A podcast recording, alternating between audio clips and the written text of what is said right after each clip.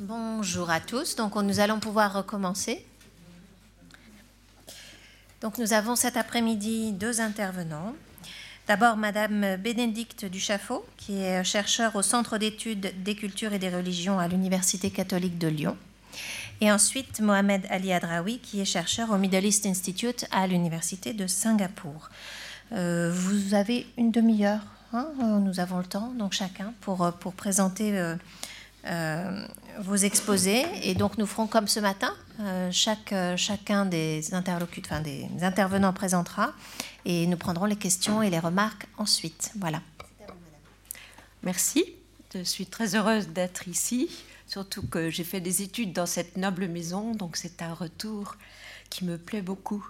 Mon, euh, intervention va s'intituler L'image de la femme dans les fatwas anbalites d'ouvrages francophones. Euh, c'est une recherche qui a donc été entreprise dans le cadre du Centre d'études des cultures et des religions de l'Université catholique de Lyon, qui a eu donné lieu à une journée d'études et puis surtout à la publication très récente au printemps 2016 de cet ouvrage euh, donc, qui s'intitule Le fondamentalisme islamique, décryptage d'une logique, que je vous recommande. Voilà, pour commencer, je voudrais partir de plus loin et vous indiquer euh, dans quel cadre mes recherches se situent depuis une dizaine d'années. Elles visent, euh, toutes ces recherches, à cerner l'image des femmes musulmanes à travers l'analyse des discours qui sont produits par elles ou sur elles par différentes instances dans le monde musulman, en cherchant à voir les évolutions de ces discours en Europe et plus particulièrement en France. Alors pourquoi j'ai fait ce choix depuis une dizaine d'années? Eh bien c'est parce que, à mon sens, les femmes musulmanes sont actrices à un premier chef de l'adaptation de l'islam au contexte européen et que donc leurs propos doivent être analysés. Mais aussi parce que les discours qui sont produits sur elles, qui se construisent à leurs propos, sont un symptôme, un indicateur d'acquiescement ou de résistance à cette adaptation. Donc depuis une dizaine d'années, avec la triple formation de sociologue, de sciences politiques, mais aussi de théologie spécialisée en islamologie, j'ai donc parcouru un certain nombre d'étapes dans cette investigation. J'ai démarré ces recherches il y a une dizaine d'années en interrogeant les requêtes féministes en monde musulman. Euh, qu'elles soient iraniennes, marocaines, tunisiennes, malaises, américaines ou européennes, ces femmes réinterrogent les interprétations du Coran et des hadiths de la tradition islamique en dénonçant leur poids patriarcal et en proposant un renouveau de ce qu'on appelle l'interprétation, c'est-à-dire l'ijtihad. Elles sont aussi, et c'est ce qui m'intéresse, soucieuses de peser au plan politique et social pour faire advenir, quand c'est nécessaire, des lois plus favorables aux femmes. C'est le cas notamment en Malaisie avec les sœurs musulmanes qui ont fait adopter des lois euh, qui étaient favorables à la prise en compte des violences conjugales euh, dont les femmes musulmanes faisaient l'objet. Donc cette première recherche a été publiée en 2009 aux éditions Profac et aussi dans la revue Projet, numéro 134, sous le titre des requêtes féministes islamiques. Ma seconde recherche a porté plus sur les fatwas qui concernaient les femmes, donc plus sur les discours sur les femmes. Euh, donc ces fatwas qui ont été publiés par ce qu'on appelle le Conseil européen de la fatwa, qui est une instance qui a été créée depuis les années 90 pour aider les musulmans européens par des avis juridiques, on pourrait dire par une sorte de jurisprudence, à se situer dans le nouveau contexte de leur vie en Europe. Alors cette analyse sur laquelle je reviendrai à la fin de ma communication révèle la tension entre deux tendances, l'autonomisation réelle et progressive des femmes musulmanes qui vivent dans le contexte européen, mais aussi euh, la tendance à vouloir la protéger dans un, contexte qui est nouveau pour elles, puisque les minorités musulmanes euh, sont en Europe pas du tout dans la même situation que dans les pays d'origine. Les résultats de cette étude ont été publiés aux éditions Profac en 2010 sous l'intitulé Éclairage sur des conditions féminines vécues en tension. Ma troisième recherche s'est focalisée sur l'identité féminine qui émerge à travers différents ouvrages écrits par des femmes aux éditions Tawhid, qui sont des éditions francophones lyonnaises. Ces éditions euh, ont pour objectif aussi d'aider les musulmans à vivre leur identité en contexte français. Et euh, ces livres écrits par des femmes sont porteurs d'une vision d'un islam affirmé, mais confiant, mais qui n'adopte pas de position critique ou interrogative. Les ouvrages consacrés aux femmes traduisent véritablement des postures réformistes qui allient à la fois une identité défensive à une modernité assumée.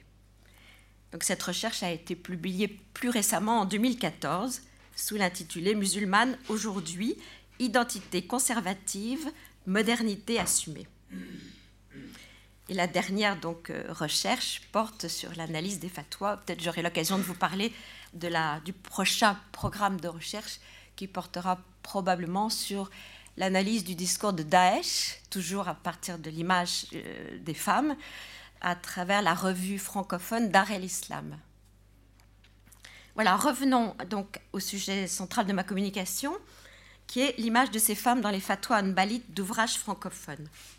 Alors, si vous allez dans une librairie islamique, vous découvrirez de nombreuses éditions francophones, écrites en français, qui publient des ouvrages destinés de façon spécifique aux femmes musulmanes pour faciliter leur vie dans la société et répondre à leurs questions quotidiennes. Qu'on aille dans ces librairies ou qu'on consulte Internet, on tombe très rapidement sur un certain nombre d'ouvrages. Parmi eux, euh, j'en cite simplement deux, le Fiqh as-Sunnah pour les femmes de Sayyid Sabikr, ou encore le recueil de fatwa concernant les femmes Nimn Bez, Al-Albani et Ibn Usaymin et de nombreux autres savants, compilés par Amr Abd al-Mamoun in Salim. C'est ce dernier ouvrage que j'ai choisi de travailler et que j'ai analysé dans le cadre de notre laboratoire.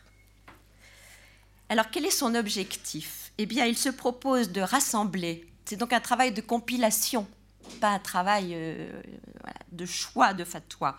Rassembler les fatwas, je cite le livre, d'éminents savants de cette époque parmi les imams de la prédication salafi, dit l'auteur.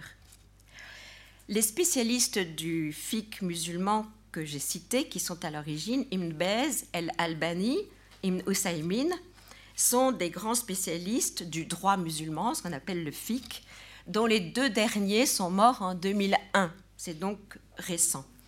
Ils sont considérés comme des salafistes traditionnalistes, favorables à la prédication anbalo-wahhabite et proches des autorités saoudiennes. La traduction de ces fatwas en langue française, puisqu'elles ont d'abord été bien sûr euh, proposées en langue arabe, indique l'intention du compilateur de s'adresser à un public de femmes musulmanes vivant en France ou en tout cas dans les pays francophones. Alors l'objet du livre, euh, on le trouve dès l'introduction, puisque le compilateur est très clair à ce sujet. C'est, dit-il, de fournir aux femmes musulmanes des références leur permettant de repérer les nombreux méfaits et transgressions religieuses qu'elles commettent aujourd'hui à plusieurs niveaux, dans le dogme, la purification, la prière, la zakat, le vêtement, le divertissement et autres. Et il continue, les femmes ont aujourd'hui considérablement négligé ces points, ce qui implique de les montrer et d'en donner l'avertissement. Il n'y a pas plus utile pour cela que de citer les fatwas des imams de la religion et des savants de cette époque. Sous-entendu, euh, les imams euh, de, la tradition euh, anbalite de l'Arabie saoudite. Alors, ce ne sont pas moins, voilà l'ouvrage en question, ce ne sont pas moins de 273 fatwas qui sont proposées dans cet ouvrage, qui sont regroupées en 22 chapitres selon un plan et une méthodologie très classique, où les textes, que ce soit donc les versets du Coran ou les hadiths du prophète Mohammed, sont pris dans une lecture purement littérale, telle qu'on l'a définie ce matin. Dans un premier temps, ma recherche s'est portée sur la vision du corps de la femme, un corps perçu comme ambivalent, à la fois objet d'impureté et de séduction, dans une vision clairement soucieuse du respect de la nature. Dans un second temps, je me suis interrogée sur le territoire social défini pour ces femmes, en analysant l'espace social qui leur était réservé, la façon d'envisager la mixité sociale et plus largement le rapport aux autres femmes. Donc, première chose, la femme et son corps entre impureté et séduction. L'image de la femme issue de ces fatwas la définit d'abord par rapport à son impureté. La femme est fondamentalement d'une impureté constitutive. Tous les actes de sa vie vont devoir donc être gouvernés par le regard qu'elle porte sur elle-même pour savoir comment elle peut agir à tout instant. Enfermée dans un univers normatif étouffant, où les interdits concernent autant sa vie personnelle que cultuelle. Elle doit savoir se dérober, se retirer de la vie dans ces moments où sa vie biologique rythme le temps de son impureté. Il n'y a pas moins de 30 euh, fatwas qui portent sur les menstrues. Mais la femme est aussi renvoyée à une autre image, celle de son pouvoir de séduction.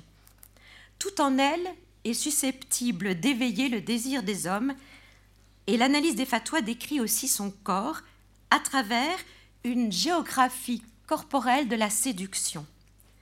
Ses parties intimes, sa voix, son regard, tout peut être tentation et mérite donc d'être voilé, caché, dérobé au regard.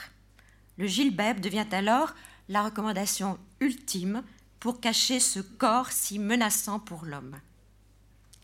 Un dernier trait euh, tout à fait intéressant qui caractérise l'image de la femme dans ses fatwas est celui de se conformer à la nature. Il faut se conformer totalement à la nature, tant dans la façon de se vêtir, de se parer, dans le souci d'éviter toute confusion avec l'autre sexe. Qu'elle soit appréhendée donc à travers cette impureté, ou à travers la tentation qu'elle peut représenter pour l'homme, la femme est essentiellement ramenée à sa composante biologique, à cette nature qui la constitue et à laquelle elle est censée se conformer. Du coup, une normativité extrêmement stricte va encadrer ses comportements, définissant le licite et l'illicite dans ses détails les plus intimes. La femme va donc s'inscrire dans deux temporalités, dans deux espaces, obligée de se retirer de la vie sociale, culturelle, cultuelle, dans ces moments d'impureté. Elle se doit le reste du temps de se voiler, de veiller à sa voix, à son regard, pudeur oblige. Et cette injonction permanente va gouverner tout son rapport à la vie sociale limité donc à un territoire exigu où le rapport avec les hommes est toujours vécu sous le mode de l'inquiétude. Plus encore, mais j'y reviendrai, ce sont les rapports avec les autres femmes non musulmanes, présentées couramment sous le terme de mécréantes, qui sont récusées, révélant de façon sous-jacente une peur de la modernité et du modèle de femme trop libre qu'elle véhicule. Donc j'aborde le deuxième point, la femme et son territoire social. L'analyse de ces fatwas manifeste donc une peur réelle de la présence de la femme hors de son territoire naturel, celui de la maison. Pour toute sortie, elle se doit d'être accompagnée d'un mahram, c'est-à-dire de quelqu'un chargée de sa protection, à plus forte raison en cas de voyage. Et si elle travaille, ce doit être justifié par la nécessité. Il n'est donc pas très étonnant de voir s'exprimer dans ces fatwas une grande méfiance vis-à-vis de toute mixité sociale. Cela se traduit par une codification très précise concernant les usages du salut, de la poignée de main et du baiser, et par l'interdiction de toute situation d'isolement d'une femme avec un homme. Plus largement, le discours de ces fatwas laisse apparaître un monde très clivé entre musulmans et non musulmans, avec la figure particulière de la femme mécréante qu'il ne convient pas d'imiter. Je voulais juste vous lire, parce que mon, propos est très court et euh, vous n'aurez pas le plaisir d'entendre euh, euh, retransmise une fatwa. Je voulais simplement vous lire une, fatwa qui me paraît assez exemplaire. la question est posée par exemple dans la fatwa numéro 166 au Cheikh Uthaymin. Une femme a-t-elle le droit de raccourcir ses cheveux? Et la réponse est si la femme raccourcit ses cheveux d'une façon qui ressemble à la chevelure des mécréantes, cela est illicite, car il n'est pas permis d'imiter les mécréantes libertines, conformément à la parole du prophète.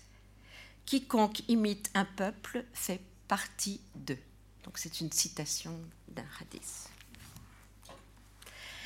Donc ces fatwas euh, témoignent d'une peur extrême en face du monde occidental, plus largement de la modernité un monde qui aurait promu la liberté de la femme. Et la violence de la terminologie en dit long sur cette peur de la modernité et sur le danger que pourraient courir les femmes à imiter ce modèle. Il faut prendre la mesure de ce que cette modernité se développe d'abord dans un pays comme l'Arabie saoudite et que c'est au sein des sociétés arabes que cette peur peut prendre forme le refus fait aux femmes de conduire une voiture euh, en Arabie saoudite en est un signe attesté. Mais alors, la question qui se pose, c'est qu'en est-il dans un pays comme la France, où les musulmans sont minoritaires et où les femmes musulmanes sont en permanence affrontées à d'autres repères? Et cela pose une double question de comprendre pourquoi un tel ouvrage apparemment si décalé dans ses repères, a été traduit, mais surtout dans quelle mesure il a pu être adapté au contexte des pays francophones. Et donc ma partie suivante, c'est euh, la contextualisation et la comparaison avec un corpus, celui des fatwas européennes. L'ouvrage est donc un ouvrage traduit en français. Encore une fois, je vous dis qu'on peut le trouver dans toutes les librairies islamiques. C'est euh, les éditions El Hadith qui l'ont publié.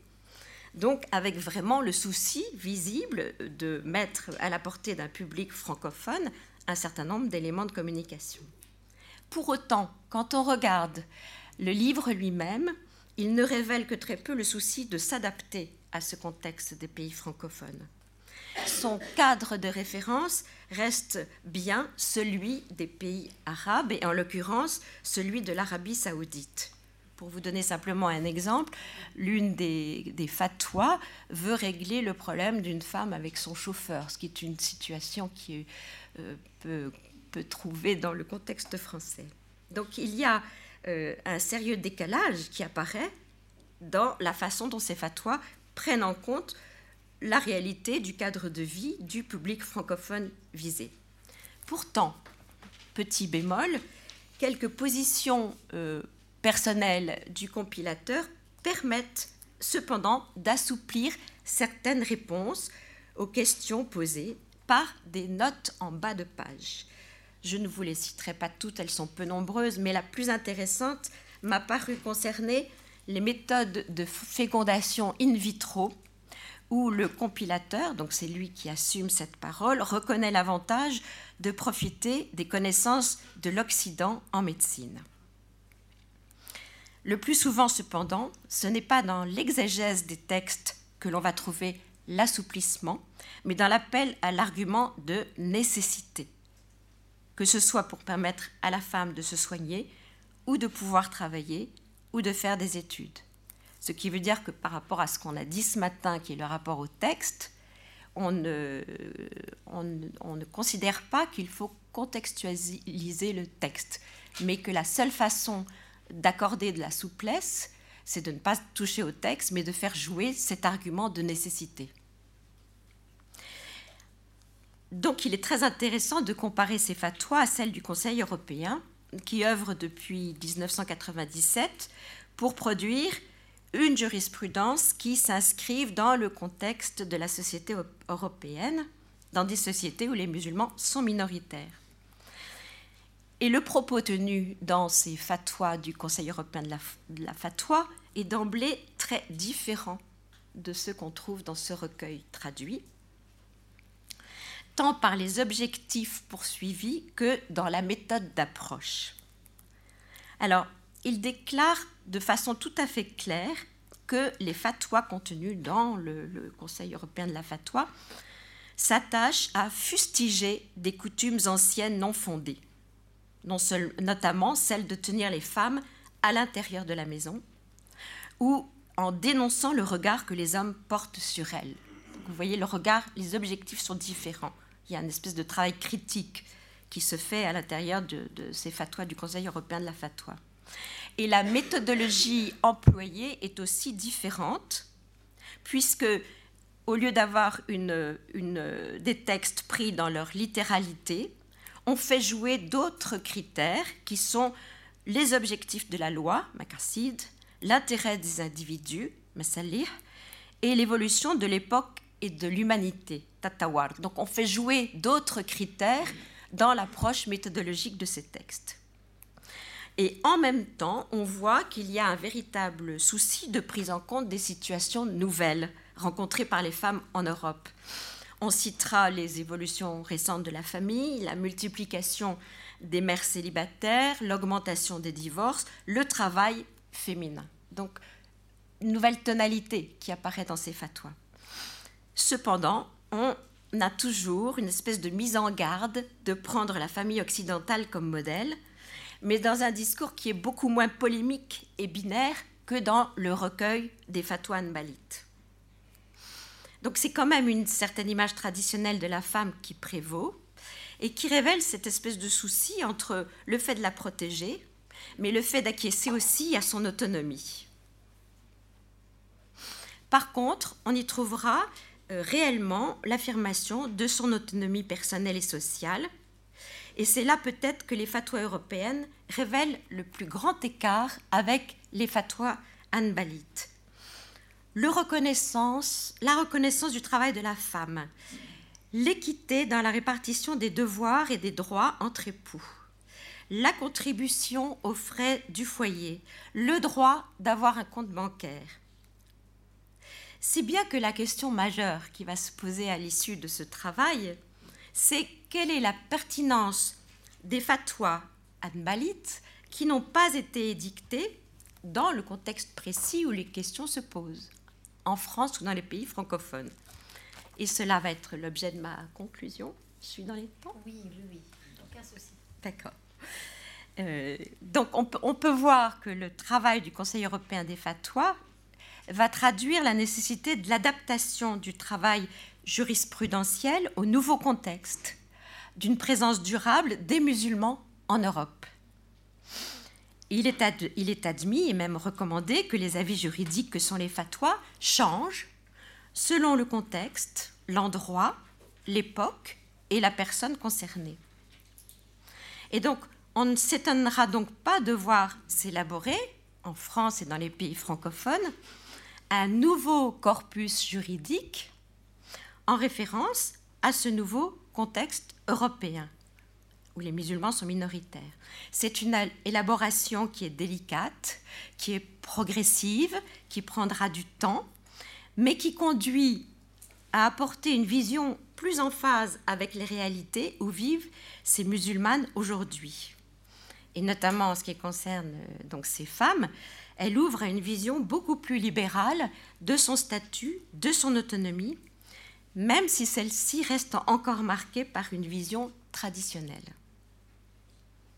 On comprend donc pourquoi cette tentative des fatwas européennes peut être critiquée par les tenants d'un islam rigoriste, tel celui développé dans les courants anbalo-wahhabites. Pour ceux qui considèrent l'Occident comme une terre de mécréance et d'infidélité, ces fatwas européennes sont considérées comme des concessions et des adaptations qui bradent la religion musulmane dans ses fondements. La traduction donc en langue française de ces fatwas euh, originaires d'Arabie saoudite indique de fait un véritable projet politique qui est une tentative de reprise en main des femmes musulmanes qui vivent en pays francophones. Alors ma question c'est quelle peut être la réception qu'un tel ouvrage peut avoir aujourd'hui avec un tel décalage de fond, de forme, de méthode et de type de réponse aux questions actuelles. Il faudrait aller pour cela sur les sites, Internet, sur des forums, ce que j'ai fait un peu, mais c'est un travail qui est extrêmement fugace et difficile. Euh, on peut se rendre compte quand même d'un certain débat autour de la réception de ces fatwas. Donc, que peut entraîner un tel ouvrage, sinon soit son rejet total par des, femmes qui considèrent que euh, c'est trop décalé, ou bien au contraire un renforcement identitaire euh, qui est entendu par sa violente critique de la société occidentale, avec sa binarité de concepts et ses effets de clivage et d'exclusion. Comment peut-il permettre à des femmes musulmanes aujourd'hui en France qui le liraient de trouver des modalités apaisées pour avoir des repères dans un pays où elles vont vivre durablement? Voilà, donc ça ouvre à l'analyse de la réception, mais sur lequel je n'ai pas de réponse. Mais je pense que alors que les musulmans aujourd'hui sont de plus en plus nombreux à penser qu'un aggiornamento est nécessaire pour refonder l'exégèse et le travail juridique sur de nouvelles bases, l'existence même de cet ouvrage et de ceux qui leur ressemblent, puisqu'il n'est pas le seul, fruit de la puissance d'édition de l'Arabie saoudite, manifeste d'autant plus l'urgence d'un travail dans un dialogue de toutes les composantes musulmanes en France. Je vous remercie.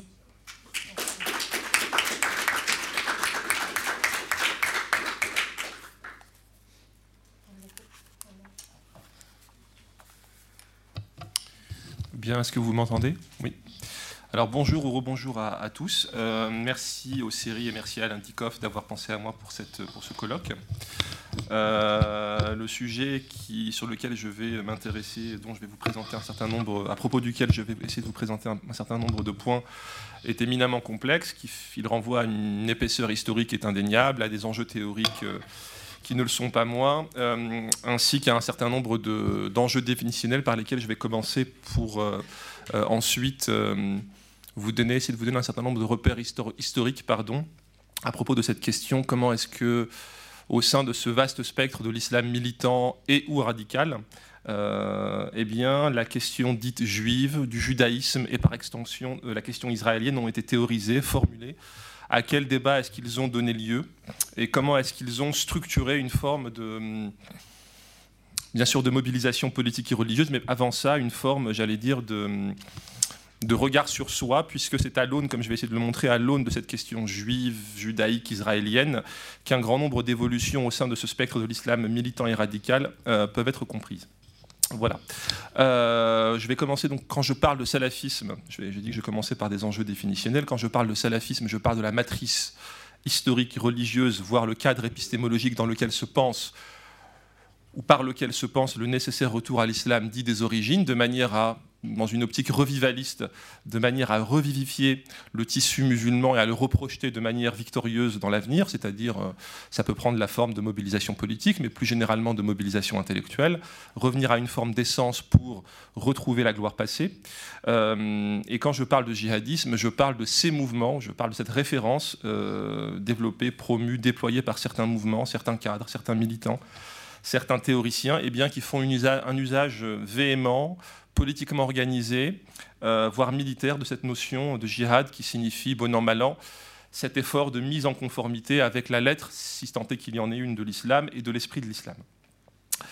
Euh, s'intéresser donc à ce qu'on pourrait appeler aujourd'hui le champ salafiste passe par plusieurs focales. Si je veux m'intéresser, si je veux vous dire des choses à propos de la question de la vision des juifs, du judaïsme et d'Israël, il faut m'intéresser d'abord, il faut que je définisse euh, quelques polarités, quelques pôles d'émission. Est-ce que je parle du discours de l'Arabie saoudite, euh, acteur et promoteur d'un certain, ce qu'on pourrait appeler un salafisme d'État, épicentre et opérateur étatique principal du salafisme depuis au moins la seconde moitié du 19e siècle? Est-ce que je parle de mouvements beaucoup plus décentralisés? Est-ce que je parle de mouvements quiétistes qui, par exemple, aujourd'hui du moins en théorie, euh, disent ne pas prêter, pas avoir beaucoup d'appétence pour le militantisme politique organisé. Est-ce que je parle de mouvements qui sont participationnistes, c'est-à-dire qui souhaitent euh, déployer dans la sphère politique, dans le champ politique, leurs références fondamentalistes hein? On l'a vu par exemple dans certains pays, le Koweït, euh, on l'a vu en Jordanie, enfin moins en Jordanie, en Égypte et ailleurs. Donc des gens qui incarnent, si vous voulez, une nouvelle génération de l'islam politique. Hein? Vous connaissez les frères musulmans, hein, donc ce mouvement, cette matrice euh, qui, depuis maintenant un siècle environ, euh, irrigue le champ politique dans les sociétés musulmanes et au-delà Ou est-ce que je parle des mouvements djihadistes, donc qui sont transnationaux, insurrectionnels, euh, révolutionnaires, et dont l'agenda, dont l'objectif eh est de renverser un certain nombre de régimes de manière à rebâtir sur leur sang, sur leur décombre, eh bien, une société musulmane dite idéale ça, c'est pour le salafisme. Maintenant, si je veux m'intéresser à la question du judaïsme, des juifs ou d'Israël par extension, eh bien là, une précision d'ordre théorique s'impose.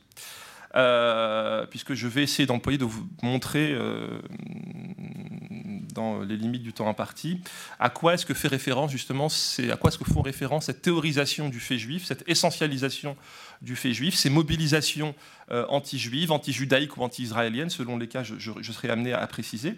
Eh bien, je vais m'appuyer d'abord et avant tout sur quelqu'un que vous connaissez, je pense. pratiquement tous, voire toutes et tous, Anna Arendt, qui elle faisait une, une séparation intellectuelle, épistémologique entre ce qu'elle appelait l'anti-judaïsme depuis la période antique, voire plus en Europe, dont l'opérateur historique était l'Église catholique, n'est-ce pas, qui s'intéressait, qui essentialisait le fait juif, bien évidemment, et qui s'intéressait à, aux juifs, soit au singulier, soit au pluriel, selon un angle ou à partir d'un angle essentiellement théologique et religieux. Et Anna Arendt, donc à partir, donc je me réfère ici donc à son premier tome sur euh, travaux, le premier tome de ses travaux sur le système totalitaire, les origines du, totalitarisme, pardon, elle dit que le 19e siècle en Europe a accouché d'une autre matrice, d'une autre idéologie, d'autres mobilisations qu'elle qualifie d'antisémites qui, elles, ont ce site commun, elles s'en prennent et elles visent, elles ciblent d'abord et avant tout ce qu'elle appelle la judéité, non pas le judaïsme des juifs. En cela, l'antisémitisme est clairement, d'une part, séculier, puisque ce sont les juifs en tant que tels, hein, tous des discours par exemple euh, biologiques hein, sur la nature juive, sur l'essence juive, d'une part, et d'autre part, ce sont euh, des discours qui eh bien, euh, sont nés, se sont structurés, ont été consolidés, se sont renforcés, en grande partie, ça dépend des pays, puisque bien évidemment l'Europe occidentale, la France par exemple, n'est pas la Russie, ça vous le savez, au XIXe siècle en ce, qui, concerne le fait juif, la gestion du fait juif, mais qui découle en grande partie eh d'une forme d'intégration, de banalisation, de normalisation du fait juif. Donc voilà, faut-il parler d'antisémitisme, de judéophobie? La judéophobie étant un terme qui euh, englobe en général antisémitisme et antijudaïsme, voici les quelques questions donc, qui vont, qui vont m'intéresser. Euh, plus particulièrement, euh, ce qui me semble central, c'est de se poser trois interrogations. Je vais commencer par là. D'une part, à quel type d'essentialisation du fait juif font référence les discours et les actions menées par les acteurs du salafisme et du djihadisme historique et contemporain? Première chose. Deuxième chose, quel est le rôle du nouveau fait juif, si euh, tant est qu'on puisse parler de nouveau fait juif au Proche-Orient, à savoir avec, euh, je parle notamment donc de son extension étatique et souveraine, à savoir Israël, à partir donc de 48-49 bien évidemment, mais en réalité depuis la fin du, du 19e et le début du 20e. Euh, quel est donc le rôle de ce nouveau fait juif, judéo-israélien, et je mets des guillemets, hein, je vais être obligé de mettre beaucoup de guillemets aujourd'hui, vous me pardonnez, euh, dans le succès, euh, dans l'émergence, pardon, et dans la consolidation de ces mouvements salafistes et djihadistes, dans leur littérature, dans leur mobilisation, dans leur imaginaire. Troisième chose, qu'en est-il aujourd'hui, alors que l'on a pendant très longtemps mis en évidence la centralité symbolique et politique, et bien évidemment religieuse, de la question palestinienne, qui est la conséquence de l'installation judéo-israélienne au Proche-Orient? Eh bien, alors qu'on a pendant longtemps mis, en, lumière cette, centralité. Euh, qu'en est-il aujourd'hui à l'aune ou à la lumière des reconfigurations eh qui caractérisent cette région du monde en général et les mouvements de l'islam militant, politique et radical, hein, salafiste et djihadiste en particulier? Donc cette euh, introduction un peu longue me permet euh, d'arriver à quelques points que je vais essayer de mettre, euh, d'approfondir. Tout d'abord, je pense qu'il est indispensable pour vous donner une idée de la, manière dont le fait, entre guillemets, encore une fois, juif, israélien, judaïque, a joué sur l'imaginaire des mouvements de l'islam militant, quelques repères historiques, ce sera mon premier temps. Euh, c'est pas assez important parce que ça a des conséquences pour après. Et j'entrerai ensuite dans le vif du sujet en m'intéressant à la conception et aux mobilisations salafistes djihadistes euh, quand est soulevée la question euh, de l'identité juive, du judaïsme et d'Israël. ce qu'il est important de comprendre, c'est que c'est comment dire cette théorisation, cette réflexion, cet intérêt pour le fait juif, judaïque, israélien, enfin, israélien pas encore, mais elle se fait, elle s'observe historiquement avant même la mise en orbite des mouvements de ce mouvement, de cette matrice des frères musulmans à partir de 1927. Donc certes, l'islamisme a joué un rôle extrêmement important, central même dans, le discours, dans la conception, dans un certain, une certaine mobilisation, dans certaines réactions des sociétés musulmanes par rapport à ce qui était perçu comme euh, un fait halogène, voire un fait colonial, voire un fait inique. Mais ce qu'il est intéressant de noter, comme je le disais, c'est qu'avant même la, mise en orbite des frères musulmans, un certain nombre de théoriciens, que je, dont je vais vous donner certains exemples, eh bien, ont euh, proposé, j'allais dire, une analyse, un certain discours, une lecture eh bien, de l'altérité religieuse, puisque vous savez, comme on en a beaucoup parlé ce matin, le fait juif eh bien, entre dans cette gestion historique pluriséculière du fait minoritaire au Moyen-Orient. Hein. On parle des Yazidis aujourd'hui, le fait chrétien, le fait juif, le fait druze, euh, euh, le fait nazar, nazaréen, c'est des chrétiens, mais le fait pardon zoroastrien, etc. ont eh bien euh, été théorisés, ont fait l'objet de débats, comme on l'explique depuis ce matin, à propos donc de la meilleure régulation de la pluralité, ou la diversité religieuse dans les sociétés dirigées par des musulmans. À ceci près donc qu'à l'orée du 19, e et 20e siècle, eh bien, avec justement l'expérience coloniale, hein, euh, européenne notamment, euh, un certain nombre, comme je le disais, au sein de ce bouillon de culture, au sein de cette euh, matrice intellectuelle de l'islam militant, un certain nombre de personnes eh bien, ont été amenées à redéfinir eh bien, ce discours sur l'altérité, l'altérité en général, l'altérité juive en particulier. Avrani, que vous connaissez, Jamal Din Avrani par exemple, dans une revue célèbre, hein, Le lien indissoluble, hein, Al-Urwa al-Wuthqa, eh bien, euh, ne fait presque jamais référence de la, euh, comment dire, à au fait juif. Euh, qui plus est, c'est plutôt les puissances chrétiennes, et c'est son, son, expression pardon, qui, est, est observable, hein, qu'on peut lire sous sa plume, les puissances chrétiennes, européennes, qui n'ont pas beaucoup de respect pour l'islam, ce qui explique en grande partie, par exemple, c'est ce qu'il écrit, c'est ce qu'il dit, c'est l'enseignement qu'il professe, n'ont pas beaucoup de respect et d'estime pour les pays musulmans, c'est une des raisons pour lesquelles il les colonise pratiquement pas, voire pas du tout de référence à la judéité des acteurs. Abdrahman al-Kawakibi, un autre réformateur, hein, un autre partisan et acteur de l'idéologie pan-islamique, écrit et publie en 1898 un livre, célèbre, Um al-Qura, donc la, mère des villes, euh, donc en faisant référence à la Mecque, n'est-ce pas, qui doit selon lui être la capitale non seulement des mobilisations pan-islamiques qu'il appelle de ses voeux, mais également d'une possible structure étatique après avoir bouté les Européens hors du, champ, hors du monde de l'islam. Eh bien, il explique que la Mecque doit rester, donc euh, du fait de l'imaginaire historique, bien évidemment, doit être le lieu, la capitale principale. Et ça, c'est, j'allais dire, pour l'idée générale. Et au niveau à peine inférieur, un certain nombre de villes, au niveau local, au niveau régional du monde musulman, doivent également être des épicentres peu moins important que la Mecque, mais important quand même, pour ses mobilisations. Et il cite la ville de Jérusalem, qui est extrêmement importante. Al-Quds, bien évidemment, pas Jérusalem, mais euh, Al-Quds étant le nom arabe de Jérusalem, la ville sainte. Hein. Euh, euh, voilà. À partir également des années 20, encore une fois avant même la naissance des frères musulmans, la question des limites territoriales et des, dire, de la matérialité des géographiques territoriales du monde musulman est posée. Mais à partir donc de la fin de la Première Guerre mondiale et de la fin et de la, suppression du, euh, de l'Empire ottoman et donc du califat, puisque vous savez que l'Empire ottoman a été, l'Empire, le sultan ottoman était également calife, ne serait-ce qu'à titre symbolique. Donc vous avez un certain nombre de congrès musulmans qui se tiennent par exemple dans différents endroits, différents pays du monde musulman, qui, à travers une réflexion sur l'autorité califale, on a beaucoup parlé de calife, euh, on parle déjà beaucoup de calife depuis un siècle, hein, ça, ne date pas du, du calife Bardadi, eh bien insère, théorise, j'allais dire, la place de la Palestine, la Palestine historique qui fait de manière extrêmement claire, extrêmement explicite, l'objet eh bien de paragraphes, de, discours euh, plus ou moins enflammés, plus ou moins longs, et bien sûr sur l'importance symbolique, religieuse de la Palestine, et bien évidemment de la ville d'Al-Quds, euh, terre des lieux saints, les premiers saints de l'islam, comme chacun sait. Je vous donne l'exemple par exemple de la conférence euh, Congrès musulman sur le califat de mai 1926. Hein. À la suite de l'abolition du califat, vous avez des ulama de la mosquée d'Al-Azhar qui eh bien, font un certain nombre de, comment dire, de discours et euh, une quantité non négligeable de ces discours concerne eh bien, la Palestine et la, place de Jérusalem. Cette initiative d'abord religieuse a également des échos en 1926, quelques semaines plus tard, cette fois-ci à la Mecque, le congrès non plus musulman sur le califat, mais le congrès du monde musulman cette fois-ci. Vous voyez un peu la, j'allais dire, la, euh, après la victoire donc dans la région de Neige et du Hijaz de la famille Saoud, eh bien, vous avez encore une fois, on a retrouvé, j'ai retrouvé des, des, références à la centralité symbolique et religieuse de la Palestine et de Jérusalem. Le Congrès musulman de Jérusalem, cette fois-ci en 1931, cette fois-ci, bon, les frères musulmans ont été créés, autour de la figure du Mufti, Hajj Amin Husseini, grand promoteur de ce congrès musulman à Jérusalem, qui alerte, hein, je rappelle qu'à l'époque on est euh, dans une phase d'expansion euh, démographique, d'augmentation démographique de la présence juive en Palestine, commence à alerter eh l'opinion publique entre guillemets musulmane eh bien, sur le fait que les Palestiniens sont en train d'être, de son point de vue, dépossédés eh bien, de leur terre historique et que ce n'est pas une affaire purement palestinienne nationale, nationaliste, mais bien évidemment une affaire religieuse. Euh, voilà. Donc, euh, ces éléments sont bien évidemment repris, réaccentués avec les frères musulmans, comme, comme, chacun le sait, né à partir de 1927 en Égypte.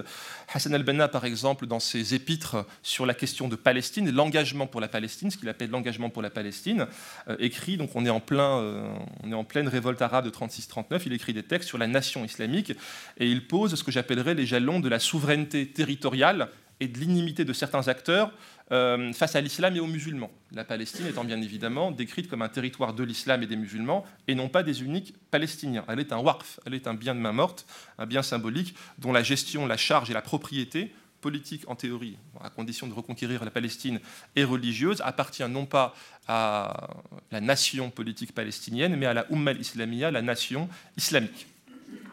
Il écrit, par exemple, je vous donne un, petit paragraphe qu'il a écrit qui est extrêmement éloquent. Musulmans de partout dans le monde, la Palestine constitue la première ligne de défense et la première frappe représente déjà la moitié du combat, donc il les invite au combat, bien évidemment. Ceux qui combattent là-bas ne, font que défendre l'avenir de votre pays, vos vies et vos familles, comme s'ils défendaient leur vie, leur pays et leur famille. La cause de la Palestine n'est pas la cause de l'Orient, ni la cause de la nation arabe seulement, mais elle est la cause à la fois de l'islam et des hommes de l'islam. Il n'y a pas lieu d'épiloguer sur les droits des Arabes en Palestine. Il n'y a pas lieu d'exposer ni d'expliquer ces droits. Il n'y a pas non plus lieu de parler, de faire des discours ou d'écrire des articles. L'heure est à l'action. Protester en toute occasion et par tous les moyens, couper court aux opposants de la cause islamique, quelle que soit leur nationalité ou leur identité. Faites des dons d'argent aux familles démunies, aux foyers sinistrés et aux courageux combattants. Engagez-vous si vous le pouvez, personne n'a d'excuse, car rien n'empêche ici d'agir si ce n'est la faiblesse de la foi. C'est assez explicite cette, euh, comment dire, ces jalons sur la, cette thèse, si vous voulez, de la souveraineté, euh, de la nécessaire souveraineté sur les territoires d'islam, à commencer par euh, la Palestine et Jérusalem. On la retrouve bien évidemment aussi au niveau de, de Seyed ben, l'un des plus célèbres, si ce n'est le plus célèbre des frères musulmans, qui lui alors va reprendre cet héritage tout en, j'allais dire, étant de manière encore plus explicite, pardon, en faisant de manière encore plus explicite référence. Euh, il est un des premiers à théoriser une forme de conspirationnisme juif et il, il, comment dire, il inscrit la cause palestinienne et donc la lutte contre Israël. Je rappelle que Krotb écrit l'essentiel de sa, ses œuvres en dans les années 50 et 60. Il mourra en 66, dont dans un opuscule du début des années 50 intitulé Notre combat contre les Juifs, il a un commentaire euh, de la sourate 5 du Coran qu'il reprend à son compte et qu'il explicite, hein, qu'il exégétise entre guillemets, euh, selon la formule suivante hein, Depuis les premiers jours de l'islam, le monde musulman a toujours dû affronter des problèmes issus des complots juifs. Et plus loin, il dit la chose suivante Leurs intrigues ont continué jusqu'à aujourd'hui et ils continuent à en ordir de nouvelles.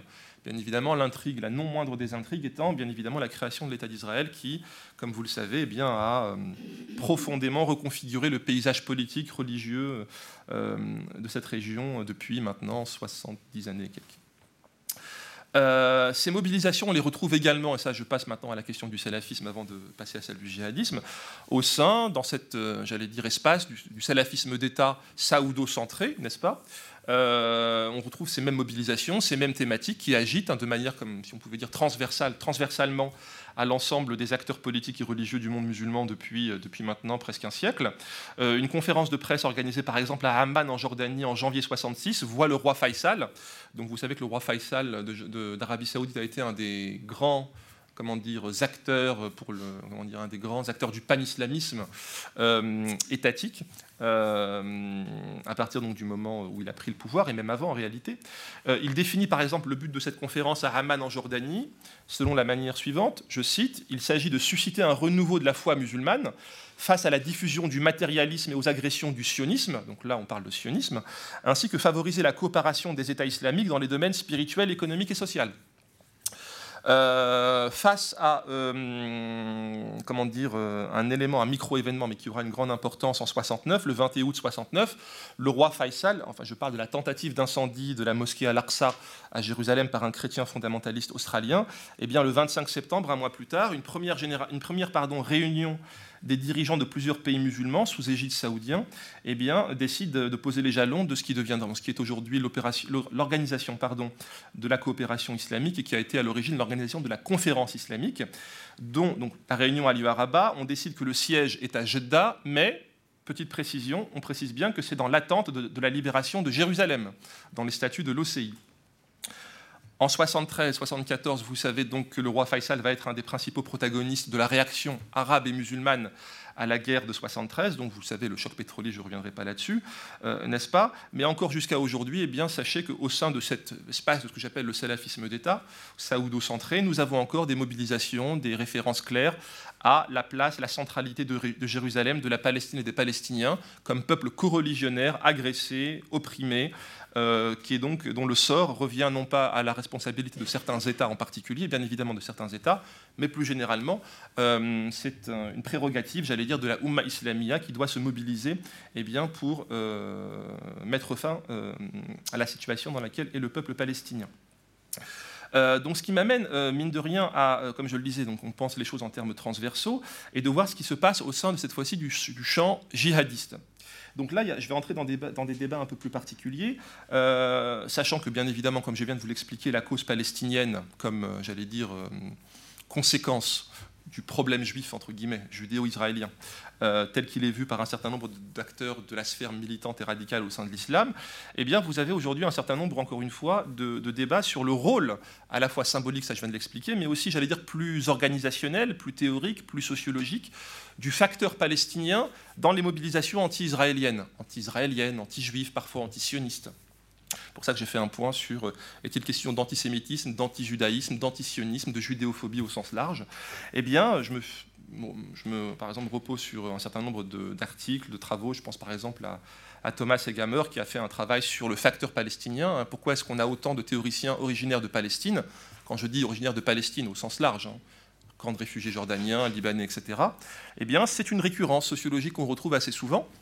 Je vais donner par exemple l'exemple de quelqu'un comme Abdullah Azam, hein, né euh, à Jenin, hein, donc en 1960, donc qui sera un des principaux acteurs et théoriciens de ce qu'on commence à appeler le djihadisme, qui sera un des maîtres de Al-Zawahiri, de Ben Laden, qui sera donc le fondateur du Maktab al-Khidamet euh, euh, en Afghanistan au début de la décennie 80. C'est l'un donc des parrains, des sponsors, une des figures, comment dire, on l'appellera le second Sayyid Qutb pour, pour, vous donner un peu l'importance, qu'il a eue, eh bien, Azam, par exemple, déjà sur le plan de sa biographie, hein, de sa généalogie personnelle, il est palestinien, bien évidemment.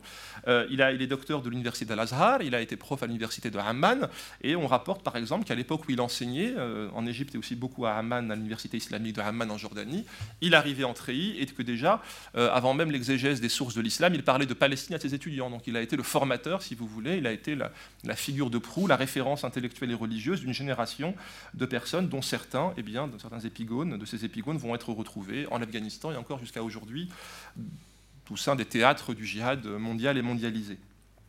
Euh, Azam, donc, bien évidemment, va être l'un des promoteurs du djihad global, d'abord bien évidemment en Afghanistan, euh, mais avec ceci d'intéressant, c'est que euh, il, annonce il explique plusieurs choses extrêmement intéressantes pour qui veut s'intéresser à la vision du, fait juif chez les djihadistes. Il explique que le djihad contre Israël n'est pas n'importe quel djihad. Euh, alors ce sont mes termes, mais euh, l'idée, l'idée est de lui bien évidemment. Il explique par exemple que le djihad est une fin et qui a à la fois une finalité plutôt et un moyen. C'est un moyen religieux, puisque euh, les musulmans, alors il y a un débat sur est-ce que c'est la totalité de la Oumma qui doit y aller ou est-ce que c'est une partie, une avant-garde, ça c'est un autre débat. Mais il explique que ce djihad, le djihad par exemple afghan, pardon, euh, eh bien, est intéressant en soi, il est une fin religieuse en soi, il permet de libérer le territoire et la société majoritairement musulmane, partie de la Oumma qui est l'Afghanistan. Mais il explique également, et il on a des traces, on a des gens qui ont parlé, qui ont théorisé, qui ont repris ce qu'il a dit, hein, le contenu de son enseignement. Il explique également que c'est une forme de djihad préparatoire préparatoire, ce n'est pas, pas, son expression, mais je, traduis l'idée, par rapport à ce, djihad paroxystique final, si vous voulez, que doit être le combat contre Israël. Euh, il explique par exemple eh bien, que tous ces djihads sont des fins en soi, mais qui doivent également participer à cette forme, j'allais dire, de djihad paroxystique, euh, qui est censé non seulement sur un plan eschatologique, parce que dans cette vision de la religion musulmane, eh bien, euh, le combat contre les juifs, entre guillemets, est censé annoncer la fin du monde. Hein. Aujourd'hui, euh, vous voyez les débats, certains, ces débats sont, le champ de l'eschatologie est un sous-champ, si vous voulez, du débat ou des, études sur le djihadisme. Donc en Syrie, vous avez également une eschatologie qui est un peu différente. Mais Hazam explique par exemple eh bien, que le combat contre les juifs est cristallisé autour de l'État d'Israël. Hein, eh bien, ne sera pas n'importe quel djihad, pas un djihad parmi d'autres, ou un djihad au cours d'une série de djihad, mais le djihad final qui annoncera la fin des temps. Et euh, l'Afghanistan, plus tard la Tchétchénie, etc., ne sont, euh, la Bosnie, hein, ne sont au final que des djihads préparatoires, importants certes en soi, mais qui doivent bien évidemment préparer cette avant-garde, dont la finalité, dont la, la mission est de, j'allais dire, d'entraîner euh, la totalité de la Oumma musulmane eh bien, euh, vers ce djihad paroxystique qui est le combat contre Israël. Euh, cette, si vous voulez, cette récurrence palestinienne, ce fait palestinien à l'intérieur des mouvements djihadistes, et plus particulièrement au sein des cadres et des théoriciens, on la retrouve avec d'autres figures bien connues. Hein. On pense à Abu Qatada al-Falestini, hein, donc l'un des chantres de ce qu'on a appelé à tort ou à raison le Londonistan, encore aujourd'hui vivant, bien évidemment. Hein. On a des traces, on a de ses discours, certaines certaines traces de ses discours dans lesquels il reprend par exemple un certain nombre de, récits bien connus sur les faits que les juifs ont besoin du sang des gentils pour se ressourcer, etc. Donc il n'a pas fait que ça, mais euh, on a des références euh, d'Aborat et d'Al-Falestini sur... Euh, comment dire, ce genre de récit, de narratif bien connu par exemple dans l'histoire de l'Europe. Abu Mohamed al-Maqdisi, qui est également un Palestinien de la région de Naplouse, qui est un des grands théoriciens même si aujourd'hui, bon, il, est, euh, il subit la concurrence de la génération d'âge, comme vous le savez peut-être. Mais Abu Mohamed al-Maqdisi, donc euh, qu'on a également retrouvé en Syrie et ailleurs, hein, on a retrouvé bien évidemment en Afghanistan à l'époque du djihad contre l'URSS, explique également la centralité de la cause palestinienne et que le combat contre les juifs, les sionistes, les Hadou Sahyoni, les etc., eh bien, n'est pas n'importe quel combat. La Palestine reste la ligne de mire définitive, si vous voulez, le lieu, le, symbole, la lutte paroxystique, euh, bien évidemment, qui doit occuper l'avant-garde islamique, hein, qu'il se propose de théoriser l'action, de manière, bien évidemment, eh bien, à, sur un plan eschatologique d'une part, et sur un plan euh, politico-religieux euh, plus concret, plus terrestre d'autre part, eh bien, c'est à l'aune du facteur, du fait israélien, que doit se juger le succès, le triomphe eh bien, de, des mobilisations djihadistes. Euh, Israël étant de ce point de vue non pas un problème en soi, mais la continuation, le prolongement, si vous voulez, euh, de cette question juive vue et reformulée et redéfinie par les acteurs du djihadisme contemporain. Euh, je vous donne un dernier élément, et ça va me permettre de passer, une transition qui me permet de passer à la génération Daesh. Euh, Abu Musab al-Zarqawi, que vous connaissez certainement, qui est mort en 2006, qui était euh, euh, en charge, notamment à partir de l'invasion américaine de l'Irak, de, des mobilisations autour d'Al-Qaïda, qui lui n'est pas palestinien. Les autres sont palestiniens, mais lui est originaire du camp de Zarqa, et on sait qu'il a été socialisé, qu'il a qu'il n'est pas palestinien, j'allais dire, sur le plan de son héritage personnel, mais qu'il est, qu'il a été socialisé, qu'il a été au contact de milliers, voire de, milliers de Palestiniens, et que lui, donc, a toujours également défendu, avec une nuance sur laquelle je vais revenir, a défendu cette centralité euh, j'allais dire, du fait israélien, de l'iniquité israélienne, du combat contre Israël et la judéité, eh bien, pour l'avant-garde islamique. À ceci près qu'à partir de 2003, un théâtre, et ça, ça rejoint des choses euh, je vais faire écho à des choses qu'on a, dites ce matin, notamment à propos des chiites. À partir de 2003, entre guillemets, l'espace d'opportunité qui est le sien est plutôt un espace d'opportunité qui ne met pas les Israéliens à portée du, des mouvements djihadistes, plutôt, j'allais dire, les chiites adossés à l'Iran, de son point de vue. Mais il explique, par exemple, dans certains de ses écrits, que pour lui, la question chiite est aussi une question israélienne. Il explique que, alors que Zawahiri, qui est euh, le véritable, j'allais dire, mentor d'Al-Qaïda, le véritable, entre guillemets, leader, oui, chef, la figure à la fois religieuse et opérationnelle, stratégique du mouvement, euh, ou de l'organisation, plus un mouvement qu'une organisation. Euh, il explique par exemple que certes les chiites, euh, quand on est un Ahlus Sunnah ou al-Jama'a, un sunnite orthodoxe, bien comme il faut, les chiites sont plutôt des gens adeptes d'un islam largement dévié, voire déviationniste, mais il ne faut pas les prendre pour ennemis. L'Irak doit rester un champ de bataille contre les États-Unis, parce que les États-Unis, c'est l'ennemi matriciel qui, comme vous le savez peut-être, eh bien, nourrit, aide, supporte, euh, j'allais dire, assure la base arrière, euh, le sponsoring eh bien, de l'État d'Israël. Il explique par exemple, et là il y a un débat, il explique que les chiites ne doivent pas, faire l'objet eh euh, d'opérations militaires, ne doivent pas être attaqués, ce qui est bien évidemment un grand changement par rapport à la, génération Daesh. Mais Zarqawi, dans, leur correspondance, puis vous, savez qu'entre les chefs du djihadisme, il y a une, correspondance religieuse, Rodo, on, répond à, une idée, à une analyse, à un point, si vous voulez. Il explique que c'est en, en, renforçant l'Irak, en se débarrassant des chiites, entre guillemets, nettoyant, vous comprenez ce que je veux dire. Hein. Euh, oui, quand je fais ça, c'est les guillemets. Kilomètres de guillemets. Euh, L'Irak est quand le ressunnisant, si vous voulez, il sera possible, par exemple sur un plan stratégique, il l'explique eh bien qu'il sera plus facile de marcher sur, euh, au sens propre et au sens figuré, sur la monarchie hachimite corrompue, vassale, bien évidemment des États-Unis, mais aussi d'Israël, de manière eh bien, à rejoindre eh bien, la génération qui, elle, est historique, elle, elle, est là depuis très longtemps, la génération des moujahidines palestiniens et ensuite, eh bien, à travers, euh, on parle aujourd'hui beaucoup de croissants euh, chiites, vous savez, entre l'Iran et le Liban. Bah, lui, il avait plutôt, j'allais dire, euh, à l'esprit une forme de. Ça donne quoi? C'est pas un croissant, Vous voyez ce que je veux dire? Voilà. Voilà, entre, entre, entre la de la Mésopotamie à la Méditerranée. Donc toujours la Palestine, toujours, si vous voulez, euh, cet élément euh, structurant et structurel euh, dans l'imaginaire, voire dans les mobilisations militaires stratégiques les plus prosaïques, eh bien, de la question palestinienne. reste un peu de temps? Oui?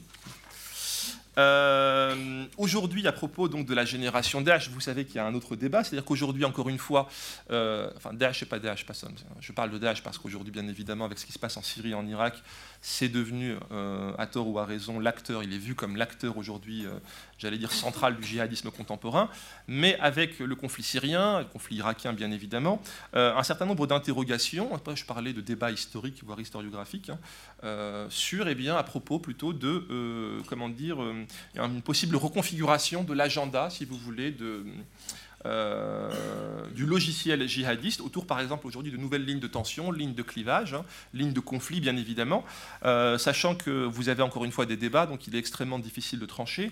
Euh, est-ce qu'on explique aujourd'hui, est-ce qu'il faut d'abord expliquer eh bien, ce qui passe à tort ou à raison pour un conflit religieux, religieux pardon, sunnite-chiite ou chiite-sunnite par un effet d'opportunité, le fait que le théâtre de djihad les théâtres de djihad principaux que sont Syrie d'une part, Irak d'autre part, sont également des théâtres euh, de pluralité religieuse. On ne voit pas seulement d'ailleurs au niveau de la dialectique chiite-sunnite, mais au, niveau de la, manière de traiter certaines minorités comme les yazidis, comme certains chrétiens, etc.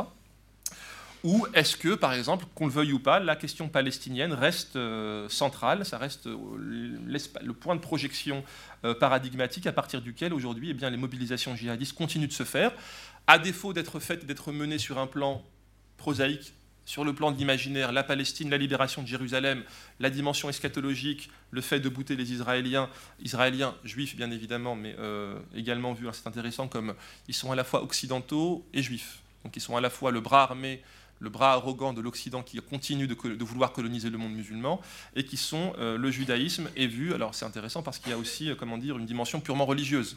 Les arguments, si vous voulez, qui ont valu au premier temps de l'islam, comme l'islam comme religion de vérité, religion qui vient euh, prendre la place du judaïsme, du christianisme, qui viennent abroger, annuler, invalider d'une certaine manière les religions monothéistes précédentes, eh bien cet argumentaire religieux rencontre, si vous voulez, une dénomination plus antisémite au sens où on l'entend en Europe. Euh, donc vous avez, encore une fois, c'est pour ça que je me suis permis de faire un point euh, théorique sur Anna Arendt, cette jonction, si vous voulez, de, euh, comment dire, d'un argumentaire, d'un réflexe antisémite au sens les juifs sont mauvais parce qu'ils sont ce qu'ils sont, et anti-judaïque au sens où c'est le judaïsme eh bien, qui est également responsable eh bien, du sort aujourd'hui fait aux musulmans co-religionnaires, à commencer par les Palestiniens. Sachant qu'à chaque fois, petite digression, qu'à chaque fois qu'on a eu des conflits militaires entre Israéliens et Palestiniens, bande de Gaza en tête depuis plusieurs années, eh bien c'est une recrudescence pour, on le voit sur le plan de la production des théoriciens du djihadisme, pour réaffirmer la centralité de la cause palestinienne. Nous n'abandonnons pas la Palestine. Ce que nous faisons aujourd'hui n'a d'autre logique au final euh, que de revenir euh, à Jérusalem et à la Palestine, et qu'aujourd'hui on sait, se, comment dire, les, les contingences historiques et politiques du Moyen-Orient font que nous devons d'abord nous occuper des Iraniens, chiites, rawafides, les renégats des Haïdis, des Houthis, ça dépend dans quelle configuration on parle. Mais nous n'oublions pas, par exemple, et ça c'est vrai également pour Al-Nusra, euh, eh bien nous n'oublions pas eh bien, que la mobilisation ultime, paroxystique, ça reste Israël et la question juive ou le problème juif au Moyen-Orient. Petite euh, parenthèse à l'intérieur de ma parenthèse, on a retrouvé, sur le plan des, comment dire, de l'iconographie, si vous voulez, djihadiste aujourd'hui, euh, depuis le début du conflit syrien, curieusement, là, de moins en moins, mais sur les drapeaux d'Al-Nusra, par exemple, vous avez bien évidemment les formules religieuses comme l'attestation, la profession de foi, mais vous avez également, on a retrouvé des choses du type euh, Bachar d'abord, Israël ensuite. Euh, donc c'est, euh, voilà, à titre prosaïque, à titre, si vous voulez, factuel, une illustration du fait qu'encore une fois, la Palestine, alors le fait palestinien et par ricochet, par symétrique, le fait israélien, continue ou semble continuer eh bien, de structurer l'imaginaire des djihadistes. Euh, ça, c'était pour le djihadisme. Je vais maintenant, et ça c'est aussi extrêmement intéressant, j'ai encore un peu de temps, c'est bon. Euh, que se passe-t-il du côté des, j'allais dire, du côté des autres versants du salafisme contemporain? Puisque vous savez que le djihadisme n'est qu'une partie euh, de la matrice salafiste aujourd'hui. quelle vision du judaïsme, de la judéité, des juifs, voire du juif et d'Israël, bien évidemment au sein de ce qu'on peut rappeler le, la mouvance ou les mouvements d'ordre ou de dimension quiétiste? Eh bien, sachez qu'également, vous avez un effort théorique, religieux, sur la question de Palestine et la question du rapport à Israël et aux Juifs. Eh bien, par exemple, vous avez des débats qui ont agité depuis maintenant plusieurs décennies hein, au sein de ces euh, clercs quiétistes. Euh, eh bien, vous avez des débats sur la meilleure manière, la manière la plus orthodoxe, si vous voulez, la manière la plus sunnitement légitime et authentique de, parer à la nouvelle donne qui représente, représentée par l'installation de l'État d'Israël au, Proche-Orient, eh bien, vous avez un certain nombre de débats, sachant que l'une des fatwas, l'un des avis les plus célèbres, hein, les plus discutés, voire les plus, les plus, euh, plus enflammés, euh, est celui de Mohamed Nasreddin Albani, qui est un un clerc extrêmement important, influent de cette, euh, compréhension quiétiste du salafisme. Et lui, donc, il est connu pour avoir, euh, dans un livre extrêmement célèbre, euh, émis une fatwa. Une fatwa est, un avis religieux, hein, une, ordonnance. Hein. Il y a la valeur d'ordonnance en théorie, mais elle est d'abord et avant tout un avis, un regard religieux sur une situation donnée. Et Albani, lui, donc, il est né en 1914, si mémoire est bonne, et mort en 2001. 2000 ou 2001, j'ai oublié. Euh, donc lui est né à l'époque de l'Empire ottoman. Donc c'est quelqu'un qui est né dans la famille est née dans les Balkans, donc qui a certainement été marqué de sa vie durant par euh, les frontières mouvantes, euh, le déplacement de population, le fait minoritaire musulman à l'intérieur d'une société majoritairement non musulmane. Donc sa famille notamment a, a, quitté les Balkans alors qu'il était, qu'il était jeune pour s'installer au Levant. Et donc il réactualise donc dans son, dans son travail, dans sa construction religieuse, un certain nombre d'avis médiévaux par exemple euh, du XIIe, XIIIe, XIVe siècle. Et il explique par exemple que les Palestiniens, peuple majoritairement musulman, n'ont plus le droit eh bien, de, euh, comment dire, de rester, résider, euh, leur droit à la résidence, hein, Palestine, n'est plus autorisé, puisque en passant sous contrôle non musulman, judéo-israélien, encore une fois, eh bien, euh, j'allais dire, l'islamité du territoire, elle est toujours historiquement avérée très bien, mais comme il est, euh, comme il est, j'allais dire, extrêmement dangereux, attentatoire à votre condition de musulman, de rester, eh bien, comment dire, euh, de rester vivre sous la férule d'une autorité qui n'est plus musulmane, voire qui est vue comme extrêmement inique à l'endroit des musulmans, eh bien, la hijra, la migration, la migration salutaire, eh bien, il est connu pour avoir euh, eh théorisé et écrit noir sur blanc euh, que les Palestiniens devaient quitter eh euh, la Palestine et aller vivre dans d'autres pays musulmans, puisqu'ils encouraient un risque pour leur foi, pour la pureté de leur pratique, de leur foi, de leur islam, eh bien, de, rester, de rester ancrés à la réalité ou à l'autorité ou à la domination israélienne. Il a par exemple des phrases célèbres, il dit ces orateurs, écrivains et docteurs, donc qui parlent des autres clercs, hein, des autres théoriciens du religieux, qui ont ordonné aux Palestiniens de demeurer dans leurs terres et leur ont interdit d'en émigrer, alors qu'ils savent qu'il y a en cela le façade, la corruption, une source de corruption, hein, d'altération de leur foi, de leur dîne, donc de leur religion, de leur foi, et, bien, et de leur dunya, leur, du sens de leur présence sur terre, la mort de leurs hommes, euh, l'avilissement de leurs femmes, la déviance de leurs jeunes hommes et jeunes femmes, conformément aux nouvelles qui parviennent en grand nombre à leur sujet, à cause de la tyrannie de ces juifs israéliens à leur égard, des descentes qu'ils font dans leur maison alors que les femmes sont dans les lits, et d'autres tragédies et humiliations. Donc ça resitue bien euh, son cadre euh, cognitif. donc il a créé bien évidemment, cette fatwa restée célèbre, a encore aujourd'hui très largement débattu, a eu de nombreuses euh, oppositions. C'est vrai pour les djihadistes, c'est vrai aussi pour les frères musulmans. Euh, Youssef al-Qardawi, dont il a été question ce matin, s'est rendu également célèbre pour un rodod, hein, pour une, réponse, une riposte, voire une riposte à Sheikh al-Bani. Il dit la chose suivante, Qardawi étant plutôt proche de la matrice des frères, militante, politisée, il dit la chose suivante, et je témoigne que Sheikh al-Bani est sans aucun doute un grand muhaddis, donc un spécialiste du hadith, les propos du prophète, en témoigne sa, production abondante euh, dans la vérification des textes de la Sunna et dans le fait de distinguer ce qui, en est authentique de ce qui ne l'est pas.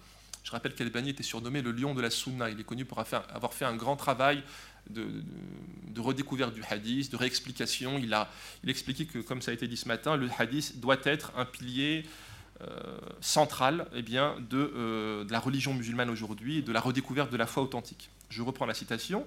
Il a fait à ce sujet des efforts estimables, même si parfois j'ai des avis divergents du sien à propos de son application d'authentification, etc., etc. Cela dit, j'ai des avis divergents de ceux de Sheikh al-Bani à propos de plusieurs de ses déductions dans le fiqh, la compréhension de l'islam. Et j'exprime ces divergences, particulièrement par rapport à ses avis isolés euh, et c'est pourquoi je n'ai pas été d'accord avec son avis interdisant aux femmes le port d'un bijou en or, etc. etc. Et j'ai également exprimé mon désaccord profond avec sa fatwa rendant obligatoire aux habitants de la Cisjordanie et de Gaza d'émigrer de ce Dar al-Kufr qui est devenu leur terre, puisque maintenant les Israéliens, les Juifs, eh bien, exercent l'autorité légale, politique et étatique sur ces territoires, qui sont historiquement, comme je le disais en préambule, un waqf, un bien, qui appartient à la Oumma islamia. C'est un bien, entre guillemets, euh, comment dirais-je euh, oui, oui, c'est inaliénable, mais euh, comment dire euh, Le droit de propriété n'appartient pas à un État-nation, mais à une communauté religieuse. Oui, inaliénable au sens euh, religieux, vous avez raison. ce serait le plus grand service qui puisse être rendu à Israël, vider le pays de ses habitants. Ça rappelle des choses. au sein également comment dire, euh, du spectre quiétiste, mais cette fois-ci au niveau des militants. Là, je vous parle hein, des gens que j'ai rencontrés euh, euh, durant ma thèse et après. il y a également, aujourd'hui, on reprend ces positions. Faut-il, quelle, quelle éthique salafiste par rapport à la problématique palestinienne et, donc israélienne? Donc j'ai rencontré par exemple quelqu'un qui est extrêmement intéressant, avec qui est extrêmement intéressant de discuter. Euh, Karim El-Hijazi, qui est un, quelqu'un qui a un site internet qui est francophone, il est belge, de mère belge et de père palestinien, euh, qui est comme euh, où est Laurent Bonnefoy. Donc il, a, est passé par, le, par Damage, qui est un centre, une ville où il y a un centre, une école salafiste extrêmement influente, qui a formé euh, des milliers de personnes euh, au canon du salafisme euh, quiétiste, et même pas quiétiste seulement, depuis plusieurs décennies, eh bien, je l'ai rencontré, j'ai fait une interview avec lui, il explique par exemple que même lui, alors c'est intéressant parce que lui, il est d'origine palestinienne, voire palestinien, donc il a un rapport charnel, j'allais dire, à cette réalité il explique eh bien, qu'il est euh, parfaitement défendable, euh, dans certains cas, eh bien, de justifier la fatwa d'Albanie. Voilà, et que le rapport à une communauté juive qui est vue comme inique eh bien, a mis en danger, euh, bien, j'allais dire, les coreligionnaires, la partie de la communauté musulmane qui est établie encore jusqu'à aujourd'hui en Palestine. Euh, un autre élément que je vous donne comme ça, euh, quand je faisais ma thèse, j'ai rencontré un salafiste français converti d'origine portugaise euh, que j'ai, comment dire, interviewé au moment de l'opération Plomb durci. Vous vous rappelez certainement de Plomb durci, décembre 2008, janvier 2009, et vous vous rappelez certainement de ce qui s'est passé, ce qui se passe encore de manière extrêmement régulière en France. à chaque fois que vous avez, comment dirais-je, un temps chaud dans cette partie du monde. Donc, vous avez des mobilisations euh, enfin dans les deux sens d'ailleurs, pro-israélienne et pro-palestinienne.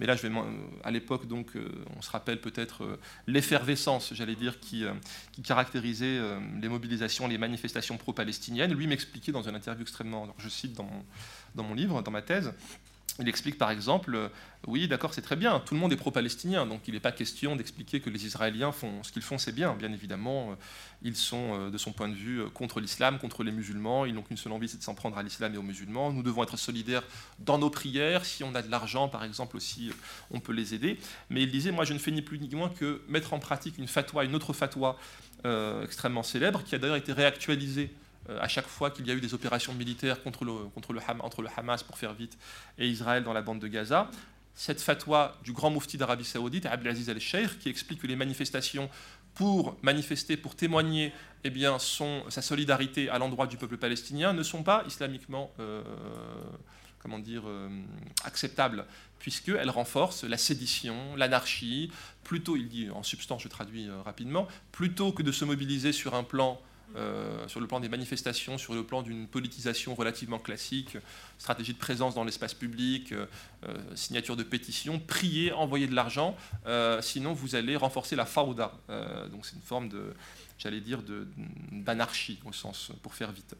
Il m'expliquait par exemple que l'une des raisons pour lesquelles il n'irait pas manifester pour témoigner de son soutien à la Palestine et aux Palestiniens, c'est que très certainement c'était peut-être utile pour certains, mais que lui voyait d'abord qu'il allait qu'il allait euh, comment euh, ne pas pouvoir prier à l'heure, pour faire vite. Voilà, qu'il expliquait que 2, 3, 4 heures d'une après-midi passées à manifester pour la Palestine et les Palestiniens, ça représentait à ses yeux, il m'a dit, deux prières euh, dont, j'allais dire, la réalisation ne se serait pas faite à l'heure.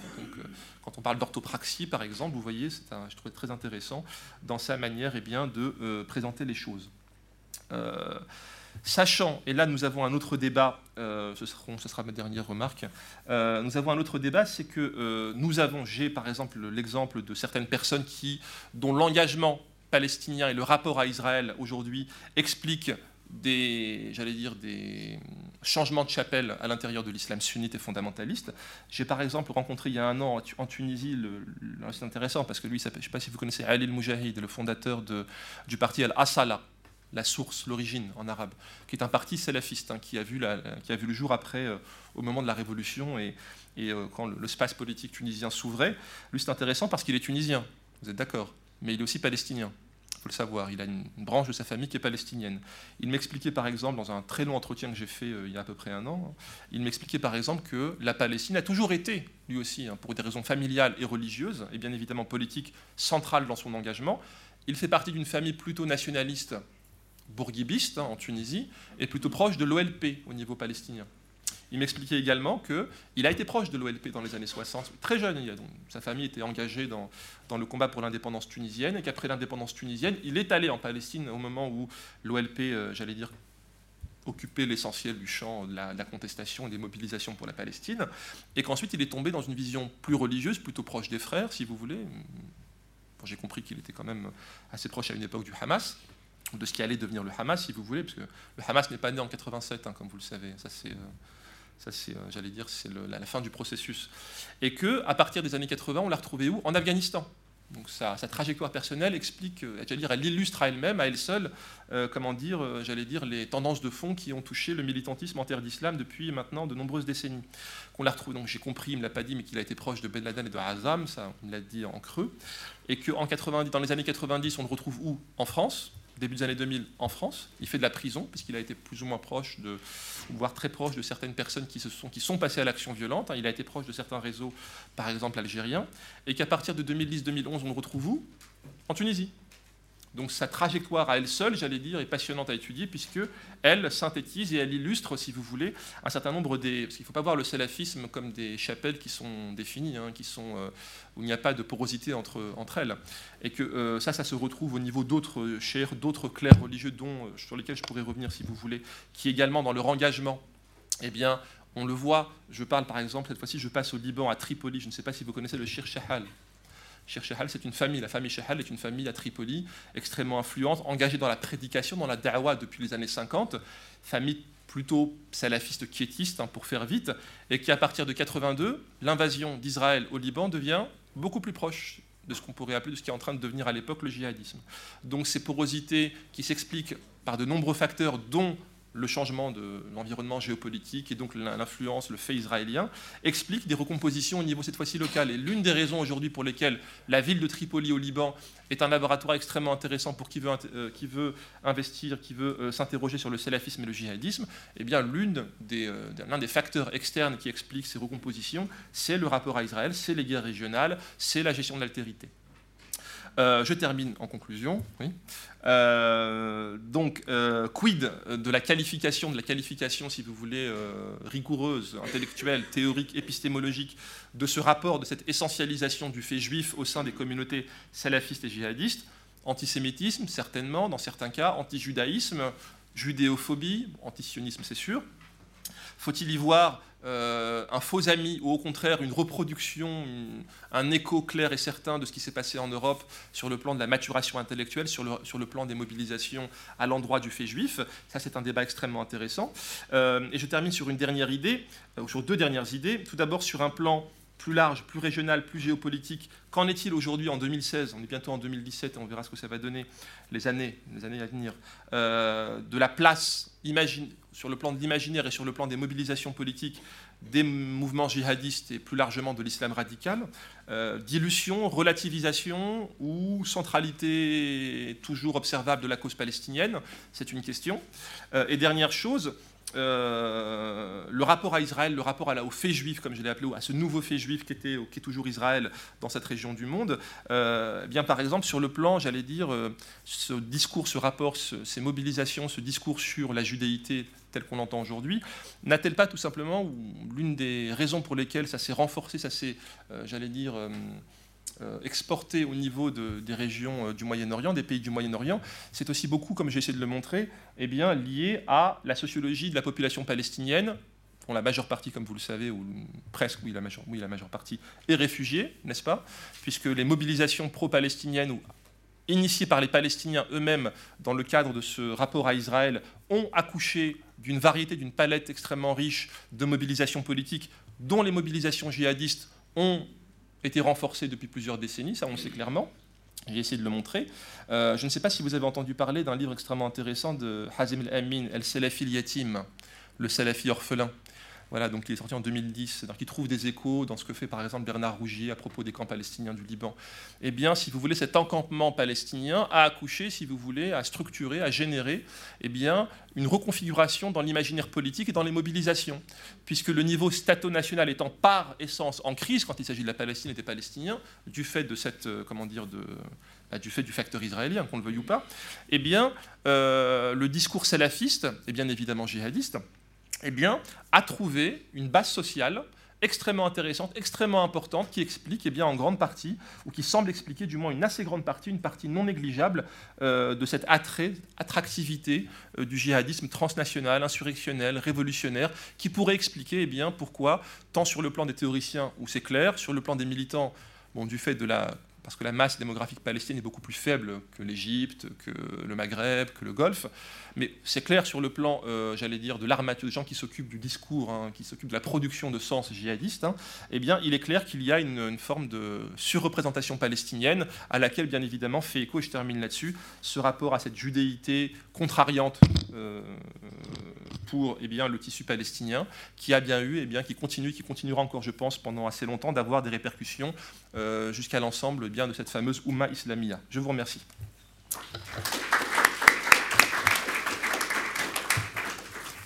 Très bien. Alors nous avons 45 minutes pour euh, des questions, des remarques. Je commence par monsieur, ensuite madame. On va prendre trois questions à la fois et puis. Euh, vous avez relevé quelque chose qui est important, c'est qu'il y a une évolution de la situation.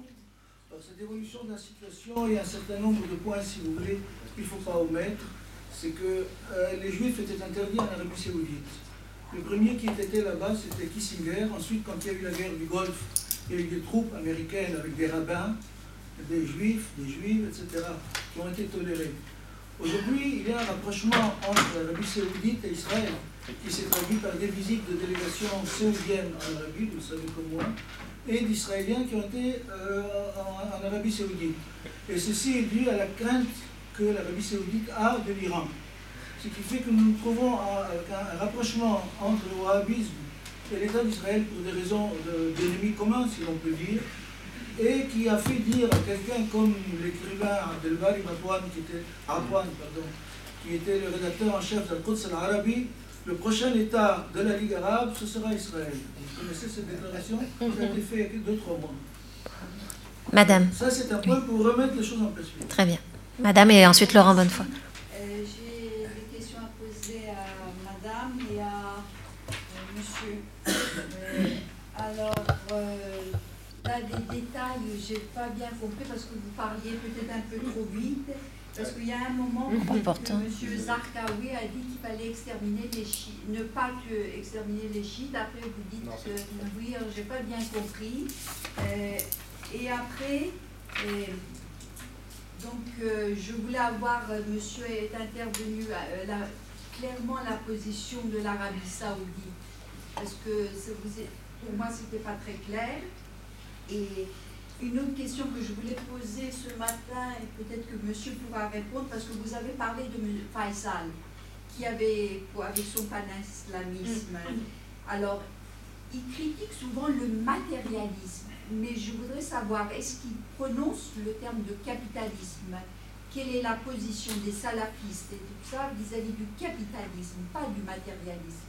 Ça, c'est important pour moi. Si quelqu'un pouvait m'éclairer clairement, euh, parce que je voudrais rapprocher avec mes propres idées à cet égard. Et j'ai été très intéressée par l'intervention de Madame, qui était excellente. J'ai appris des choses. Euh, je suis stupéfaite euh, d'entendre parler du Conseil européen de la je- que je n'étais pas au courant. Alors ça me pose beaucoup de questions au niveau juridique. Alors je voulais savoir si vous pouviez m'éclairer, parce que quand on parle des Rambalites, bon je comprends, on veut aller dans le temps. Mais maintenant, est-ce que ça va dans un sens positif? Est-ce qu'on tient compte des droits de l'homme? Parce que pour moi, quand on est dans un pays européen, euh, on ne peut pas avoir de femmes, parce qu'il y a de toute façon des, lois. Et alors, je ne peux pas comprendre qu'on puisse euh, se poser des questions, qu'il y ait une concurrence entre la charia et les lois de la République, parce qu'il y a des lois, c'est la monogamie. Alors, euh, si vous pouviez m'éclairer la position, quelle est, quelle est la valeur de ces fatwas au niveau européen Est-ce que ça respecte les droits de l'homme? Euh, Comment c'est Je suis très intéressée, je vous remercie de votre intervention. Laurent et puis Moi, j'avais une question pour, pour ami euh, sur euh, l'idée de- d'une spécificité, parce que de, toute la, la trajectoire que tu, que tu traces là, euh, elle ne me semble pas spécifique en fait. euh, la- le rapport à euh, Israël, le rapport à la Palestine, puisqu'il s'agit essentiellement de ça, et assez peu du rapport en fait euh, aux Juifs en tant que minorité ou en tant que, en tant que religion. Euh, là, n'est pas, spécifique, il est commun au mouvement nationaliste, au mouvement de gauche. Quels seraient, pour, pour- selon toi, les, éléments spécifiques d'un discours salafi ou d'un discours djihadiste? Peut-être on commence par Madame et puis ensuite. euh, Oui, alors euh, il faut savoir un peu l'histoire de ce Conseil européen de la fatwa, c'est intéressant. Kardawi, euh, dont on a parlé, en est l'animateur. il est composé d'une quinzaine de spécialistes du droit religieux, dont 10 Européens et 5 extra-européens. Voilà. Donc il y a un équilibre entre euh, ceux qui pensent à partir du contexte européen et ceux qui lui sont euh, liés, mais plus extérieurs, qui n'y vivent pas c'est quand même un travail qui est fait à partir du, droit religieux. hein, ça, c'est clair. Euh, voilà, donc le travail qui se fait, que j'ai présenté, qui est en fait un travail euh, mesuré d'adaptation, mais qui conserve encore quelques prudences, très clairement, euh, et reflète la vision traditionnelle d'une femme, c'est, c'est un, ça fait partie du corpus du droit religieux. Ça s'inscrit dans un travail euh, très traditionnel dans le monde musulman, qui est celui de donner des avis juridiques. Donc c'est présenté sous forme de questions particulières auxquelles on apporte une, une réponse euh, à l'aide du matériel, soit des, des- versets du Coran, soit des hadiths.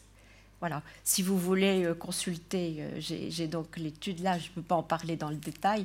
J'ai essayé de la résumer à travers cette comparaison qui montre quand même que c'est un travail très favorable par rapport euh, à, ce qu'on peut trouver euh, dans le, comme avis juridique, comme travail jurisprudentiel euh, dans les fatwas hanbalites euh, qui sont venus d'ailleurs. Et alors le problème, pour moi, c'est aussi la, façon dont un certain nombre de musulmans, plus ou moins jeunes, euh, se réfèrent à des fatwas par Internet. Et ce qui est très combattu par un certain nombre d'imams qui, euh, voilà, qui essayent de, de, parer à cela, parce que ces fatwas sont faites par des gens qui sont extérieurs au contexte français. Et donc euh, là, on n'a pas de contrôle. Et voilà. Donc ça, il y a une véritable inquiétude par rapport à ces lieux de production de fatwa extérieurs euh, au, milieu européen et au milieu français. Alors, merci pour vos questions. Euh, dans l'ordre, sur Israël et l'Arabie saoudite, oui. Alors, il y a plusieurs choses. entre le moment où euh, autour de l'État, pardon, autour de l'État d'Arabie Saoudite euh, se structure une forme de, résistance à Israël. Enfin, vous voyez ce que je veux dire? Enfin, Une forme de, pardon, vous êtes là, euh, une forme de, réaction, si vous voulez, à Israël et à sa politique, ou les deux. souvent c'est les deux. eh bien, et aujourd'hui, vous avez clairement un changement, je ne dis pas tectonique, mais vous avez un changement structurel profond. Euh, une question qu'on peut poser, c'est quels sont les deux pays au Moyen-Orient qui ont le même allié, les États-Unis, et le même ennemi, l'Iran bah, Israël et l'Arabie saoudite. Donc si vous voulez, la, logique étatique, euh, entre guillemets, faut-il appeler réaliste si vous voulez, semble pousser aujourd'hui eh bien, les deux acteurs, euh, je ne dis pas dans les mains de l'un de l'autre, mais il y a une convergence d'intérêts pour, pour employer une expression que tout le monde connaît. Ça ne veut pas dire... Pardon? Alors attendez, oui, alors. Euh, attendez, alors en même temps, euh, ça c'est, euh, si vous voulez, c'est si, eu égard à, la perception de la menace iranienne, parce que l'Arabie saoudite se voit, vous imaginez si vous êtes à Riyad, vous avez perdu l'Irak, l'Iran, entre guillemets, dans votre dos, vous avez le Yémen, vous avez les soulèvements, les mobilisations sociales, vous avez les frères musulmans qui ne rêvent que d'une chose, ou pas loin, c'est d'établir une république et non plus une monarchie en Arabie Saoudite. Euh, euh, petit détail en passant, vous avez un prix du baril qui est en train de s'effondrer, du moins qui décline. Euh, l'alliance américaine, elle semble vaciller, etc. Donc voilà. Donc vous avez des, si vous, des similarités. Ce qui ne veut pas dire que les deux vont travailler la main dans la main, puisque, par exemple, par rapport à l'Iran, on a, c'est Wikileaks, on a un certain nombre de, discours officiels de l'ancien roi d'Arabie Saoudite qui explique qu'il faut par exemple, sa fameuse déclaration sur couper la tête du serpent iranien. Donc ça, j'allais dire, ça n'a pas surpris grand monde, mais il explique qu'il y a quand même deux pays qui n'ont pas le droit d'exister, c'est l'Iran et Israël. On est en 2000, euh, déclaration de 2000 plus 12, 13, un truc comme ça. Donc vous avez une convergence d'intérêts, clairement. Est-ce que ça va, jusqu'où ça va aller? Voilà, c'est plutôt la question euh, que vous posez, que vous semblez poser. Euh, il est clair qu'il y a un changement euh, structurel, pour pas dire autre chose, si on veut comparer la période, par exemple, du roi Faisal à celle d'aujourd'hui du roi Salman. N'est-ce pas? Donc, vous avez, j'allais dire, la, la, et plus généralement, vous posez la question de la pertinence encore aujourd'hui de la ligne de clivage et de l'opposition israélo-arabe. Voilà, parce qu'à l'intérieur du corps entre guillemets arabe, vous avez aujourd'hui des failles, des tensions qui, pour certains, semblent redéfinir et prendre le pas sur euh, cet antagonisme structurel, voilà, qui avait pendant. Euh, oui. Tout le monde a vu les, les gens de Jabhat el-Nusra, il y a eu 1500, 1700. Oui, les combattants de Jabhat el-Nusra sont soignés de l'autre côté de la frontière, moyennant 1000 shekels par jour quand même. Ouais. Oui, mais vous avez aussi maintenant des échauffourées entre Daesh et, Israël. Oui, enfin bon, passons, passons. Bien malin celui qui pourra vous dire comment ça va se terminer, mais voilà. Euh, ensuite, Zarqawi, non, j'ai pas dit que Zarqawi, euh, alors Zarqawi n'avait pas une grande appétence pour le chiisme et les chiites, ça vous l'avez compris. Euh, il était clairement, il avait un agenda anti-chiite depuis, enfin, avant en réalité, mais bien évidemment à partir de à partir de cette opportunité offerte par cet espace d'opportunité offert par le entre guillemets, ce nouvel Irak, l'Irak post-2003, eh bien, il a eu les moyens de son, idéologie. Et quand euh, vous avez eu des débats, qui sont d'ailleurs d'une certaine manière encore aujourd'hui euh, observables au sein, des, au sein des djihadistes, si vous voulez, euh, oui, mais c'est toujours, vous savez, ce bon vieux débat qu'il y a chez les djihadistes, oui, mais qui est l'ennemi? Alors, il y a beaucoup d'ennemis chez les djihadistes, vous êtes d'accord, mais la hiérarchie de l'inimité, la hiérarchie de l'action, l'action militaire, le Yémen, on en a parlé ce matin, les États-Unis, Israël, est-ce que c'est pareil? Euh, les sunnites, entre guillemets, traîtres, comme les gens à la tête des monarchies euh, marocaines, saoudiennes, etc. Ou peut-on travailler avec eux Euh, quid des chiites? Zawahiri disait la chose suivante non, les chiites ne sont pas l'ennemi, ce n'est pas l'ennemi principal, loin s'en faut. On doit rester focalisé sur notre objectif qui est le combat contre les États-Unis, parce que les États-Unis, c'est, j'allais dire, c'est, le grand argentier des ennemis de l'islam, d'Israël d'un côté et des régimes entre guillemets corrompus d'autre part. Ce à quoi Al-Zarqawi lui répondait Oui, mais euh, très bien, mais on n'est pas, si vous voulez, on n'est pas forcément en désaccord sur la finalité. Mais en récupérant l'Irak, en sunnisant l'Irak, en mettant la main sur l'Irak, pour le dire de manière extrêmement claire, nous pouvons revenir sur nos fondamentaux que sont la lutte contre Israël, puisque nous allons gagner un pays au, milieu du, au cœur du Moyen-Orient, que nous allons bien évidemment gérer, que nous allons transformer eh bien, en, euh, comment dire, en, base, en rampe de lancement si vous voulez, pour la reconquête de la Jordanie d'abord, de la Palestine d'après. Voilà. Donc vous avez ces débats-là. Est-ce que j'ai été clair? Ça va? Euh, ensuite, euh, monsieur, vous parlez d'Abdelbari Atwan euh, qui explique qu'Israël sera. Alors, j'irai pas jusque-là. J'irai pas jusque -là. Alors, je sais, parce qu'il y a quelques temps, vous savez, j'ai parlé. Oui, oui, je connais bien. Oui, oui. Alors, non, mais il y, a une chose aujourd'hui plus, généralement, euh, on a dit aussi que la Russie allait intégrer l'OCI, vous le savez, ça. Euh, alors, non, mais là, il y a, enfin, plus généralement, mis à part Abdelbari Atwan, euh, il y a quand même quelque chose de l'ordre aujourd'hui du sentiment d'abandon palestinien, si vous voulez, puisque les pays arabes n'en sont plus, si vous voulez, à beaucoup d'entre eux du moins, n'en sont plus à se projeter pour défendre leurs frères, c'est leurs frères, ils en sont aujourd'hui à assurer leur propre survie. Donc la thématique de l'abandon palestinien, euh, qui d'ailleurs participe pour certains de la relativisation du conflit israélo-palestinien. Il y a euh, un an et demi, je crois que j'avais parlé à... Vous connaissez Azmi Bishara Il m'avait dit clairement, euh, oui, non, mais le conflit, la Palestine est devenue une cause secondaire. Hein. Il l'a dit clairement, je veux dire, s'il me l'a dit, donc c'est pas... Comment? Selon Azmi Bishara, bon après, le débat est ouvert. Donc voilà, donc ça fait partie d'un comment dire d'un débat, un, un, énième débat si vous voulez sur ces questions. Euh, Laurent, merci pour ta question. Euh, alors y a-t-il une spécificité du, djihadisme et du salafisme dans le rapport aux juifs? Euh, Alors il y a deux choses rapport aux juifs d'une part Israël d'autre part. Oui, sur un plan, sur un plan, sur le plan politique, sur le plan des narratifs, il y a eu, il y a des, des similarités, des, comment dire, des sujets transversaux, des arguments transversaux. Euh, c'est une cause arabe dans un cas, c'est une cause, holiste en fait, soit pour au niveau des arabes dans un cas, au niveau des musulmans d'autre part, dans un autre cas. Donc il faut s'unir contre l'ennemi. Qu'aujourd'hui l'identité arabe euh, n'a de véritable valeur et de véritable sens que dans son combat. C'est là qu'elle va trouver un exutoire, c'est en se frottant, en ayant raison d'Israël que nous allons redécouvrir notre arabité dans un cas, notre islamité dans l'autre. Donc euh, il y a des similarités sans être des, éléments, comment dire, exactement euh, sans être pareil, euh, mais quand même sur le plan des mobilisations, il y a quand même des différences. C'est-à-dire que les djihadistes sont dans le transnational. Euh, il n'y a aucun pays arabe aujourd'hui qui est dans le transnational. Il faut être sérieux. Il n'y a aucun pays qui appelle, au-delà des symboles, hein, mais il n'y a aucun pays qui a une politique étrangère à destination d'Israël et de la Palestine qui est de l'ordre de la coopération, j'allais dire, comment dire, dans le holisme transnational. C'est pas vrai. Les djihadistes sont encore les derniers. Même les frères musulmans aujourd'hui ne sont plus là-dedans à nuancer. Mais on l'a vu avec Morsi à la tête de l'Égypte pendant à peu près un an. On le voit avec Nahada en Tunisie. Euh, quand Rachid Ranouchi, on lui demande s'il euh, y a des gens qui poussaient pour que dans la constitution tunisienne, on mentionne noir sur blanc le fait que la Tunisie est un pays frère avec la Palestine, il dit non. Bien évidemment, ça ne veut pas dire que Rachid Ranouchi n'est pas pro-palestinien, on est d'accord, hein, pas ça. Mais le fait, le fait de reformuler une nouvelle, euh, comment dire, un nouveau discours, un nouveau positionnement, il n'y a plus aujourd'hui, je, enfin, je peux me tromper, laisse-moi réfléchir, je réfléchis en même temps que je parle, il n'y a plus que les djihadistes qui sont dans le transnational. Enfin, non, il y aurait qui?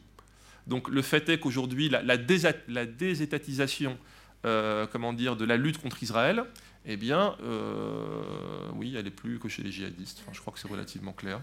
Donc encore aujourd'hui, on en est les débats, c'est est-ce que les djihadistes ont oublié la Palestine ou pas? Et eux, régulièrement, comme je l'ai expliqué, bah, ils réappellent, ils réaffirment le fait est que ça reste, Israël reste en ligne de mire, que c'est en réglant nos affaires d'abord au niveau syrien, au niveau irakien, voire ailleurs, que nous serons en meilleure, meilleure position pour eh bien, en finir avec Israël. Euh, voilà. Mais il y a des similarités, c'est clair. Donc, euh, la cause palestinienne est transversale par définition. Elle concerne des mouvements religieux, politiques, nationalistes, séculiers, euh, les intellectuels, enfin, en théorie du moins, il n'y a pas plus consensuel. C'est la cause, c'est qui est intéressant, c'est que je termine là-dessus. La cause palestinienne, c'est la cause apolitique par excellence, au sens où c'est la cause qui ne devrait pas, du moins en théorie, ne fait pas intervenir le facteur partisan, et c'est la cause politique par excellence dans cette région du monde, puisque c'est par la Palestine et Israël que, eh bien, euh, c'est, j'allais dire, le but ultime, le but paroxystique. Est-ce que j'ai été clair? Oui? Très bien. Alors j'ai quatre questions, même cinq. Euh, je vais prendre les trois premières, puis ensuite. Euh, alors monsieur d'abord. Oui, monsieur oui, euh, chez les nouveaux penseurs de l'islam dont on a parlé ce matin, qui essaient d'insuffler justement la, la raison, y a-t-il dans, dans, ce mouvement des gens qui distinguent l'antisionisme, donc qui seraient d'accord avec une certaine lutte contre Israël et, et, et la Palestine, et puis une lutte franche contre l'antisémitisme. Est-ce que dans le milieu de, des gens qui pensent l'islam aujourd'hui, on distinguerait l'antisémitisme de l'antisionisme Il y a un nouveau penseur de l'islam. Bah, ce dont on a parlé ce matin, est-ce que ouais. euh, actuel? Et puis j'ai une petite question pour, pour Madame Chaffot. Euh, concernant le, le, le, Conseil européen de, de la vous donnez beaucoup de crédibilité. Vous, vous n'avez pas indiqué, je voudrais savoir si je me trompe, euh, en tout cas on dit, on dit qu'il s'agit d'une émanation directe des frères musulmans. Euh, il y avait Alain Dikoff et ensuite euh, Francesco. Euh, moi j'avais euh, oui, une question aussi sur le, sur le Conseil européen de la fatwa. Est-ce qu'on a une idée de, de comment dirais-je, de, de l'audience qu'il a, voilà, de l'audience. C'est-à-dire, euh, est-ce que ces fatwas, bon, c'est bien d'en faire, mais, mais quel écho elles ont euh, Est-ce qu'on a un peu une idée du, du, du, de, de, de, la légitimité finalement qu'elles ont dans, dans, dans, dans les comportements qu'elles peuvent induire? Voilà, parce que ça évidemment c'est un point extrêmement important. Euh, et, et, alors là, c'est peut-être euh, à, à, à Mohamed, je voulais demander une, une, une précision. Moi, j'ai eu le sentiment, euh, dans, dans, ce qui a été très bien présenté, je crois qu'en effet, les, le salafisme, c'est une constellation en fait. Il y, a, il y a un peu de tout là-dedans. Euh, c'est presque un peu comme les hadiths, il y en a 800 000, donc on n'en a pas autant, mais enfin on en a quand même beaucoup. Mais juste dans la. Je pense aussi qu'il y, a en effet une porosité qui, qui, qui a été bien montrée. Mais moi j'étais frappé par une chose, mais je, voulais être sûr d'avoir bien, bien entendu, c'est pour ça qu'il faut peut-être revenir à la citation. Il me semblait que dans la, dans la position que par exemple quelqu'un comme Albani a, a, a, quand il demande aux, finalement, aux Palestiniens de finalement vous ne pouvez plus rester sur place et vous partez à l'étranger, que dans le fond il y avait quand même en soubassement, j'ai perçu assez fort une, une motivation religieuse. C'est-à-dire que ce qu'on leur demandait en fait, euh, vous ne pouvez pas rester parce qu'il y a des soldats qui rentrent la nuit, qu'il y a des femmes qui sont dans les lits, etc. Ah, oui. Alors, ma, ma, question, c est, c est, ma question est, bon, alors, la, la, citation était rapide, mais ma question c'est, euh, si c'est ça, c'est, on, on, voit vraiment que dans le fond, ce, cette modalité du salafisme est en effet assez quiétiste, et je dirais assez euh, peu sensible aux politiques. Mais peut-être que j'ai mal, enfin, j'ai peut-être, c'était peut-être pas tout, mais c'est ce que moi j'ai perçu dans ce qui a été dit.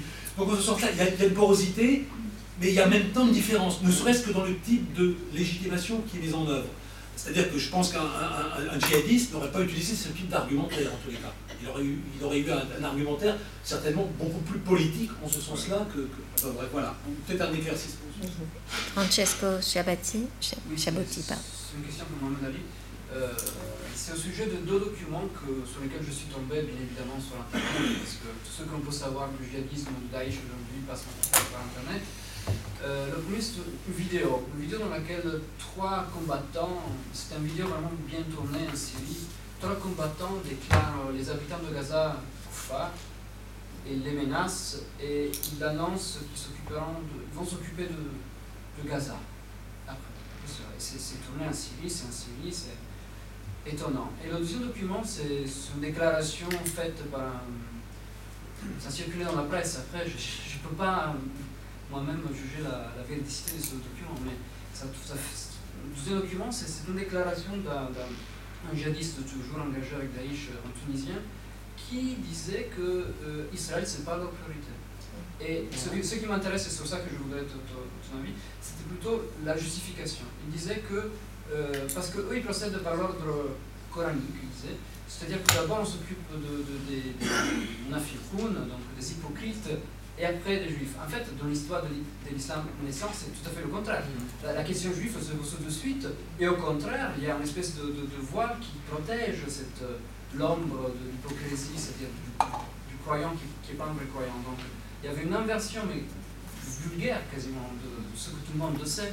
Alors, est-ce que tu pourrais nous faire un commentaire sur deux documents qui vont un peu euh, pas à l'encontre de, la thèse que Israël reste prioritaire dans l'agenda djihadiste de Daesh Très bien. Donc, les deux autres questions, on les prendra ensuite, non? Madame? Alors. Pour répondre pour le Conseil européen de la fatwa, euh, je voudrais vous raconter comment on a travaillé. Donc, je vous invite à lire cela parce qu'effectivement, probablement beaucoup d'entre vous ne connaissent pas ou peu euh, ce travail et que c'est quand même tout à fait intéressant.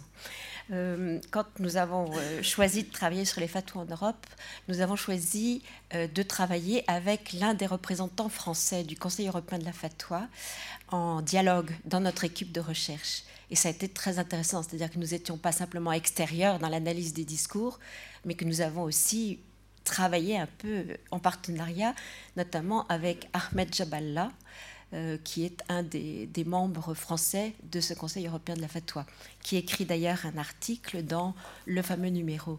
Donc sur la démarche, je trouve que c'est déjà très intéressant. Alors sa proximité avec les frères musulmans, c'est tout à fait vrai.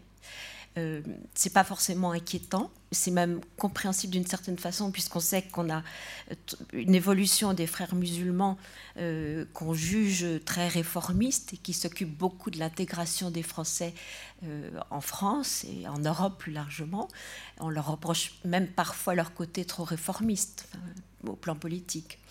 Voilà, donc je, je dirais que c'est pas étonnant si ce Conseil européen travaille pour développer un outil qui permette à des musulmans de vivre mieux. Ça, fait partie de leur, euh, de leur démarche.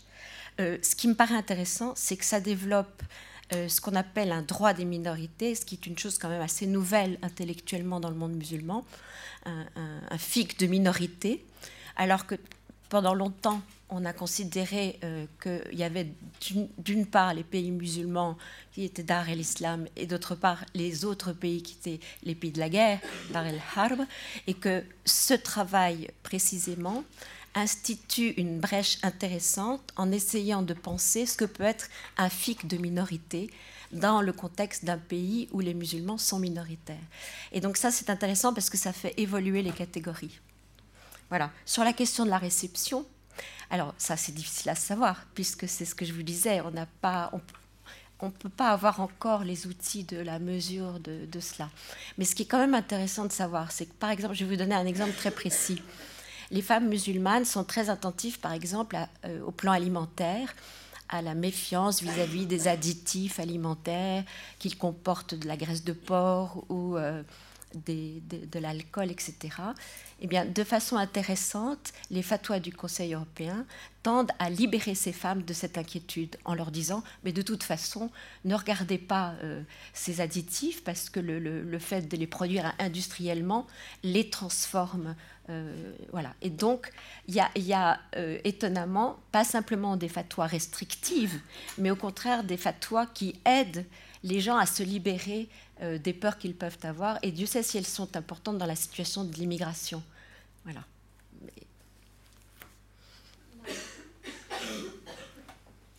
Alors merci. Euh, avait deux questions, donc j'en ai raté une. Euh, oui, sur les nouveaux penseurs de l'islam. Alors, alors, les nouveaux penseurs de l'islam. déjà, il, il, faudrait définir de qui on parle, mais on va parler de ceux qu'a priori on connaît.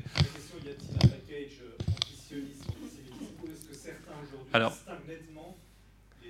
alors ça dépend de qui vous parlez, parce que si, si par exemple on parle de Rachid Benzine, à ma connaissance, euh, il y a un discours... Enfin, déjà, les questions politiques font souvent l'objet, je ne dis pas d'une mise au second plan, mais c'est véritablement un discours euh, sur une nouvelle forme de normativité islamique là, qui, qui, caractérise, si vous voulez, qui leur raison d'être, c'est-à-dire... Euh, euh, bah, ce qui été dit ce matin, l'islam et la libre conscience, l'islam et les femmes, l'islam et la diversité d'une société, l'islam et les droits de l'homme, l'islam et la démocratie.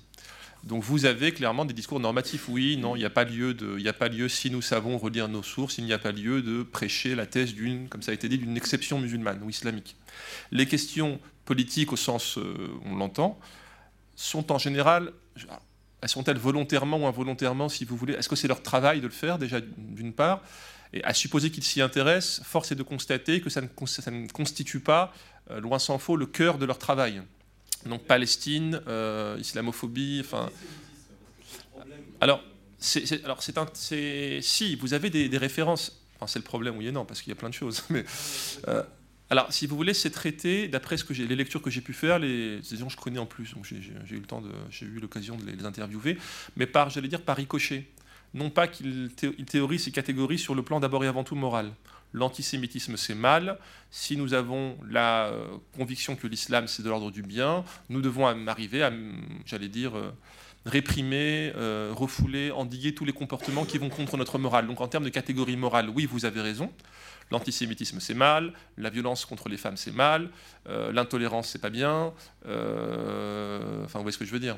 Maintenant, en termes de catégorie politique, à ma connaissance, il n'y a pas de discours de théorisation politique sur le conflit israélo-palestinien. Enfin, euh, j'ai jamais entendu Rachid Benzine dire je suis pour ou contre la solution à deux États. Enfin, il y a peut-être un avis sur la question si vous voulez, mais ça ne constitue pas, si vous voulez, le cœur de leur travail intellectuel, qui est un travail, enfin, euh, comment dire, qui est d'abord et avant, pardon, d'abord et avant tout un travail que je qualifierais de normatif, si vous voulez. Voilà, qu'est-ce que c'est, que, l'islam du bien, si vous voulez? Donc l'islam du bien, c'est euh, on met de côté, enfin, on combat tout ce qui est de l'ordre du mal euh, au sens moral du terme, mais qui ne débouche pas, qui ne génère pas un positionnement politique, ou même avant même de parler de positionnement politique, qui ne génère pas une forme, j'allais dire, de, discours intellectuel au sens politique, au sens où peuvent l'avoir d'autres intellectuels. Voilà, il n'y a pas de tribune faite sur euh, l'islam et la Palestine. Il n'y a pas de tribune faite sur l'islam et, euh, Al-Qaïda. Donc, condamnation morale, travail sur les sources. Dirais c'est leur raison d'être en un sens, mais ça n'a pas, j'allais dire, d'incidence sur un positionnement public, politique spécifique sur ces questions. Voilà. Et ça, si vous me permettez, c'est plutôt d'ailleurs une, je ne dis pas une spécificité, mais quelque chose qu'on retrouve de manière assez, assez allègrement chez certains prédicateurs, d'autres intellectuels qui, eux, pensent l'identité musulmane comme devant, aujourd'hui, et eh bien, avoir un discours sur la Palestine, sur euh, l'islamophobie, sur... Voilà. Donc vous avez des polarités comme ça. Voilà. Ensuite, euh, les habitants de Gaza, est-ce que ce sont des koufars Alors ça, très franchement, j'ai jamais entendu dans tout ce que j'ai pu trouver euh, de stigmatisation des Palestiniens et plus particulièrement. Non, vous avez des choses sur le Hamas. Vous avez des choses sur le Hamas comme mouvement traître, comme euh, mouvement trop, trop, j'allais dire trop, trop lâche. Comment? Oui, mais au nom de quoi ça m'intéresse? Quel est l'argumentaire? Non, franchement, si, je sais qu'il y a des choses, bien évidemment, euh, Daesh contre Hamas. Bon, ça, vous avez, j'allais dire, une lutte pour le leadership, pour l'hégémonie. Euh, d'ailleurs, aussi, c'est une chose qui est extrêmement intéressante. C'est plus généralement les mouvements de l'islam politique au sens euh, canal historique et les mouvements djihadistes. Il y a aussi une tension entre les deux. Vous avez des similarités, une matrice qui peut être plus ou moins commune parfois, et une concurrence, bien sûr. Bien sûr. Bah, intéressant, si je vous me permettez une petite digression, quand je parlais de Al-Salafi Yatim, Salafi orphelin.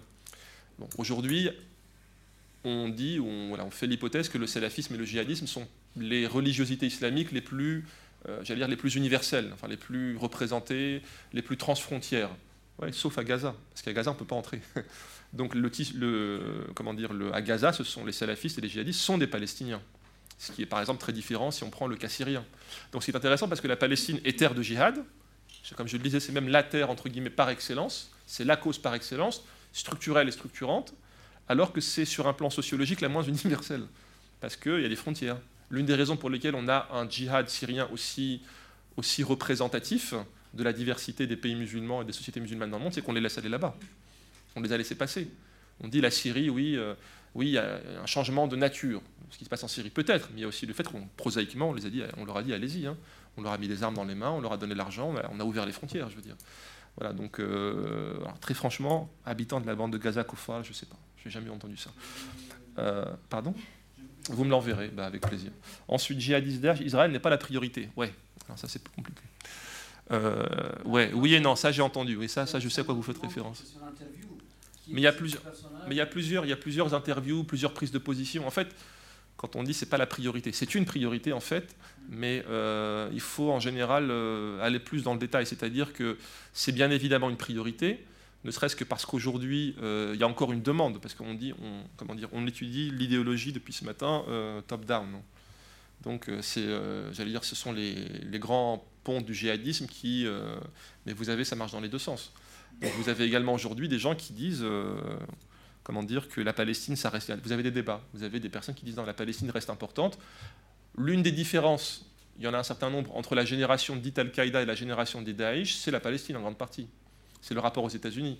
Alors que, euh, un, la construction étatique et la, la reterritorialisation sur un territoire à cheval entre l'Irak et la Syrie, c'est une innovation, entre guillemets, de Daesh. Euh, de la même manière qu'il semblerait, du moins jusqu'à nouvel ordre, et ça je ne suis même pas certain, euh, que ne serait-ce que parce qu'il y a une frontière, je veux dire. Si vous, voulez, si vous avez la, prétention de renverser Assad et d'exercer votre autorité sur l'ensemble du territoire syrien, à moins d'être très naïf, va se poser la question de la, porosité, la, question de la, proximité israélienne. Donc c'est pas possible, j'allais dire, je vois pas. À mon avis, ceux qui pensent qu'Israël n'est pas la priorité prennent leur désir pour des réalités, pour, euh, pour des, pardon, leur Enfin, vous comprenez. Voilà. Donc, euh, si vous voulez, j'introduirai une dimension de temporalité. Donc, oui, jusqu'à preuve du contraire, pendant encore quelques temps, à supposer qu'ils y arrivent, ça va être Assad, ça va être les chiites, ça va être euh, certaines minorités, très bien. Mais enfin, structurellement, je ne vois pas pourquoi il y aurait, si vous voulez, un adjordamento euh, qui, qui, comment, qui placerait Israël en dehors du champ de la contestation et de la mobilisation. et pardon? Oui, je vous en prie. Et euh, Alain, alors là, oui, salafisme, constellation, euh, oui, vous avez raison. Euh, porosité, oui et non, c'est ça tout le débat. Hein. Est-ce que le salafisme conduit au djihadisme? Est-ce que le djihadisme conduit au quiétisme? Au passage, c'est aussi une bonne question. L'Algérie des années 90, c'est beaucoup de djihadistes du maquis qui sont revenus à, entre guillemets, la raison quiétiste. Il faut le savoir.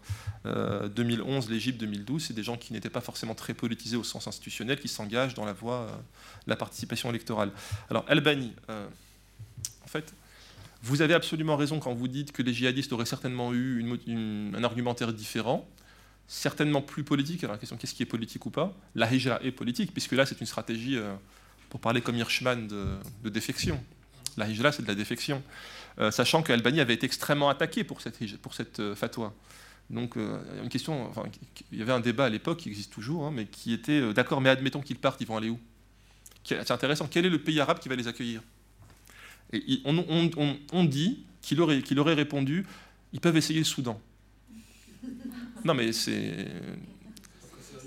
Non, mais c'est intéressant parce que, admettons, non, mais lui raisonne, enfin, c'est comme ce que dit, la question de tout à l'heure, lui raisonne en, avec des catégories transnationales, j'allais dire la Oumma. Donc il dit, ils sont musulmans, donc les autres sont musulmans, il y a moyen de s'entendre. Euh, d'autres personnes ne raisonnent pas forcément avec ces catégories. Donc il serait allé où? En Jordanie? Moi, c'est déjà plein, vous allez me dire. Euh, la Syrie, l'Égypte, euh, le Golfe, où ça? Donc bien évidemment, au passage, en termes de... Ouais, pourquoi pas. Je suis pas sûr que les Saoudiens soient preneurs, mais bon. Euh, oui, d'ailleurs, c'est la, même, euh, comment dire, petite parenthèse, la même, remarque se fait à propos des réfugiés syriens aujourd'hui. Hein. Pourquoi est-ce que le Golfe n'a pas de... Voilà. Euh, donc, en fait, oui, il a une catégorisation morale. Il explique que les Israéliens font grosso modo de la vie des Palestiniens un enfer. ce sur quoi beaucoup de gens sont d'accord, à la fois au sein du spectre de l'islam militant, mais même au-delà. Mais la question, c'est que lui, euh, faire de la vie des Palestiniens un enfer, ça prend la forme. Euh, il réveille les femmes pendant la nuit, il les dérange. Euh, c'est de l'ordre, même comme vous disiez, c'est de l'ordre du privé. Un djihadiste lui aurait dit non mais attendez, ce sont des juifs, ce ne sont pas des musulmans. Un État qui n'est pas musulman qui, exerce une autorité. Donc clairement, il faut, ça, a été fait d'ailleurs, c'est l'argumentaire religieux mobilisé d'une part par les djihadistes et les quiétistes d'autre part.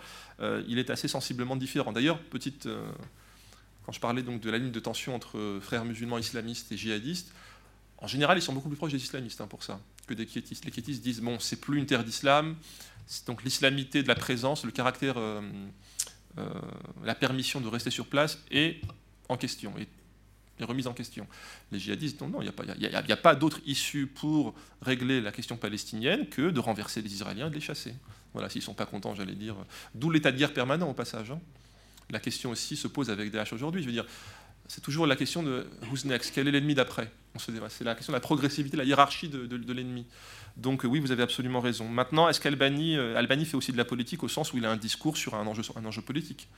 Donc euh, le mode, j'allais dire, ce qu'il propose ne relève pas de la politisation au sens classique, loin s'en faut. Lui, ses déplacements, c'est euh, exil euh, volontaire, mais c'est un discours religieux sur une situation. Il qualifie politiquement une situation au nom de sa vision religieuse. Est-ce que j'ai répondu à votre question? Voilà. Merci. Eh bien, et donc, encore un, deux, trois, quatre, quatre questions. Alors, on va les prendre en effet toutes ensemble et ce sera les dernières. Monsieur Pierre. Deux petites questions. Une pour Dominique du Chapeau. Est-ce que tu as rencontré ou glané des réactions de femmes musulmanes françaises? Assez patois parce qu'elles sont quand même concernées au premier chef Est-ce que, vraiment, on la, la, question tout à l'heure, est-ce que ça suscite quelque chose Et, et à Mohamed Ali Raoui, est-ce qu'il s'est trouvé des intellectuels musulmans qui s'intéressent au judaïsme? Je veux dire, qui s'intéressent à étudier le judaïsme, à étudier le Talmud, à étudier l'histoire juive, ou bien est-ce que le discours, enfin vous entendre, c'est exclusivement la littérature euh, musulmane concernant les juifs depuis les origines hmm, Oui. Après. Alors j'ai deux questions. La première question, euh, M. Ali Adraoui. Euh, ce dédie de votre intervention, c'est le statut, j'allais dire, victimaire attribué aux juifs, aux israéliens, et le statut violent, agressif et, agresseurs de ces mouvements salafistes. La réalité des choses montre que la Palestine a été spoliée. Euh, ce que certains appelaient l'entité sécessionniste est devenu un État qui annexe tous les territoires. La question à qui a finalement profité cette prolifération de ces mouvements quel est le rôle de l'État d'Israël de façon directe ou indirecte dans l'état actuel des choses, car les djihad se déroule, une violence se déroule en terre d'islam et engendre des millions de victimes. La, question. Ma deuxième question pour Madame Bénédicte Duchapeau. Euh, vous intéressez aux conséquences de ces fatwas sur les femmes musulmanes, surtout en, Occident, en Europe, comme victimes. Pourquoi dissocier le sort de ces femmes de celui des hommes musulmans car en terre d'islam, aussi bien les femmes que les hommes sont victimes des, régimes hérités de la période coloniale? Et comment expliquer cette schizophrénie ou cette hypocrisie occidentale qui d'un côté dénonce ces violences faites aux femmes à travers les fatwas par les tenants du wahhabisme, surtout les saoudiens et tataris, et en même temps protège ce pouvoir et on le soutient et on lui vend des contrats à plusieurs milliards de dollars. Monsieur derrière, oui. Ma question, c'est que ça va, je pose la question à M. Mohamed, une réponse brève. Euh, est-ce que dans le monde musulman, arabe, est-ce qu'il y a des penseurs, des écrivains, qui sont convaincus que l'avenir du monde, c'est dans, la diversité religieuse Parce que si vous voyez le monde asiatique, euh, j'ai même appris que la qui vient reconnaître toutes les religions minoritaires de ce pays. Oui. Et dans les pays asiatiques, vous-même vous enseignez en Singapour, que je connais bien, comme c'est que je suis d'origine indienne, donc il y a aussi. Et la diversité culturelle est acceptée, respectée, et aussi en Malaisie aussi, que je connais. Il y a... Alors je voudrais savoir, parce que moi, je pense, est-ce qu'il y a des écrivains d'origine arabe qui prennent des philosophes qui disent, voilà, l'avenir du monde, c'est la diversité religieuse et culturelle. Si vous permettez, j'ai cité un penseur ce matin, je vous donnerai son nom et c'est lui qui a parlé justement de la diversité, euh, comme il parle de, de, de l'Asie comme exemple euh, extraordinaire. Oui. Je termine ce qu'il y a. Nous allons organiser un colloque sur l'ancien président de la République indienne, Abdul Kalam, qui était à la fois un grand philosophe, un très bon ingénieur, un très grand scientifique. C'est l'un des pères de la fusée indienne. Très bien. Alors, excusez-moi, mais nous avons peu de temps. Une dernière question, donc, monsieur. La question s'adresse à Madame Duchafaud. Euh, vous nous avez dit qu'il était très difficile de savoir quelle était la pénétration des mhm. idées que vous avez présentées dans la société française, mhm. notamment en ce qui concerne la libération des femmes d'un certain nombre de préceptes euh, qui ne sont pas adaptés à la situation de notre pays. Euh, or, pour quelqu'un qui, comme moi, vit au contact de populations musulmanes dans une, dans une, dans une parisienne, on s'aperçoit qu'il y a une pénétration d'idées inverses et que les femmes font de plus en plus attention à ce, qu'elles achètent dans les magasins euh, pour, ne pas avoir de bon d'alcool, etc., comme vous l'avez dit tout à l'heure. Euh, euh, ceci n'est qu'un exemple parmi d'autres. Et une question qui est derrière tout ça, c'est qu'il y, y, a une pénétration de certaines idées, et je m'étonne que personne n'ait encore parlé de l'argent. D'où vient l'argent qui facilite la pénétration de ces idées qui ne sont pas euh, euh, adaptées, euh, des idées qui permettent aux, aux musulmanes de s'adapter à la société d'aujourd'hui. Alors, deux minutes chacun, si c'est possible, parce que après, sinon, on va trois. Alors voilà, le chef a dit trois, donc. Madame. Euh, bon, sur la, la réception, j'ai dit les limites donc je peux m'appuyer que sur des, rencontres très personnelles, mais c'est pas significatif. Euh, sur ce que vous dites, je vais euh, sur la libération des femmes et les femmes dont vous avez l'impression qu'elles sont de plus en plus sensibles à des achats, etc. Je pourrais faire toute une dissertation importante sur le halal et l'évolution du halal qui tient de moins en moins compte des préceptes originaires, c'est-à-dire port alcool, on en tient compte. Mais le halal est une façon de marquer euh, une, appartenance identitaire et on voit que l'évolution du halal se fait sur une série de plats culinaires qui n'ont plus rien à voir avec la, la cuisine euh, d'origine euh, immigrée, mais qui peut se porter sur des pizzas, sur des, des, des, des hot dogs, etc. Et que c'est une façon d'investir euh, la nourriture de façon à l'élargir aux propositions qu'elle peut apporter au niveau du monde, mais avec le, le sceau, le marqueur identitaire du halal. Voilà, je développe ça extrêmement rapidement, mais c'est intéressant de, de voir un petit peu comme Samira Amrar le, le disait ce matin, qu'il y a une subjectivité qui joue et qu'il y a une créativité qui, qui, se fait dans le jeu par rapport à ces normes. Voilà, sur, euh, oui, pourquoi dissocier les femmes euh, des hommes euh, Je crois que l'analyse des discours, que ce soit les fatwas ou l'analyse des statuts personnels des États musulmans, montre bien quand même que si le Coran a marqué dans l'esprit l'égalité de l'homme et la femme, dans la réalité, euh, ce n'est pas le cas. Et je voudrais prendre l'exemple de la Moudawana qui me paraît tout à fait intéressante en 2006, donc avec la conjonction euh, de l'arrivée de Mohamed VI, mais aussi euh, de l'effort des mouvements féministes au Maroc.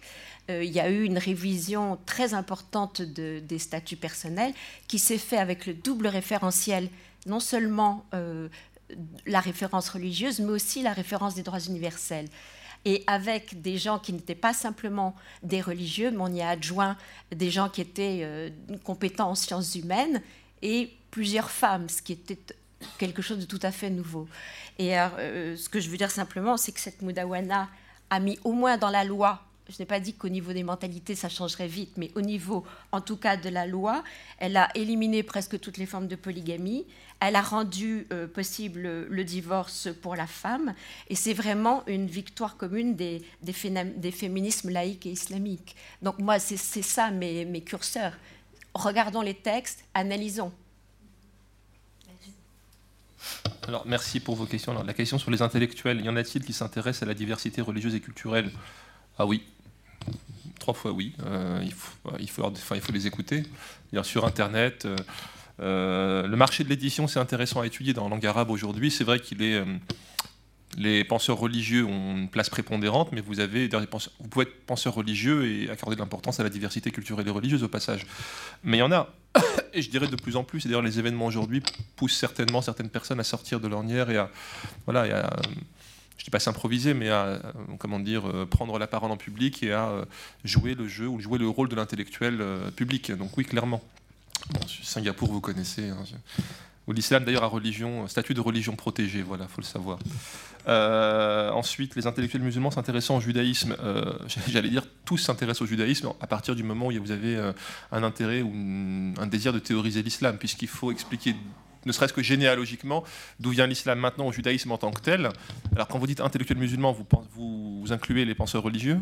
Oui, il y a des choses, il y a des travaux. Vous avez des travaux comparés ou comparatifs, où vous avez souvent, ne serait-ce parfois même au sein des courants les plus observants, si vous voulez, voilà, comparaison entre judaïsme, christianisme, islam, au sujet de, je ne sais pas moi, non, non, non, non, non, non, non, non. Euh, comparative, c'est-à-dire ou comparatiste euh, au sens où vous avez euh, exégèse, ils s'improvisent eux-mêmes parfois ex, euh, exégètes du Talmud, du droit canon, etc. Voilà. mais c'est certainement des choses qui, je pense, vont avoir de plus en plus de surface publique et médiatique. Voilà. Euh, ensuite, le statut victimaire attribué aux Israéliens. J'ai été amené à parler de la vision, de la manière dont les djihadistes et les salafistes voyaient la problématique israélienne et juive, si vous voulez. C'est l'objet de mon intervention. On pourrait faire l'inverse. Euh, pourquoi pas d'ailleurs, avis aux vocations. Euh, non, je ne dis pas qu'ils sont victimaires ou pas, je traduis le point de vue d'un certain camp, voilà, d'un certain, euh, certains acteurs par rapport à une problématique. Mais vous pouvez bien évidemment parler de la manière dont les Palestiniens sont traités. Hein, ça, je, pense que personne ici n'ignore ce qui se passe en Palestine. Je veux dire, il faut être sérieux. donc, vous avez vu d'ailleurs que, pas au niveau de l'État, mais récemment, selon un sondage, 62% des Israéliens interrogés sont favorables à l'expulsion des Arabes. Hein. Donc il euh, n'y a pas, c'est violence et contre-violence, hein, c'est croisé. Il faut raisonner, faut raisonner, voilà, ce que je veux dire. Donc voilà ce que j'ai répondu à votre question. Mais euh, toutes les questions sont bonnes. Merci beaucoup encore à tous les deux. Et donc euh, on se rejoint dans une dizaine de minutes à 5h15.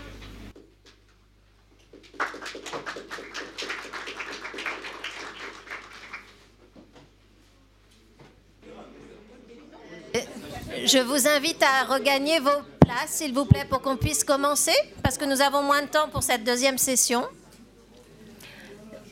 Et, pour, et toujours autant de choses à dire. voilà, oui, oui. voilà, si vous pouvez fermer la porte, s'il vous plaît.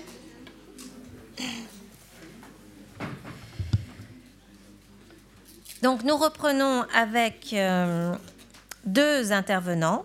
À ma gauche, Pierre-Jean Luisard, qui est directeur de recherche au CNRS et qui est membre du laboratoire Société, Religion et Laïcité.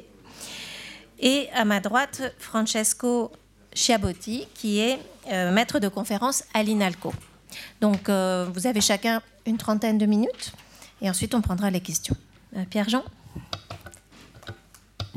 Bien. Merci Laurence. Donc, je n'ai que 30 minutes et voilà, je commençais à m'inquiéter parce que c'est vrai que j'ai beaucoup de choses à dire. Je vais essayer de, synthétiser. Alors euh, voilà, la, question euh, renvoie au titre euh, qu'on m'a demandé de traiter, chiisme au singulier et chiite au pluriel, vu par les salafismes, les avec des S entre parenthèses. Alors ça va nécessiter un certain nombre définition ou de redéfinition, euh, parce qu'il faut savoir effectivement qui est salafiste euh, chez, euh, chez les sunnites. Pour cela, euh, j'invite toujours à un retour en arrière, hein, et, notamment euh, à l'apparition du salafisme euh, au XIXe siècle comme une idéologie moderne et un courant dominant du réformisme musulman. je rappelle que l'idée maîtresse du réformisme musulman était euh, que euh, la faiblesse des pays euh, d'islam face à une Europe conquérante n'était pas due à la religion, mais bien au contraire à l'éloignement des dirigeants musulmans en place, sultan, calife ottoman et shah d'Iran, à leur éloignement de, de l'islam. donc on a un certain nombre de grands penseurs. Hein, bon, je remonte jusqu'à Rifat Tahtawi qui a été à Paris, euh, donc comme vous le savez, envoyé par El et qui est le premier, voilà, avait dit son admiration de la civilisation européenne pensant en même temps que c'était un géant au pied d'argile parce qu'il lui manquait euh, l'essentiel, à savoir donc euh, une religion euh, instituée et institutionnalisée, comme il semblait l'appeler de ses voeux pour les pays dont il était originaire, là en l'occurrence l'Égypte. Donc, il y a eu un, courant salafiste qui était un courant dominant au sein du réformisme musulman qui, a laissé de côté d'autres courants, euh, comme par exemple ceux représentés par euh, Abdelrahman el-Kawakibi, qui voilà, avait une vision beaucoup plus sécularisée et panarabiste par rapport à d'autres penseurs dont la lignée donc, est connue, Jamal el-Din al-Afrani, Mohamed Abdou, et on a vu à partir des années 1920, euh, face à ce que j'appelle une offensive laïque, avec évidemment l'abolition du califat en 1924, bon, ce que j'appelle, peut-être à tort, une dégénérescence fondamentaliste du réformisme musulman, avec euh, la scission euh, de ce mouvement, donc euh, issu du réformisme musulman, en deux tendances.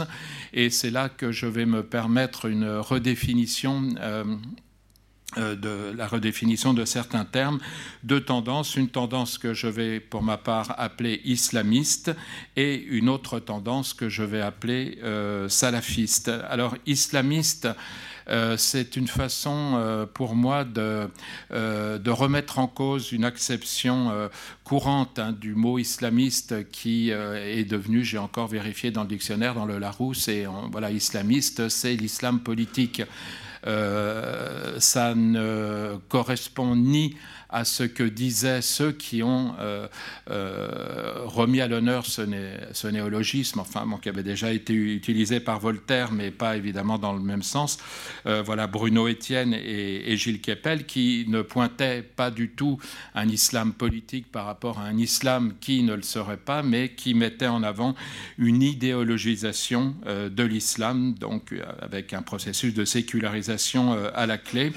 Et c'est précisément donc à cela que je veux me référer, c'est-à-dire que euh, je vais employer le mot islamiste euh, pour désigner cette mouvance issue du réformisme musulman euh, qui donc s'est engagé dans un qui a fait donc de l'islam une idéologie de combat à la fois anticoloniale et contre les pouvoirs en place, tout en finissant et c'est là que c'est important par accepter dans leur majorité donc à travers des mouvements comme les frères musulmans les principes de l'ennemi. Bon, l'ennemi, ce sont les démocraties euh, occidentales. Quels sont ces principes? Le droit de la majorité, les élections, la constitution et le système euh, parlementaire, euh, dont on sait que même si il y a eu des tendances qui refusaient une telle alternative, les frères musulmans ont été de façon majoritaire donc favorables à la participation à un jeu politique donc sur, sur ces bases-là.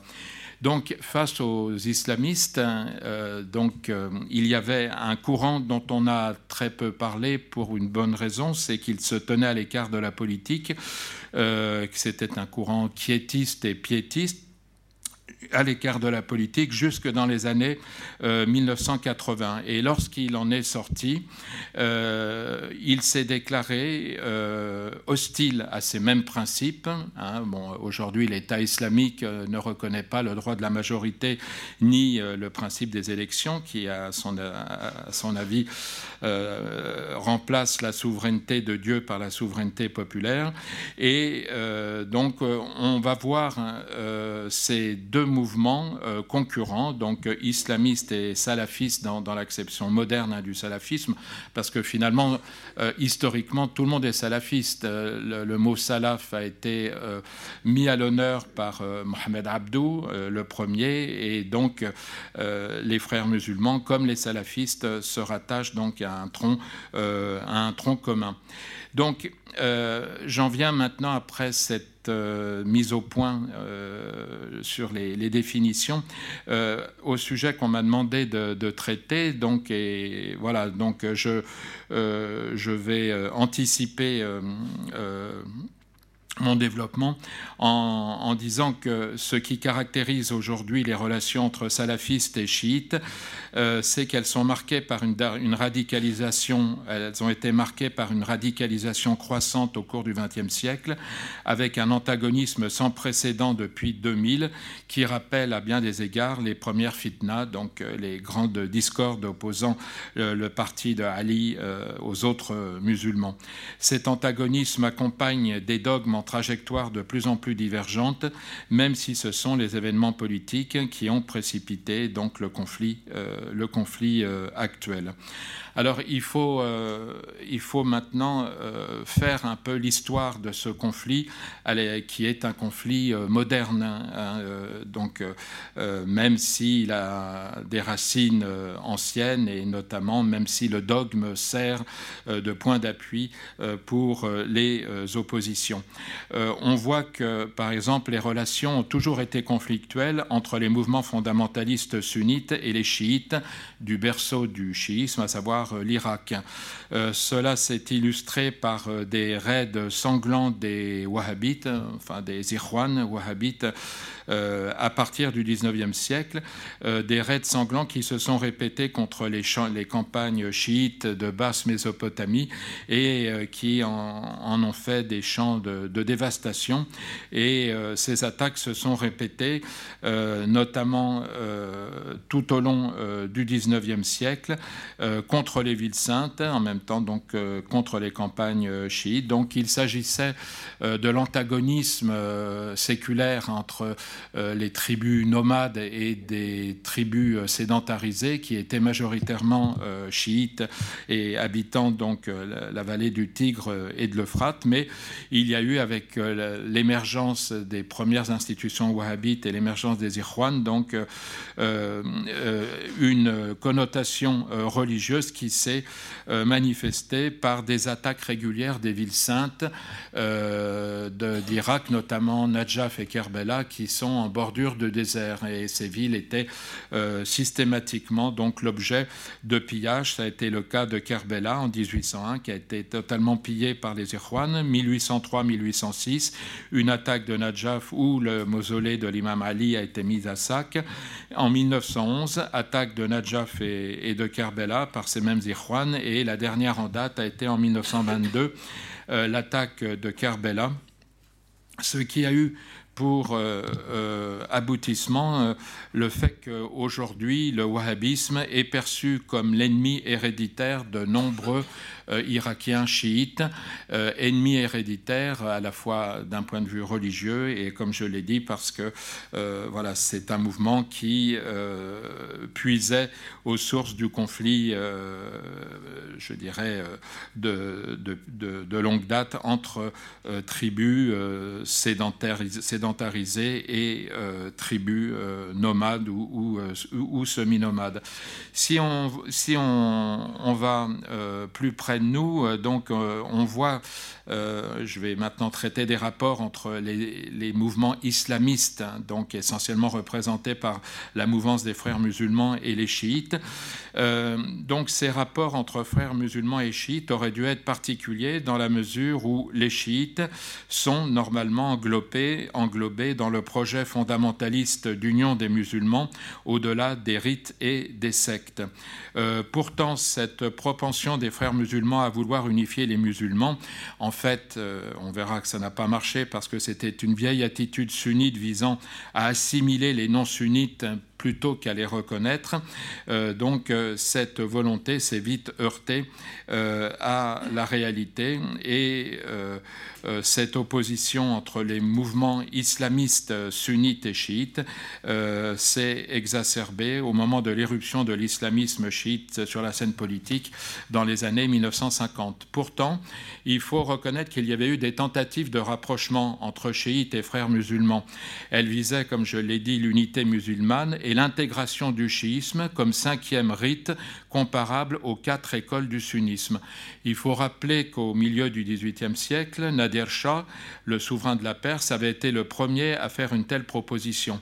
Il s'agissait de faire accepter par les Ottomans l'imamisme duodécimain, donc euh, le, rite très majoritaire parmi les chiites, comme rite Ja'fari, hein, c'est le nom qu'on donne au rite duodécimain du nom de l'imam Ja'far el-Sadek, aux côtés des rites sunnites, mais il avait dû abandonner son projet avant d'être assassiné par des, des partisans des oulémas chiites. Plus près de nous encore, il y a eu dans les années 1940 un projet similaire dans euh, son objectif œcuménique. Les promoteurs en étaient des oulémas chiites iraniens et des personnalités religieuses égyptiennes. Et là, il est très intéressant de noter qu'à l'époque, les frères musulmans furent partie prenante à cette entreprise qui allait dans le sens de l'unité musulmane. Un, chef religieux chiite iranien, l'ayatollah Mohammad Khoumi, a rendu visite aux frères musulmans à leur siège au Caire, tandis que le leader religieux du bazar iranien, Ayatollah Khoshani, euh, rencontrait donc Hassan el-Banna, donc l'un des fondateurs des frères musulmans, lors du pèlerinage de 1947. Et dans les années 1950, on voit la participation active de Hassan el-Banna à une association qui est restée célèbre et qui montre à quel point les choses ont changé. Et cette association s'appelait l'Association pour le rapprochement des confessions musulmanes, où on voit donc Hassan el-Banna aux côtés de euh, Mahmoud Chaltout, le cheikh del Azhar de l'époque, de Cheikh el-Razali, donc un grand euh, prédicateur euh, musulman égyptien, et de l'ayatollah Khomeini. et tout ceci donc procédait de la même idée, unifier Hanafite, Malikite, Shafi'ite, Hanbalite, duodécimain, mais aussi zaydite au sein d'une même communauté religieuse. Euh, c'est l'époque, il faut le rappeler, où les docteurs de la loi sunnite affirment qu'il n'y a pas, je cite, d'ijma, c'est-à-dire de consensus, s'il n'y a pas de consensus entre l'ijtihad sunnite et l'ijtihad chiite. Ceci a amené une certaine coopération entre les frères musulmans et les chiites qui a abouti à la visite de Nawab Safavi, le chef des Fédaillons et islam iranien, qui était en lutte contre le régime du Shah, au Caire en janvier 1954, une visite qui a suscité l'enthousiasme des frères musulmans. Lors de la visite de Nawab Safavi en Syrie, il a déclaré à Mustafa Sabari, qui était à l'époque le chef des frères musulmans syriens, qui veut être un vrai Ja'fari, donc qui veut être un vrai chiite, doit rejoindre les frères musulmans. On mesure donc à quel point les rapports ont, radicalement changé depuis. Pour les frères musulmans comme pour les chiites, il s'agissait à l'époque de lutter en commun contre l'influence grandissante des États-Unis représentée par le régime du Shah en Iran, mais aussi contre les idéologies socialistes et laïcisantes comme par exemple, l'illustrait le régime nassirien ou l'influence croissante des, idéaux communistes dans les communautés euh, chiites, euh, notamment en Irak et au Liban. Mais ce qui est intéressant aussi, c'est de voir que cette volonté œcuménique a fait long feu avec la disparition des protagonistes, alors que la situation n'avait pas radicalement euh, changé. Et en fait, on le voit au moment de la révolution islamique en Iran, l'enthousiasme des frères musulmans pour cette révolution islamique qui se faisait au nom de l'islam a vite cédé la place à un divorce consommé quelques années après la chute du régime du Shah. Dès 1981, il y a un changement notable de ton des frères musulmans vis-à-vis de la République islamique d'Iran. Et dans la guerre entre l'Iran et l'Irak, les frères musulmans vont d'abord adopter une neutralité ambiguë, puis une dénonciation claire et nette de l'alliance euh, conclue entre Téhéran et Damas. Les frères musulmans rejettent également assez vite la constitution iranienne, notamment la théorie de Wilayat el-Faqih, comme étant euh, anti-islamique et euh, se mettent à dénoncer le nationalisme persan euh, qui est très vite taxé de Sha'oubiya. Sha'oubiya, c'est le mot utilisé souvent par, dans l'arsenal anti-chiite des sunnites pour dénoncer ceux qui remettent en cause la primauté des Arabes dans l'islam. Et ça vise notamment, évidemment, les, les Iraniens. Donc cet, antagonisme est assumé quand le régime de Hafez el-Assad réprime les frères musulmans en Syrie, à Hama, Alep en 1980 80 et 82, au moment donc où se noue l'alliance euh, entre la République islamique et le régime bassiste euh, de Damas.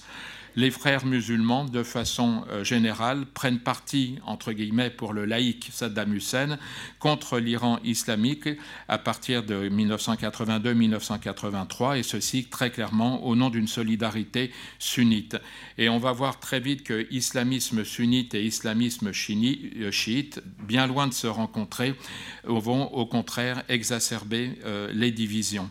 Cet antagonisme est réédité en 1990 et 1991 lorsque les frères musulmans dénoncent la fatwa de l'institution religieuse saoudienne sous l'autorité du grand moufti Ibn Baz en faveur de l'installation de troupes non musulmanes en Arabie après l'invasion du Koweït. En 1990, les fondamentalistes sunnites se divisent entre pro et anti-saoudiens. C'est notamment le cas des frères musulmans égyptiens et saoudiens qui euh, se divisent assez gravement sur la question. Mais, on va le voir très vite, ces divisions n'atteignent pas l'antagonisme qui va séparer islamisme sunnite et islamisme chiite. Après avoir mollement condamné l'annexion du Koweït par l'Irak, les frères musulmans, jordaniens, palestiniens et soudanais, certains frères musulmans égyptiens et les islamistes maghrébins de la mouvance des frères musulmans choisissent très nettement le camp de l'Irak lors de la conférence populaire islamique qui réunit à Bagdad entre le 9 et le 11 janvier 1991 plus d'une centaine de délégués des mouvements islamistes sunnites, on dénonce l'agression contre l'Irak et au même moment, donc, les partis islamistes chiites dénoncent à la fois Saddam Hussein, fauteur de guerre avec son annexion du Koweït, tout en dénonçant aussi les préparatifs d'agression occidentale contre l'Irak. Sans exclure les chiites de l'islam, les frères musulmans dénoncent euh, à nouveau la, la un discours qui était, il faut le noter, devenu celui de Saddam Hussein au plus fort de la guerre Iran-Irak, puisque Saddam Hussein réislamise et résunnitise euh, son régime au courant euh, de cette guerre. Mais on peut dire que c'est en février 1991 que la violence se déchaîne entre les deux camps. En effet, les islamistes chiites se font les porte-parole du soulèvement généralisé de la population chiite irakienne contre le régime irakien, là où les islamistes sunnites dénoncent le mouvement sécessionniste et confessionnel euh, manigancé par euh, l'Iran. Alors, je vais maintenant rapidement euh, parler du mouvement salafiste hein, dans l'acception que j'ai donnée de ce mouvement, c'est-à-dire un mouvement qui, euh, à partir euh, de la guerre d'Afghanistan dans les années 80, sort de son quiétisme pour se révéler donc les plus radicaux dans l'anti-chiisme.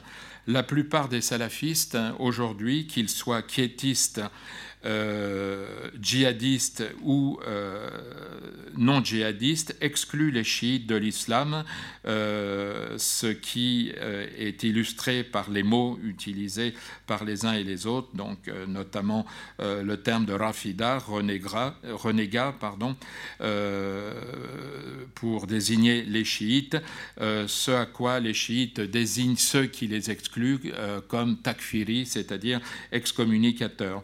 Et euh, cette, euh, euh, ce consensus, à, quelques exceptions près des salafistes, dans une vision très anti-chiite, est illustré par l'hostilité envers la République islamique d'Iran à l'époque où Al-Qaïda noue une alliance avec les talibans, donc notamment dans les années 90 à l'époque le plus virulent parmi les dirigeants d'Al-Qaïda dans sa haine envers les chiites est le jordanien Abu Mus'ab Zarqawi qui assimile euh, assez rapidement euh, après l'invasion américaine de l'Irak la lutte contre les États-Unis à celle contre leurs alliés chiites. Donc on voit que euh, pour la mouvance salafiste, euh, notamment euh, en Irak, les chiites sont des agents américains. Et d'ailleurs, cette diabolisation réciproque va trouver un écho dans la population chiite. Lorsqu'on va en Iran aujourd'hui ou dans la zone chiite d'Irak, les gens sont sincèrement persuadés que l'État islamique est une création américaine ou voire sionistes, donc contre l'islam et notamment contre, contre les chiites. Alors cet antagonisme va monter en puissance à la faveur de la lutte contre l'occupation américaine et Al-Qaïda engage une première guerre confessionnelle meurtrière contre les chiites en Irak entre 2003 et 2008, à un moment où l'organisation salafiste djihadiste euh, noue des relations avec les ex-officiers de l'armée de Saddam Hussein. C'est le moment euh, où euh, les villes saintes chiites et les, pèlerins, les quartiers majoritairement chiites de Bagdad sont atteints quotidiennement par des attentats très meurtriers. il n'y a évidemment pas de, chiffres, mais les, estimations pour cette guerre, cette première guerre confessionnelle entre 2003 euh, et 2008 euh, varie entre 500 euh, 000 et 800 000 morts, essentiellement des chiites. C'est un mouvement de terreur qui a commencé le 29 août 2003 avec l'attentat contre le mausolée de l'imam Ali à Najaf au cours duquel l'ayatollah Mohamed Bakr al-Hakim a été tué. Et ensuite ça a été donc une, une, lancinante litanie hein, qu'on peut répéter à l'envie, puisque euh, il y a eu euh, quotidiennement euh, plusieurs dizaines, voire plusieurs centaines de morts durant cette période, avec des événements clés, notamment l'attentat contre la mosquée qu'on appelle la mosquée d'or de Samarra, où sont enterrés les 10e et 11e imams chiites en 2006 et en 2007. Cette première guerre confessionnelle va aboutir à une première dans l'histoire de la Mésopotamie ou de, l'Irak, c'est-à-dire une territorialisation des répartitions entre sunnites et chiites. Euh, ces deux confessions qui avaient vécu euh, côte à côte et souvent, euh, même s'il y avait eu des conflits dans des quartiers mixtes, se retrouvent claquemurés dans des villes confessionnellement pures ou dans des quartiers identiques. Les chiites, au prix de centaines de milliers de martyrs, vont gagner la bataille de Bagdad, donc dans la seconde moitié des années 2000, qui va devenir une ville essentiellement chiite. Euh, Bagdad, qui était une ville multi-ethnique et multiconfessionnelle, se transforme donc en une ville essentiellement arabe et euh, chiite, avec quelques quartiers sunnites, donc euh, protégés par les célèbres murs de béton qui voilà, séparent donc les communautés.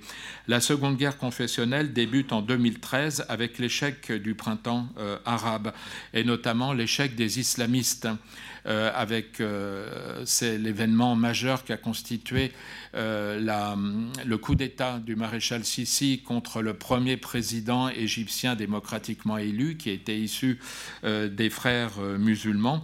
Et tout ceci va donc être illustré aux yeux de beaucoup, l'échec de, de l'islamisme, et va au contraire conforter les salafistes dans leur vision, les salafistes affirmant aux islamistes, vous voyez, euh, nous vous l'avions bien dit, ils ne croient même pas à leurs principes, euh, ils organisent des élections et quand le résultat des élections ne leur plaît pas, ils organisent un coup d'État que tout le monde avalise, puisque, bon, comme vous le savez, nous avons reçu en France officiellement le maréchal Sissi, pourtant euh, très mal élu démocratiquement aux dépens d'un président démocratiquement élu qui, lui, est en prison et condamné à des à des, centaines d'années de, prison.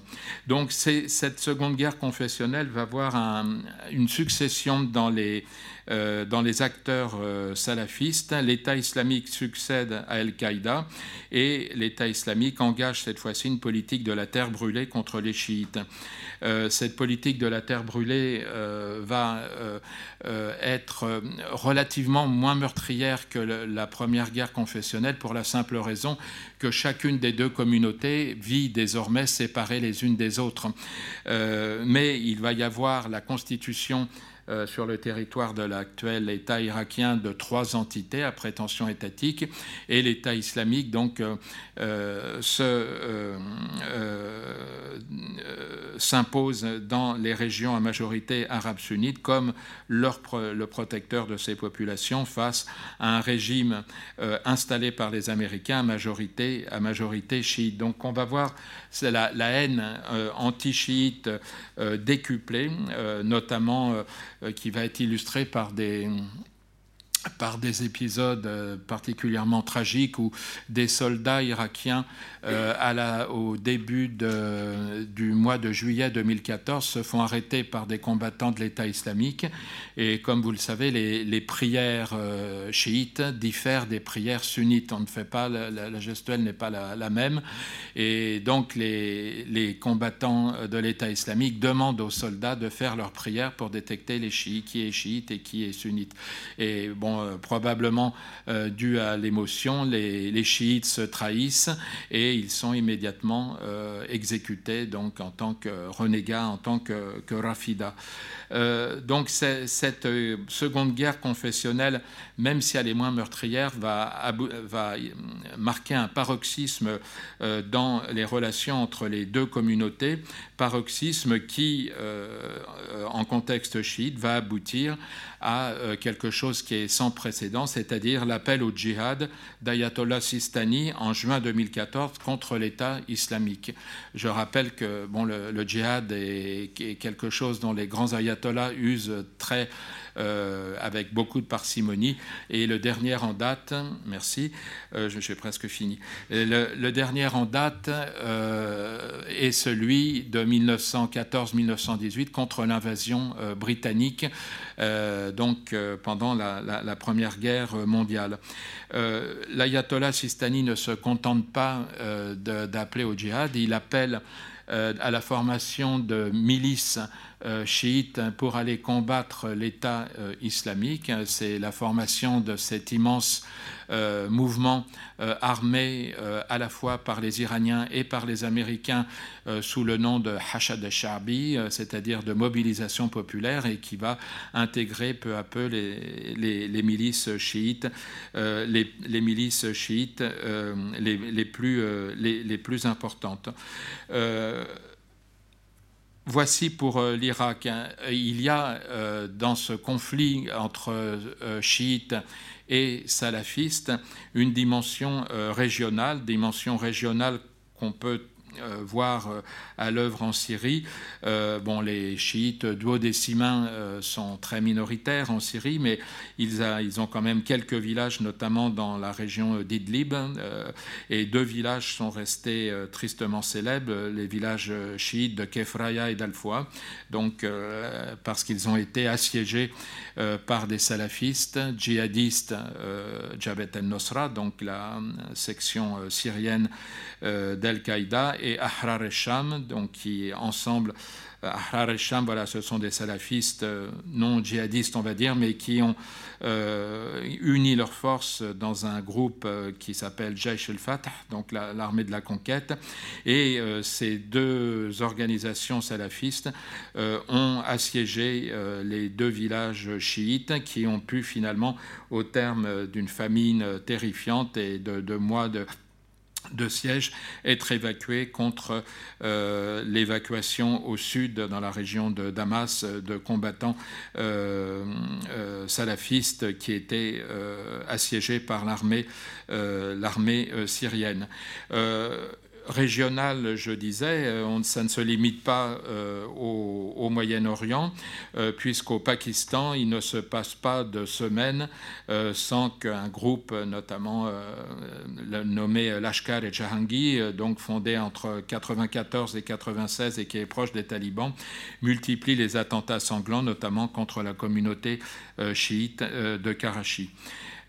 donc, on le voit, les salafistes, qu'ils soient djihadistes ou non, sont aujourd'hui à la tête de la croisade anti-chiite dans le cadre de cette nouvelle grande discorde entre les deux communautés. Et je terminerai là-dessus en disant qu'il euh, y a un élargissement, euh, une globalisation un élargissement du, terrain du conflit, une globalisation euh, qui se manifeste également par une confessionnalisation qui intègre des communautés chiites, si l'on veut, mais séparées du rameau central du Haut-Décimain depuis, très, depuis très longtemps.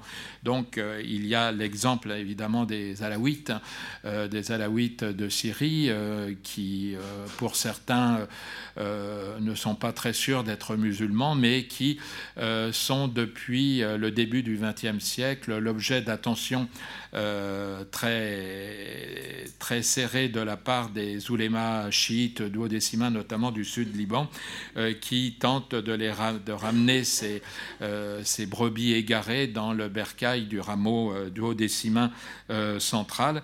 Et aujourd'hui, on le voit, les, les alaouites, même s'ils sont très divisés, même si c'est une, une religion qui est très euh, marquée par le sceau du secret, sont, euh, qu'ils le veuillent ou non, entraînés par la tourmente confessionnaliste et euh, qu'on soit partisan ou adversaire du régime de Bachar el-Assad, un alaouite aujourd'hui voilà, ne se sentira pas en sécurité en dehors euh, des zones tenues par euh, le gouvernement central. Et dernière illustration de cette guerre confessionnelle à l'échelle mondiale, il y a donc l'intégration des Zaïdites du Yémen.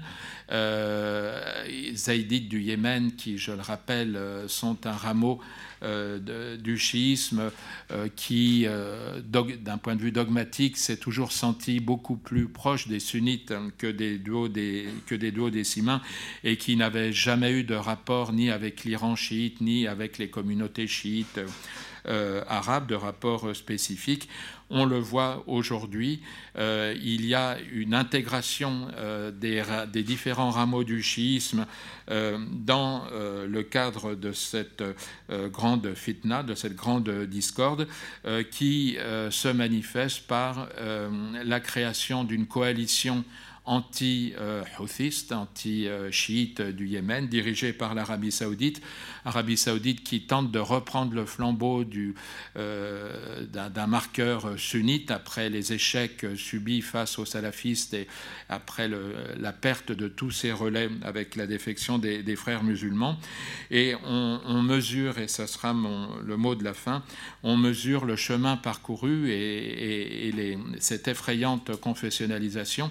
Si on on se souvient qu'en 1962, euh, l'Arabie saoudite, wahhabite, soutenait le camp royaliste au Yémen, qui était chiite, on dirait aujourd'hui houthiste, contre les républicains soutenus par Nasser, alors qu'aujourd'hui euh, l'Arabie saoudite mène une coalition sur une base euh, confessionnelle, une coalition à laquelle sont conviés tous les pays sunnites du monde arabe et même au-delà. Voilà, je vous remercie.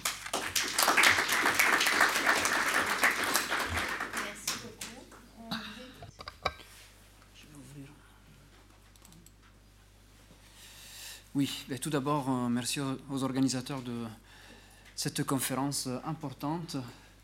Alors, voilà. je, vais faire recours à un petit PowerPoint parce que je voudrais partager avec vous des documents, des documents qui, qui, qui, qui, m'interpellent. Euh, je voudrais commencer cette communication en rappelant, en partageant avec vous euh, l'étonnement d'un collègue, euh, donc j'enseigne à l'INALCO, on, enseigne beaucoup de langues, beaucoup de langues qui, font partie d'aires géographiques qui ont, eu à voir avec l'histoire euh, de la civilisation islamique. Donc, c'était un collègue de littérature malaisienne et indonésienne qui, qui, m'a posé une question dérangeante. comment ça se fait que je retrouve le même mêmes hadiths cités dans un poète soufi du XVIe siècle, de langue malaisienne, et dans les, opuscules politiques fondamentalistes du XXe siècle. Il, a cherché auprès de moi une explication que je n'ai pas pu lui donner. Mais pour moi, ça, résumait cette, confrontation dramatique entre d'une part, le soufisme qu'on va traiter aujourd'hui et l'islam politique, l'islam armé, mais un bon islamologue, je me pose une question un peu plus philosophique, c'est-à-dire, à la fin, le texte, c'est lui qui a l'autorité en islam ou c'est l'homme? Donc, quelle relation entre l'homme et le texte? Et c'est un peu autour de ça que je vais essayer d'organiser organiser cette modeste présentation qui, par contre, portera sur des figures donc, euh, euh, qui, qui, se sont engagées dans la, dans la réfutation de, de, de, de, la violence en islam. mais avant de faire cela, donc c'est avec ça que je vais commencer, je voudrais dire deux mots sur, sur, sur, comment le wahhabisme, à partir du, voilà, du, début du XVIIIe siècle, a vu et a, et a changé la perception du soufisme dans l'espace islamique. Donc c'est une question, la question du, soufisme, euh, le soufisme qui dérange, le soufisme euh, refusé en fait, euh, il ne commence pas avec Mohammed ibn Abdel Wahhab au début du, XVIIIe siècle. Elle est aussi ancienne que le soufisme lui-même, et c'est une question à laquelle donc une recherche collective a été consacrée, donc c'est qui est paru en 99, justement qui essaye de traiter de 13 siècles de, controverses et polémiques. 13 siècles, c'est-à-dire toute l'histoire du soufisme. C'est-à-dire qu'on peut réécrire l'histoire du soufisme à travers l'histoire de ses opposants, de ses oppositions. Euh, pourquoi? Parce que, euh, parce que depuis la manifestation dans l'espace public et dans la littérature religieuse, le soufisme ne fait que continuer à représenter une, espèce de, de, double, de doppelganger, à la fois du sunnisme et du schisme. C'est-à-dire que euh, renvoie à une altérité qui se veut intégrante de, l'orthodoxie et, dans beaucoup de cas, euh, c'est vrai, et fait partie de, l'orthopraxie de l'orthodoxie islamique. Euh, des fois non, donc on a aussi un soufisme antinomique qui se dégage, se libère de, la charia, mais c'est minoritaire quand même. Et donc il y a une, altérité qui est à l'intérieur de l'islam lui-même, qui renvoie à quelque chose d'autre. Donc, euh, et c'est une recherche qui, qui, brasse toutes les époques et toutes les aires géographiques. Donc, quasiment 1000 pages d'articles. À l'intérieur de ce texte, je, le cite parce que c'est une source importante, donc il y a déjà un, article, un chapitre qui, est consacré euh, à la question de, du wahhabisme du soufisme. Donc, euh, c'est ma source, je vais m'appuyer sur, cet article d'Esther Peshkes, de wahhabisme et soufisme, donc le, le wahhabisme et le soufisme, qui en fait, euh, elle développe euh, de façon un peu plus approfondie des questions qu'elle avait traitées euh, de façon non organisée dans son, dans, son premier ouvrage consacré donc, à Mohammed ibn Wahhab. mais c'est Mohammed ibn Abdel Wahhab en discussion, donc, parce que justement elle propose des recherches, donc au pluriel, sur la reconstruction de, l'histoire, de l'histoire primitive de la Wahhabia. Parce qu'on est face à un problème épistémologique. Qu'est-ce qui s'est on ne sait pas ce qui s'est passé. On a deux historiographies et on a du mal à saisir la réalité entre les opposants et la géographie où habite elle-même. Il y a donc, euh, on a quand même des, traits communs. Donc, si, l'historiographie euh, saoudienne ou habite se vante d'un fait que les autres accusent, on peut, on peut penser que la chose s'est vraiment produite. Mais donc, pour ce qui concerne donc, euh, la critique au soufisme chez, dans la pensée de Mohammed ibn Abdel Wahhab. Euh, donc, euh, avant tout, il faut, il faut, faut remarquer qu'il n'est pas le premier donc, à remettre en cause le soufisme ou certaines de ses doctrines. Bien évidemment, on sait qu'il y a eu des moments importants de, cette, de la construction de ce, refus de, la mystique sunnite. on a parlé de Mutaïmiya euh, on a justement dit que euh, sa critique était, circonstancielle, c'est-à-dire elle, s'adresse à certaines pratiques, à certaines, doctrines. Euh, on a eu plus tard, au cours du XVIIe siècle, à Istanbul, surtout le mouvement de Qadiz Deli, qui était de matrice plutôt hanafite, qui, critique encore une fois, certains aspects, certains, aspects inacceptables selon, selon leur théologie du soufisme euh, mais un peu plus avant, un peu, la, naissance, un peu, après la naissance de, de Mohammed ibn al-Wahhab, hum, au Caire éclate une révolte anti-soufie très violente.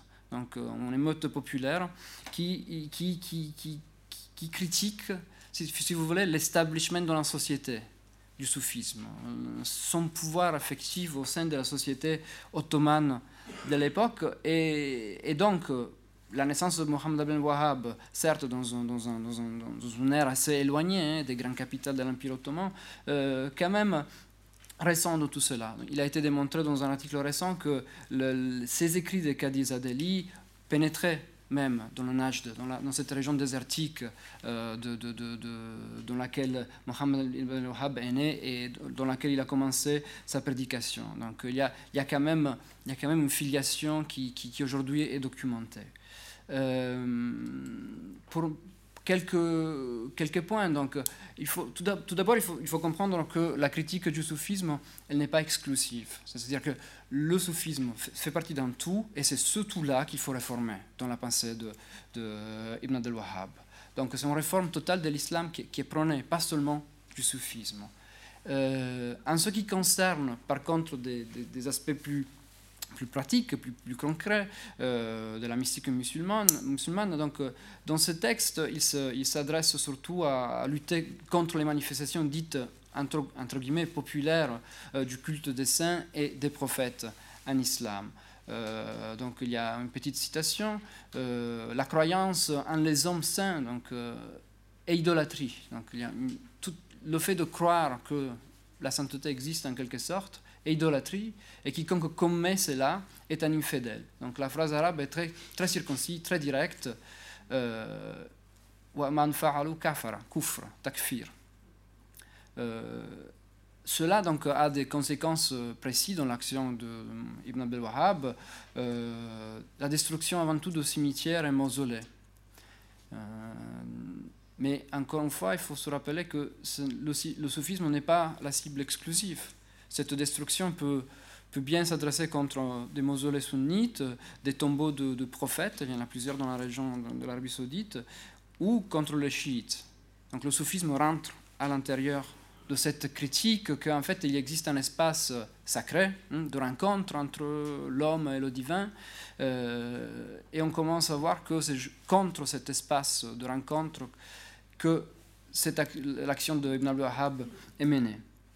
Et bien évidemment, il y, a une théologie, qui accompagne ces actions. Elle, est complexe, elle est complexe, elle est éparpillée dans tous les traités, les, épîtres qu'il qui a composés. Mais il y a un concept qui, qui est important, c'est que cette reconnaissance de l'unicité divine, le tawhid, qui est à la base hein, de, l'islam, sunnite, chiite, euh, chez Mohammed Abel Wahhab, euh, prend une déclinaison particulière. Donc, il, il, forge une terminologie qui lui est propre. Euh, il nous parle de trois niveaux du tawhid, mais ce qui nous intéresse ici, c'est ce que lui appelle le tawhid al-uluhiyya. Donc, l'uluhiyya, c'est la, la, divinité. Donc, qu'est-ce que ça veut dire? Et c'est en fait l'affirmation de la divinité absolue de Dieu, mais dans la mesure où elle euh, donc, euh, implique des contraintes à la fois individuelles et collectives. Donc, c'est pas une innovation. Le tawhid doit toujours être accompagné par une action. Mais là, donc, la critique à ce type de manifestation de, de, de, de culte de saint ou de, vision différente du sacré, en fait, elle est un peu, un peu mieux déterminée. Et, et donc, encore une petite citation pour voir comment, comment, il, adresse, comment il adresse la question sur le tawhid al Il nous dit Oh homme, ce, type de qui est, prôné par ses écrits inclut vos actions telles les invocations, les, doigts, la peur, l'espoir, la confiance en Dieu, le repentir, le désir de Dieu et sa crainte, le fait de prêter serment, demander le pardon de, pardon de Dieu, rechercher l'intercession auprès de Dieu par l'intermédiaire de quelqu'un, la shafara, ou d'autres actions en lien avec l'adoration, c'est-à-dire tout. Mais surtout, c'est un ibada qui est intérieur, parce que s'il nous parle de doigt, de s'adresser intérieurement à Dieu, de, la peur ou l'espoir, ce n'est plus euh, quelque chose qu'on fait, c'est des actes intérieurs, c'est des actes du cœur, comme on dit. On. Et, ça aussi, ça fait partie du tawhid. Et, donc, les hommes sont en devoir d'imposer cela aussi dans la sphère des émotions, donc de, de, de la relation individuelle de l'homme à Dieu. Ça, c'est quelque chose qu'on ne voit pas avant. Ce qu'on voit avant, c'est que tous ces termes qui sont, qui sont cités, qui sont, qui sont mobilisés. Donc, dans, le cas du wahhabisme, implique une séparation entre l'homme et Dieu. Mais vous pouvez trouver des chapitres dans tous les manuels soufis qui vont nous parler du khawf, de la peur, du doua, du tawakkul, du, du repentir. Donc, dans le soufisme, les mêmes termes impliquent une rencontre, un, rappro- un ra- un rapprochement entre l'homme et Dieu. Donc, on est vraiment face à un renversement de, vision totale. Euh, c'est, une dichotomie qui, traverse l'histoire islamique entre la trans- transcendance de Dieu, son immanence, mais pour la première fois, il y a un rejet total de l'immanence de Dieu, ou au, moins de certains aspects de cette, immanence, de cette proximité divine. Et c'est là, donc, ça, j'essaye maintenant de, de, schématiser euh, ce changement qui, est, qui, qui, qui on retrouve dans, dans, ces textes, dans ces actions, euh, selon donc, la relation de l'homme avec Dieu, avec Dieu, avec les hommes, avec l'histoire et avec la mort. Donc, le, la réforme de Mohammed ibn Wahhab avec Dieu, on, on vient de le voir, c'est cette idée de transcendance divine, Tawhid al-Uluhiyya. Mais son action de réforme, donc, euh, elle va toucher surtout la relation ent- entre les hommes, dans l'abolition de toutes des institutions religieuses de son temps. Donc, il, abolit en toto tout. Il ne, reconnaît plus aucune école de droit, aucune école théologique, hein, aucune institution de mufti, de, de. Pour le soufisme, pour le soufisme, cela implique l'abolition de toute la sociabilité que le soufisme avait développée dans les siècles, les confréries, les, les tourouks, les confréries, les confréries sou- soufis, mais aussi le prestige des dignita- dignitaires, digni- dignitaires alides, donc de descendance euh, charifienne, et surtout la relation maître-disciple qui avait façonné l'histoire du soufisme pendant des siècles. Euh, la relation homme-histoire. En fait, c'est un reniement total de, toute institution historique, parce que ces institutions sont abolies, parce qu'elles ne font pas partie de l'islam originel, hein, c'est des choses qui sont manifestées après, et donc pour, pour, revenir au temps du prophète, on doit bien évidemment idéaliser ce temps, et abolir toute l'histoire. Donc l'histoire n'a plus aucun poids, elle n'a aucune autorité, c'est juste le produit d'une erreur, et il faut l'effacer.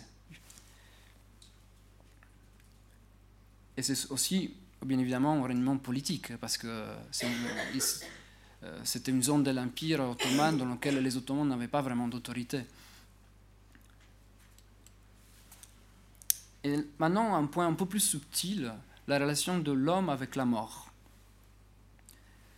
C'est un point subtil, parce que la doctrine de la sainteté telle que se, développée hein, dans, dans la mystique musulmane euh, implique une vision particulière euh, de la mort et est-ce que le saint est vraiment mort, oui ou non? Est-ce que le prophète, le prophète Mohammed, est-ce qu'il est vraiment mort, oui ou non? Ou est-ce qu'il a un statut particulier? À partir du Moyen Âge, on a des traités qui, qui, stabilisent, qui, une idée euh, médiane, le fait que le prophète euh, et aussi les saints, hein, le culte des saints, ils ont un statut particulier qui est appelé barzakh, un isthme entre la vie et la mort, c'est un état intermédiaire hein, entre, entre la mort et la, rés- la résur- résurrection des corps. Euh, et c'est par cela qu'on peut s'adresser aux morts, on peut avoir une relation. Bien, évi- bien évidemment, la critique que- qui est encore aujourd'hui courante, c'est qu'on invoque les morts, on, adore les morts. En fait, dans, dans- le soufisme, non, c'est plutôt euh, le fait qu'on se rattache à eux parce qu'ils ont, ils ont une place particulière.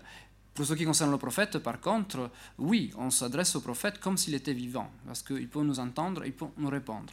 Euh, c'est bien évidemment un ensemble de croyances qui se base sur, sur des hadiths, surtout, dont la validité est remise en discussion. Donc la question du hadith et du texte est fondamentale.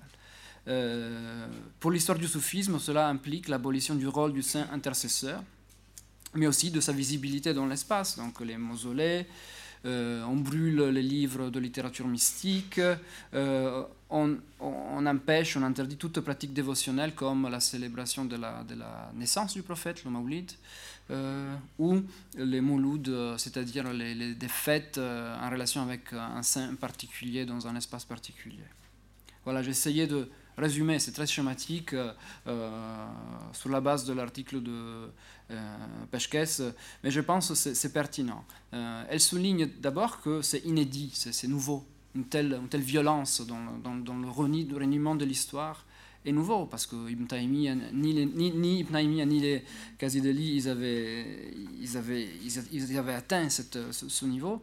Et en même temps que le hambalisme dont on a, on a entendu parler ce matin, donc c'est dommage que Emmanuel Pisani ne soit plus là parce que selon ses recherches, c'est pas tant le hambalisme qui a engendré ça parce qu'il y a toujours eu un courant très mystique dans le hambalisme.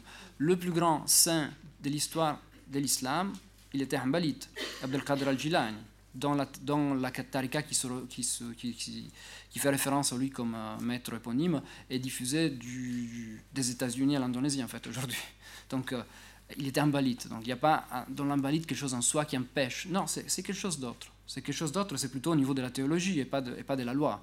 Euh, et donc tous les hadiths que Ibn Hanbal a pu transmettre et qui permettent, et qui permettent une, certaine, une certaine vision de la sainteté sont remis en cause. Sont remis en cause euh, il y a une remise en cause qui commence ici et qui continuera aujourd'hui jusqu'à Nasiruddin al-Albani, dont on a parlé plusieurs fois aujourd'hui. Euh, je fais un saut dans le temps et je viens aujourd'hui, qu'est-ce qui se passe? On le sait très bien, on l'a observé dans les dernières années, les mausolées sont détruits. Donc à partir du moment où cette révolution arabe a commencé à déstabiliser les pouvoirs, euh, euh, dans, le, monde arabe, euh, il y a un phénomène commun de, de la Tunisie, le Mali jusqu'à l'Irak, euh, le Pakistan depuis longtemps, la destruction. On s'attaque aux, lieux saints, entre guillemets, c'est-à-dire c'est les, souvent c'est des centres dans les, euh, soufis dans lesquels un maître, un maître éponyme d'un tarika est enterré ou un saint est enterré. C'est parmi les premières cibles de, dans un moment de, crise. Euh, je prends le cas de la Tunisie, parce qu'il euh, est bien attesté malheureusement, euh, la, la, la, Zaouia de Sidi Boussaïd al-Beji ou, la Zaouia de Aïcha al-Mandoubia. Donc, euh, c'est deux sites qui ont été vandalisés, brûlés, mais malheureusement, la liste, j'ai une liste, il y a des dizaines, dizaines, dizaines, dizaines de sites détruits avec des tractopelles euh, qu'on fait sauter la dynamite. Donc une, violence très symbolique, très symbolique. On veut se débarrasser de tout cela. Euh, bien évidemment, on fait référence à ce que Mohamed ibn al-Wahhab a fait dans son temps. Euh, le cas de la Tunisie, donc, euh, c'est un cas quand même euh, assez heureux parce que tout de suite ces sites ont été restaurés. Il y a un observatoire qui a, ça c'est une ONG, Conseil international des monuments et des sites, basé en France, mais il y a beaucoup d'architectes tunisiens qui travaillent pour cette ONG, donc ils ont, ils ont mappé, ils ont tous les sites qui ont été détruits. Il y a des, programmes de reconstruction malheureusement, on ne peut pas dire la même chose pour les autres, pour les autres, pays, comme la Libye, où, ça a été très violent. Donc, il y avait le mausolée d'Ahmed Azarouk, un, saint du, du, 15e siècle. Euh, on veut violer les, ossements du mort pour montrer aux gens qu'il n'y a aucune baraka, il n'y a aucune bénédiction. Au Mali, c'était la même chose. Un défi vers ces croyances populaires, qui en fait, qui en fait c'est la mémoire du lieu. Hein. Pour ce qui concerne encore la Tunisie, donc je voudrais citer par exemple la réponse aussi du monde de l'académie, hein, que Nelly Amri, qu'on connaît très bien, donc spécialiste de la sainteté en Ifriqiya, en, Tunisie, et il a consacré deux ouvrages aux deux saints enterrés dans ces deux zaouïas qui ont été détruites, euh, donc Aïcha al-Manoubi. Euh, L'ouvrage est paru avant, hein, mais elle travaillait déjà pour sauvegarder cette mémoire. Euh, et après, Sidi Abou Saïd al-Baj, euh, malheureusement, le livre est sorti justement juste après la destruction. Et ça nous montre qu'il y, a une réponse. Il y a une réponse aussi du monde académique à cette, menace. Parce que ce n'est pas que des lieux, ce n'est pas que des pierres, c'est un bagage euh, culturel. Euh, il y a eu récemment aussi cet été un congrès à Grosny, et là j'arrive à, la réponse des autorités religieuses face aux violences qu'on observe. Il y, a eu, il, y a eu, il y a eu un congrès à Grosny, vous avez sûrement entendu parler de ce, congrès, dans lequel euh, on, a dit clairement que le wahhabisme et, aussi le salafisme sont une dissidence, un fitna, et ne font plus partie du sunnisme. Donc ça a été quelque chose de, de une déclaration très forte. Bien évidemment, on veut, sauvegarder le soufisme dans cela. Donc je cite un extrait de, cette déclaration. Ils définissent, euh, donc les, les, membres signataires de cette déclaration essayent de signer, une déclaration commune. Ils veulent définir qu'est-ce que c'est le din, la religion. Classiquement, on lui attribue trois niveaux. Le troisième niveau, celui de l'excellence, ihsan. Donc, à propos de l'ihsan, ils disent, la sincérité, traduit ici, les sunnites sont ceux qui sont sur la voie de la morale et de l'amélioration de soi, spécifiés par les grands savants, à commencer par les imams soufis. Donc, Junaid, Abdelkader al-Jilani, donc le saint euh, Ambalite dont je parlais, Mohamed Khawja Bahedin al-Naqshbandi, et les orientations de leurs justes héritiers. Donc, tout de suite, on met les soufis devant. devant pour le niveau de l'excellence dans la religion, pas pour le niveau, au niveau de la pratique, mais au niveau de ce travail sur soi. Euh, il y a un article qui, qui, qui, qui fait son revue de hypothèse, qui fait une analyse critique de cette déclaration, surtout par, rapport au fait qu'elle a été quand même poussée par la Russie. Donc c'est quelque chose qui veut rallier les, musulmans à leur cause. Ça fait partie de ce, ce cette nouvelle, euh, nouvelle, nouveau programme, nouvelle vague de nouvelle sphère d'influence russe qu'on qu le voit. Il y a aussi ça, et on s'est posé beaucoup de questions pourquoi euh, des autorités soufis comme euh, Ali al-Jifri ou Ali Gouma euh, sont allés là-bas. C'est clair que c'est un peu un piège, prendre parti dans le conflit syrien. Je n'ai pas une réponse moi-même. Ça fait partie de. On essaye de faire bouger les choses et on essaye de dire que le wahhabisme ne fait plus partie du sunnisme. Mais parce que cette alliance historique militaire entre l'Arabie saoudite, les Américains, pose problème. En même temps, les soufis se retrouvent là-dedans. Et c'est problématique. Alors, euh, je passe euh, donc une troisième partie de, mon exposé qui, traite plutôt de deux travaux de, de, deux personnages qui ne sont pas invités. Donc, ils ne font pas partie de cet establishment qui a signé euh, ce document et que je vous les présente, Mohamed Aboul Hudal Yacoubi, qui est né en 1963 à, 63 à Damas, et le cheikh Mohamed Toir Qadiri, qui est né en 51 au Pakistan, qui a, qui a, qui a travaillé à Lahore, mais il a, a une vie très complexe. Donc le cheikh Mohamed Aboul Hudal Yacoubi, euh, c'est le fils d'un grand savant muhaddis, donc expert expert en tradition prophétique de Damas, euh, dans une lignée familiale de, de, de soufis, chadilites, et, il a toujours été très actif à Damas, euh, dans, la mosquée de Ibn Arabi, un des plus grands saints de l'islam sunnite, où il enseignait régulièrement des textes soufis et le hadith. Il, était, il dirigeait dans une mosquée, une grande mosquée de Damas, la prière du vendredi avec la khutbah. Euh, il, a, toujours eu des relations très tendues avec euh, le pouvoir politique, mais pas pour des questions politiques, mais surtout pour, des points de, théologie. Par exemple, euh, j'ai oublié la date, mais avant, la Révolution, donc, euh, il s'est opposé au Mufti Hassoun, qui est encore en service aujourd'hui, de Damas, parce qu'il avait dans une délégation européenne, il avait formulé euh, son respect par les religions, par les religions donc, euh, bibliques, le christianisme et le judaïsme, dans des termes qui, étaient, effectivement un peu forts. Donc le, mufti Hassoun dit que si le prophète Mohammed lui aurait ordonné de ne pas croire à Moïse et à Jésus, lui, il n'aurait pas cru au prophète, mais il aurait cru, il aurait cru à, à, Moïse et, et, à Jésus. Alors, hum, dit comme ça, ça semble banal, en arabe, c'était très fort. La kafartu Muhammadan, il utilise la kafartu Muhammad, j'aurais pas cru, j'aurais mécru. Hein? Donc il a, formulé d'une façon un peu, je pense qu'il s'est fait peut-être un peu emporté par la balar, la rhétorique, il a dit ça pour faire plaisir à son audience européenne, mais ça a déplu fortement aux autorités syriennes, parce qu'effectivement c'était formulé dans des termes, selon le canon de la rhétorique arabe, inacceptables. Euh, rhétorique et théologie qui vont ensemble.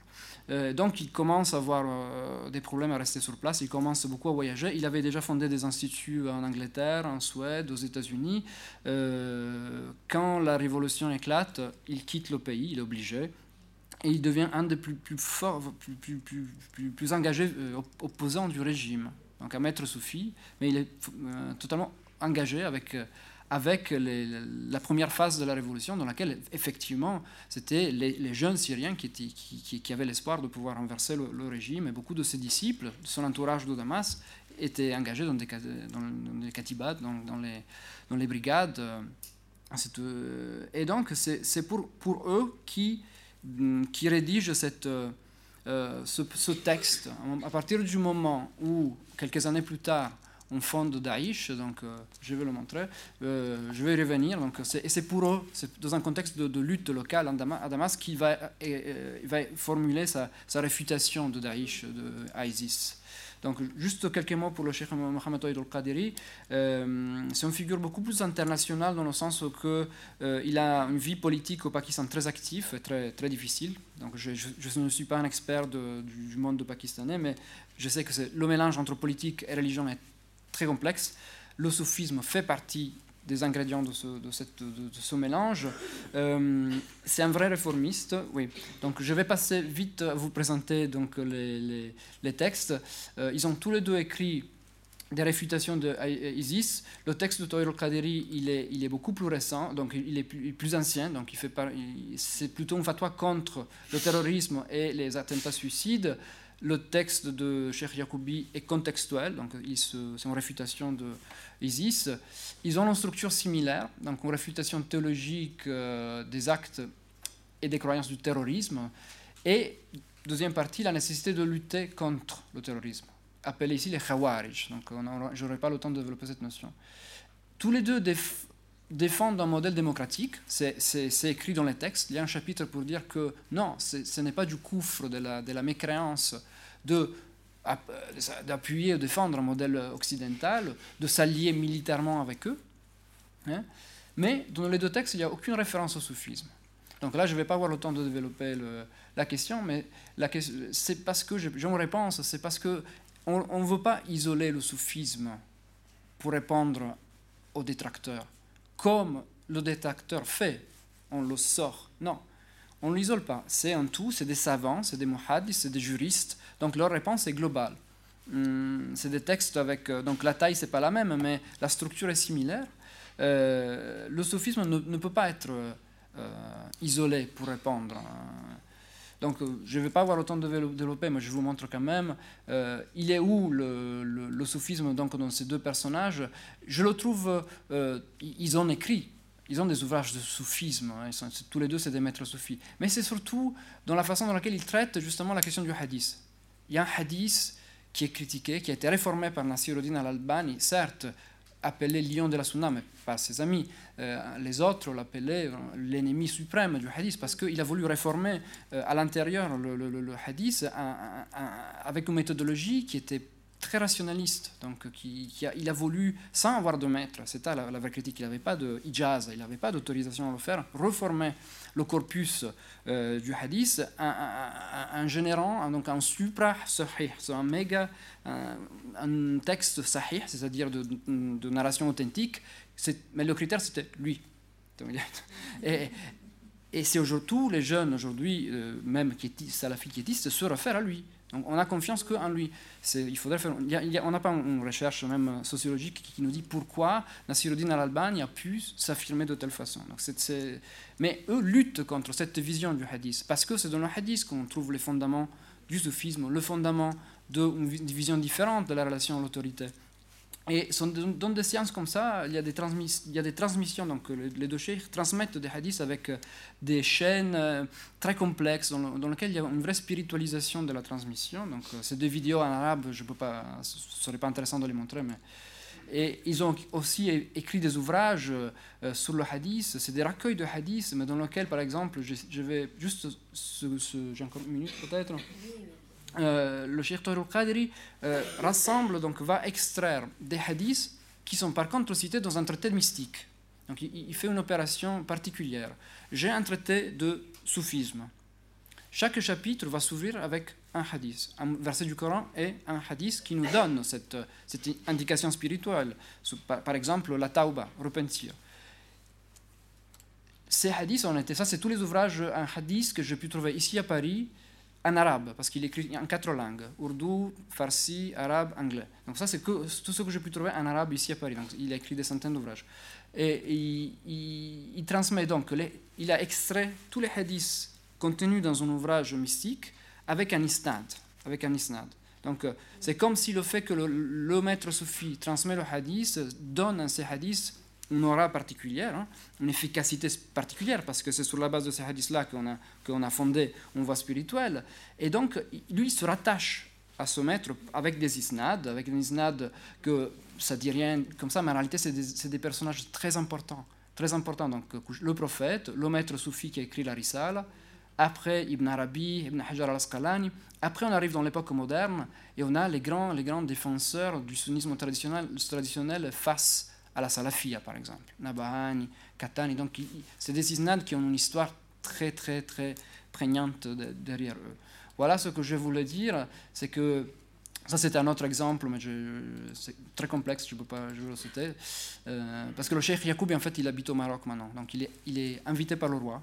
Et il a dédié une prière au prophète, mais au roi, c'est très complexe, on, pourra en parler un autre moment, mais ça montre qu'il y, a toujours une relation avec le, pouvoir. Mais dans ces maîtres-là, euh, cette relation, on, peut la décodifier, c'est un peu ça notre rôle en tant qu'islamologue, si je peux revenir sur un point de méthodologie, si on arrive vraiment à décodifier toutes ces références qui sont très difficiles, très difficiles et très cachées, pas explicites, elles sont implicites. Voilà, voilà euh, j'espère que ça a été clair, je vous remercie. Merci. Merci beaucoup. Donc nous avons une demi-heure et peut-être même un petit peu plus. Euh, on peut déborder vu qu'on a commencé en retard pour les questions. Alors oui, monsieur et monsieur ensuite. Oui, euh, je voudrais d'abord féliciter monsieur Lizard, comme d'habitude, il est brillant et, remarquable dans son exposé, mais juste quelques précisions. En 1950, euh, Hassan el avait déjà été assassiné en janvier précédent, 49. Donc, la, la personne, qui, la, dignitaire chéri qu'il a rencontré, il a dû le rencontrer un peu plus tôt. Autre chose, euh, à l'époque du pouvoir de Mossoul, il y a de nouveau une tentative de reprise des relations avec l'Iran. On a repris les relations diplomatiques interrompues depuis 80. On a rétabli une ligne aérienne avec là-bas, avec euh, l'Iran. Et euh, il y a des services de police iraniens qui sont venus en Égypte pour essayer de soutenir le régime islamiste qui vacillait, qui d'ailleurs a fini par tomber. Euh, et surtout, c'est assez extraordinaire, j'avais lu dans un Masriyon un article qui était fait par un frère musulman et qui disait que l'on pourrait essayer d'interpréter de façon sunnite le principe de Wilayat Faqih. C'est une surprise euh, extrêmement étonnante. Euh, malheureusement, je n'ai pas regardé l'article, mais c'était très étonnant de lire ça de la plume d'un frère musulman. Autre chose, euh, ça va peut-être vous choquer, mais euh, quand le, président euh, Morsi n'a pas été élu démocratiquement, il a été imposé par l'armée. Au bout de deux semaines de discussion entre l'armée et Anne Patterson, qui était l'ambassadrice des États-Unis, aujourd'hui on veut vous le vendre comme président démocratiquement élu. Et enfin, pour finir, j'aurais voulu vous poser une petite question. Les Chamars sont une tribu qui était sunnite et chiite. Qu'est-ce qu'il en advient avec la rupture dont vous parlez?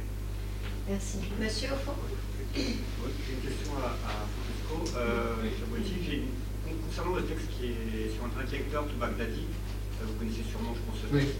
Euh, en quoi ce texte est-il proche ou différent de, de Refling ISIS ou de, la fatwa de, de Kadhafi?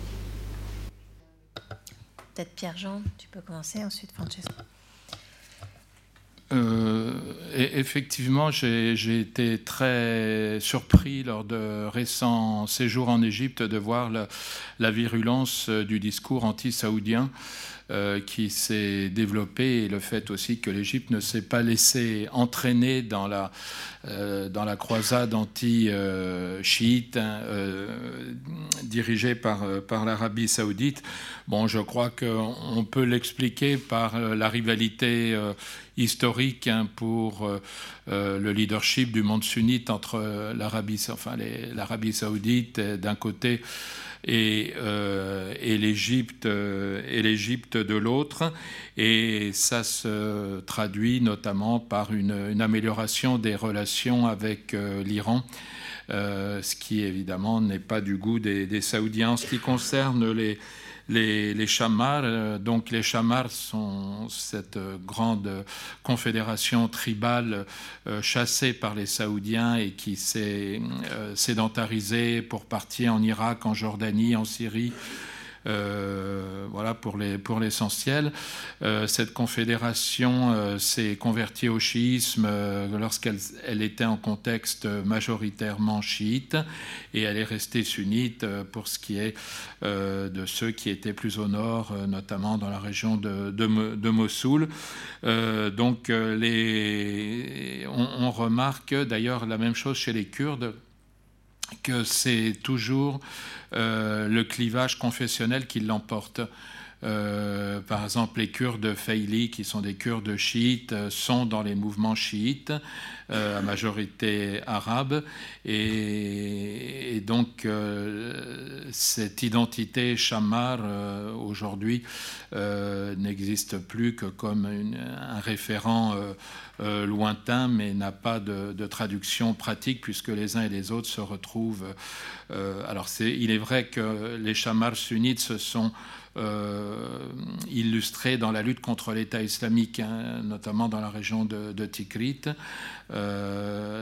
mais ça n'en fait pas pour autant une réunification sur une base, euh, d'ailleurs, qui n'a qui, qui, qui jamais véritablement existé, puisque le référent euh, Chamar était quand même très euh, vaste et concernait des groupes et des, hiérarchies sociales au sein du monde tribal qui n'ont pas entraîné de euh, bon, les choses auraient été peut-être différentes s'il y avait eu un avenir à l'émirat euh, de Haïl hein, avec euh, donc cette majorité chamar, mais là les, choses ont été différentes. Donc l'identité chamar, chacun s'en revendique avec nostalgie, plus chez les sunnites que chez les chiites.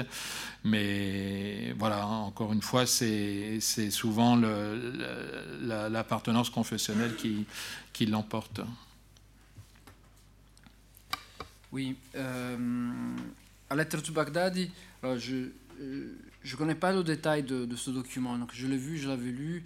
Euh, je ne saurais pas vous dire s'il y a des différences substantielles entre les arguments évoqués dans Refuting ISIS et dans, cette, dans, l'autre document. il y a une différence principale, c'est que la, de, cette lettre, c'est collectif. Donc il y a plusieurs gens qui ont, plusieurs dignitaires musulmans, savants qui l'ont qui signé, entre autres Mohamed Al-Yacoub, qui, je ne sais pas si c'était lui qui, qui, avait, qui, avait, qui était à l'origine de cette initiative, je ne me rappelle plus. Euh, mais ce que je ne je pense pas que dans, dans, cette, dans cette lettre, on trouve le, le, ton violent qu'on peut retrouver dans, dans ces deux fatwas. Parce que dans ces deux fatwas, donc, il y a cette réfutation initiale, mais après, il y, a, il y a un véritable appel à la violence. C'est-à-dire qu'il faut il faut, il faut lutter contre euh, les khawarij, les, kharijites. Et ceci, c'est très problématique dans la réception de ce type de document, parce que, en fait, le problème de la violence, il n'est pas évacué. Euh, on doit faire recours, à la violence pour se débarrasser de, de, de, de, de ce mal qui sont anciennes, hein, parce qu'on commence avec Ali euh, à parler, à de, kharijites. Et, donc, il y, a un problème dans la réception de ce texte. Et je, pense que dans l'autre document, je ne suis pas sûr qu'on puisse euh, euh, voir ce même problème. Par exemple, je vous donne, c'était dans mes échanges avec euh, l'association du cheikh pakistanais sur Paris, donc je suis rentré en contact avec eux pour, avoir les documents et pour, poser des questions dans, l'entretien en fait. Et ils me disaient que le texte ne se vend pas dans le sens que la, cette, la fatwa du Cheikh Toiro, elle, elle n'arrive même pas à rentrer dans les, dans les, dans les librairies, dans, dans, le marché du livre islamique euh, parisien. Alors, ils se sont posé une question tout d'abord, est-ce que c'est parce que l'éditeur, il a fait une couverture horrible en fait, avec la fin du monde, avec la tour Eiffel, la tour de Pise, le Taj Mahal, tout, tout, tout est détruit. Donc, euh, ça fait un peu peur. Et, en fait, ils, ont pensé ça, mais en fait, après, ils ont demandé au, groupe de Londres, donc l'édition de Londres beaucoup plus sobre, donc la couverture bleue, euh, ils ont le même problème. Pourquoi? Parce que le marché du livre est, dans les mains, dans les mains de, de, surtout d'éditeurs salafites, surtout à Londres, Dar es Salaam. Et, il y a un problème, je pense, anthropologique. Le marchand de livres ne veut pas avoir ce problème dans sa boutique. Le client ne veut pas voir qu'il y a ce problème dans la communauté. Il y a un vrai refus de, voir la, réalité. Donc ce texte ne se vend pas. Ne se vend pas. Par contre, le, texte de, de Sheikh Yacoubi, plus petit, Refuting ISIS, vu qu'il est beaucoup plus concentré sur un problème local, il a eu une diffusion, une diffusion en Syrie et en Turquie, parce que c'est lui qui a payé et qui les a distribués.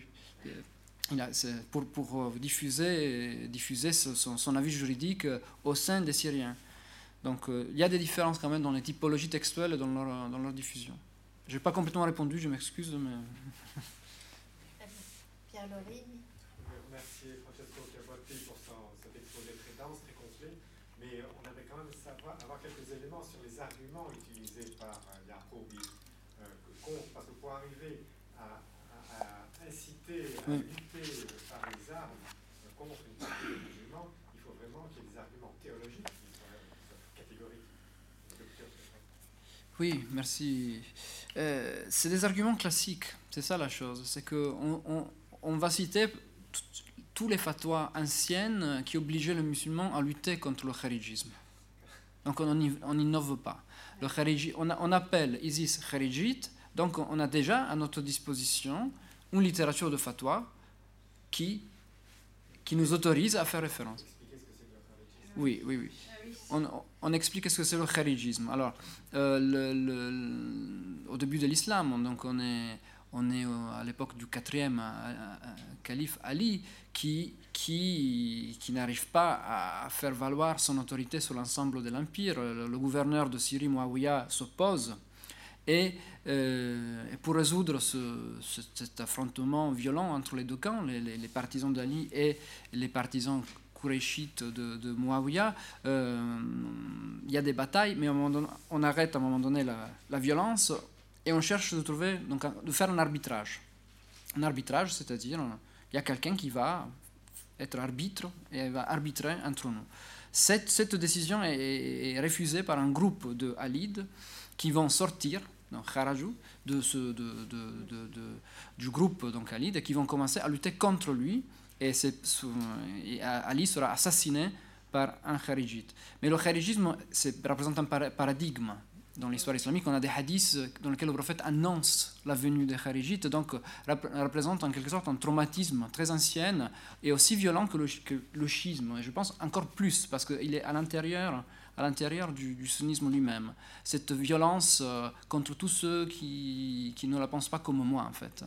Euh, c'est ça un peu le kharijisme. Et donc on a des documents, parce que le kharijisme après a, survécu. Il y a eu, il y a eu des mouvements kharijites qui sont, qui sont réapparus de façon un peu classique dans l'histoire musulmane. Et donc il y a une littérature juridique qui existe déjà et qui autorise, plus, plus que ça, qui oblige euh, le musulman à lutter contre les kharijites. Alors le, le cheikh Yacoubi, il commence toujours par un cas particulier vous il s'adresse à eux, euh, vous avez fait ça, ça, ça, une atrocité, deux atrocités, trois atrocités, cela sont, le propre du kharijisme, et donc il faut vous lutter parce que on est dans, une lignée juridique qui, existe déjà. Et il cite chaque fois euh, mais les documents de ISIS lui-même, d'Abir, euh, tout, leurs publications, il n'invente pas. Il ne cite pas les autres, il cite leur... alors, quatre questions. Alain, bah, non, c'est pas Enfin, si, j'ai une question pour Pierre-Jean. Mais, sinon, c'est aussi une remarque euh, qui, m'est venue et, qui, revient sur des choses qui ont été d'ailleurs dites euh, un peu tout au long de la journée à des moments différents. C'est la question de la contextualisation, parce qu'on voit bien à travers euh, ce que Pierre-Jean a dit autour de la guerre Iran-Irak qu'un un événement, disons, géopolitique euh, va être lu et, va, servir finalement à renforcer des, différents finalement euh, qui sont légitimés de façon théologique, si je puis dire, hein, dans, l'opposition chiite, sunnite. Et je, pense que c'est en fait c'est en fait cette articulation globalement à laquelle il faut, il faut toujours penser, c'est-à-dire que l'opposition avec la, la, position qui existe en 62 est intéressante justement. On voyait l'Arabie Saoudite soutenir finalement un régime, disons, chiite pour faire vite, hein, euh, euh, alors qu'aujourd'hui il est dans une logique d'opposition. Donc qu'est-ce qui a changé fondamentalement C'est le contexte. C'est pas, pas de l'opposition théologique qui existait déjà, qui quelque part n'était pas activée parce que dans le fond, elle n'avait pas de sens à ce moment-là, elle ne servait à rien quelque part, alors que là, tout à coup, elle sert à quelque chose.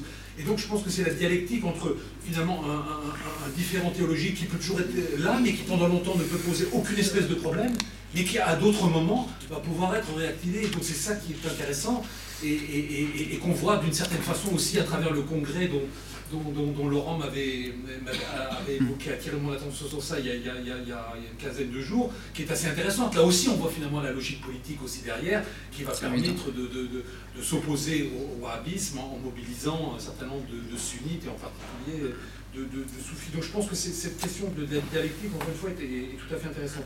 Peut-être deux, deuxième commentaire rapide, à propos du wahhabisme.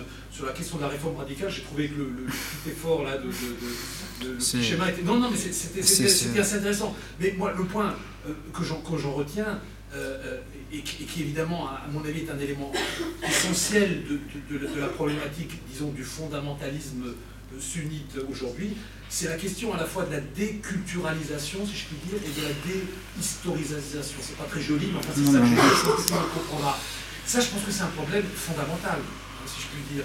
C'est un problème essentiel parce que euh, qui pose évidemment, et on, l'a vu à plusieurs reprises, je crois, dans la journée, un problème à l'intérieur même de l'islam, hein, du, monde islamique, disons, pour faire vite. Hein, euh, et, je pense que c'est ce problème qu'il faut, qu'il faut essayer d'affronter de, euh, à, la base et, donc il faut essayer de, sortir. Alors ma petite question pour Pierre-Jean, c'est justement dans la logique de la globalisation euh, euh, de l'affrontement sunnite-chiite pour toutes les raisons qui ont été dites, et, dans la volonté, par exemple, de, des groupes dissidents finalement, euh, qui, ne sont finalement ni chiites ni sunnites stricto sensu, comme les alaouites ou, les, les est-ce que on sait, ou pas d'ailleurs, est-ce qu'il y a un rapprochement, je dirais, au, niveau du, corpus, y compris peut-être rituel ou théologique autrement dit, est-ce que les Alaouites euh, sont reconnus, ou commencent à être reconnus davantage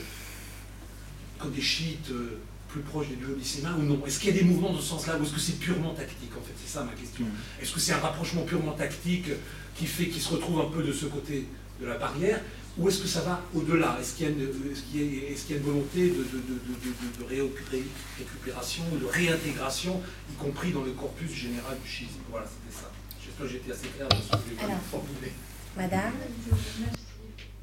Je vous remercie, madame. Euh, je m'appelle Karbaki. Comme j'ai dit, j'ai écrit un livre sur l'islamisme. Alors, j'ai une question à M. Luizard et une question à M. Chiaboti. Alors, à, M. Luizard, votre intervention est très intéressante, mais elle était un peu inquiétante. Alors, j'ai une question euh, euh, un peu directe à poser parce que euh, je mentionne dans mon livre les propos d'un ancien ministre des Affaires étrangères où il disait euh, c'était très bien euh, que les chiites et les sunnites s'entretuent, il y aura toujours des musulmans en moins. Alors, il a carrément dit ça, hein. j'ai noté, je ne le cite pas maintenant, mais je l'ai cité dans mon livre. Alors, euh, après, j'ai été intéressée, parce que j'ai pris, bon, il y a des livres qu'on n'a pas envie de lire, mais qu'on lit parce que pour voir qu'est-ce qu'ils disent. Et Fillon, il a une position très intéressante. Il dit on n'a pas à prendre euh, position pour les chiites contre les sémites. La France a pris euh, clairement une position pour les sunnites contre les chiites. Alors, euh, je veux voir, parce que bon, c'est des valeurs occidentales pour le rapprochement, la diversité culturelle, tout ça, l'UNESCO, les organisations internationales. Et j'ai l'impression parfois que l'Occident, au lieu d'essayer de calmer, de soutenir ces valeurs, au contraire, ça les arrange un peu de, d'en rajouter. Alors, euh, je voudrais savoir, est votre, qu'est-ce que votre sentiment et est-ce qu'on peut espérer qu'il y ait un climat d'apaisement au lieu de, rajouter? Et ma question à M. Francesco consiste à savoir, euh, j'ai beaucoup aimé, j'ai pas pu noter les références que vous faisiez sur le Tawhid. Alors, parce qu'hier soir, je lisais et il y avait un tableau dans le même esprit sur les motazélites. Euh, sur le Tawhid. Et j'étais intéressée de voir ce que vous avez fait le même tableau, mais pour, les, euh, pour le wahhabisme. Alors j'aurais bien voulu pouvoir avoir accès à votre tableau, mais je voulais, voilà, sur ça, ça, ça m'intéresse. Je ne sais pas si je pourrais avoir une copie, mais je voulais savoir pourquoi vous n'avez pas mis pour les sunnites, pour voir quelle est la différence entre les deux. Est-ce que vous avez, vous pouvez donner quelques informations à cet égard? Ça m'intéresserait de savoir comment si la vision est différente sur le tawhid entre les sunnites, euh, entre, pardon, entre les soufismes et les wahhabis. Je vous remercie. Alors, monsieur. Oui. Euh, monsieur Gavotti, qu'est-ce qui est inquiétant euh, dans le soufisme? Est-ce que c'est au fond euh, une sorte de liberté de conscience? Parce que vous avez très bien décrit combien finalement, à la faveur de la séparation extrêmement transcendantale entre l'homme et Dieu, on au fond la personne, le croyant, d'avoir au fond une certaine autonomie. Et bon. quel est au fond le, noyau de, ce qui inquiète beaucoup? Et par ailleurs, quelle est la, destinée aujourd'hui du soufisme? Il séduit beaucoup en Occident, euh, ça rassure aussi beaucoup, euh, euh, mais par ailleurs, a-t-il vraiment un impact vraiment dans, dans, les pays? On dit qu'au Maroc, c'est une toute petite minorité, par exemple. en pourcentage, peut-être 2%. Donc quel est le poids statistique du soufisme Est-ce que le poids spirituel ou intellectuel du soufisme a un avenir dans, dans, dans, ce débat d'aujourd'hui, contre, au fond, contre le, fondamentalisme? Ou est-ce que finalement on est là encore une fois dans, un processus de réassurance très occidental, on dit bon, il y a le soufisme, voilà. Très bien. je propose qu'on réponde à ces trois questions, on aura encore du temps pour les, autres. Hein. Euh, Alors, euh, en ce qui concerne euh, l'OPA, entre guillemets, que les chiites euh, tentent envers les, les brebis égarées, alaouites et zaïdites, ça fait déjà plus d'un siècle que les, notamment les, les oulémas chiites du, du Liban euh, inondent le pays alaouite de manuels euh, pour apprendre, euh, voilà, c'est sous-développé d'alaouite, ce qu'est un bon dogme chiite. mais je dois dire que ça n'a pas vraiment rencontré beaucoup de succès. Les alaouites hein, sont très divisés. Euh, donc une partie s'est laissée tenter euh, parce que aussi euh, ça les mettait sous la protection d'une puissance importante et ça allait dans le sens du régime, mais la majorité des Alaouites reste, reste à mon avis, irrécupérable. Hein, irrécupérable parce que la religion alaouite est, très secrète. Euh, c'est très difficile de savoir. Euh, il y a une, caste d'initiés. Et ces initiés, euh, visiblement, ne sont pas très enclins à se soumettre à, un clergé constitué. En ce qui concerne les Zaydites, bon, euh, les relations euh, dénoncées quotidiennement par l'Arabie saoudite entre l'Iran et les rebelles houssistes euh, sont plus du domaine du, fantasme. Il y a peut-être eu quelques livraisons d'armes, mais les, deux branches sont séparées depuis tellement longtemps et ont de telles différences. je n'ai pas eu le vent d'une entreprise de, prosélytisme duodécimain envers les Zaydites de façon, de façon spécifique. Euh, donc je, réponds euh, en, rapidement sur, le, positionnement des pays occidentaux dans le conflit entre sunnites et chiites.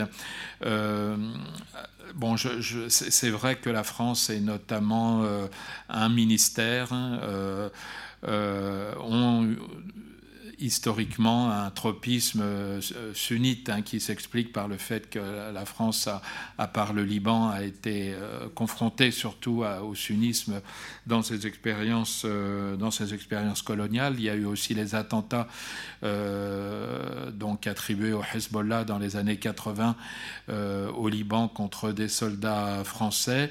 Et il y a aussi très probablement une culture euh, anticléricale française qui fait qu'on ne supporte pas tellement euh, le clergé, les enturbanés. Hein. Je me souviens quand j'ai amené pour les premières fois des enturbanés euh, chiites irakiens au ministère des Affaires étrangères, je voyais bien que c'était, on me disait, mais on veut des opposants politiques, on ne veut pas des, religieux.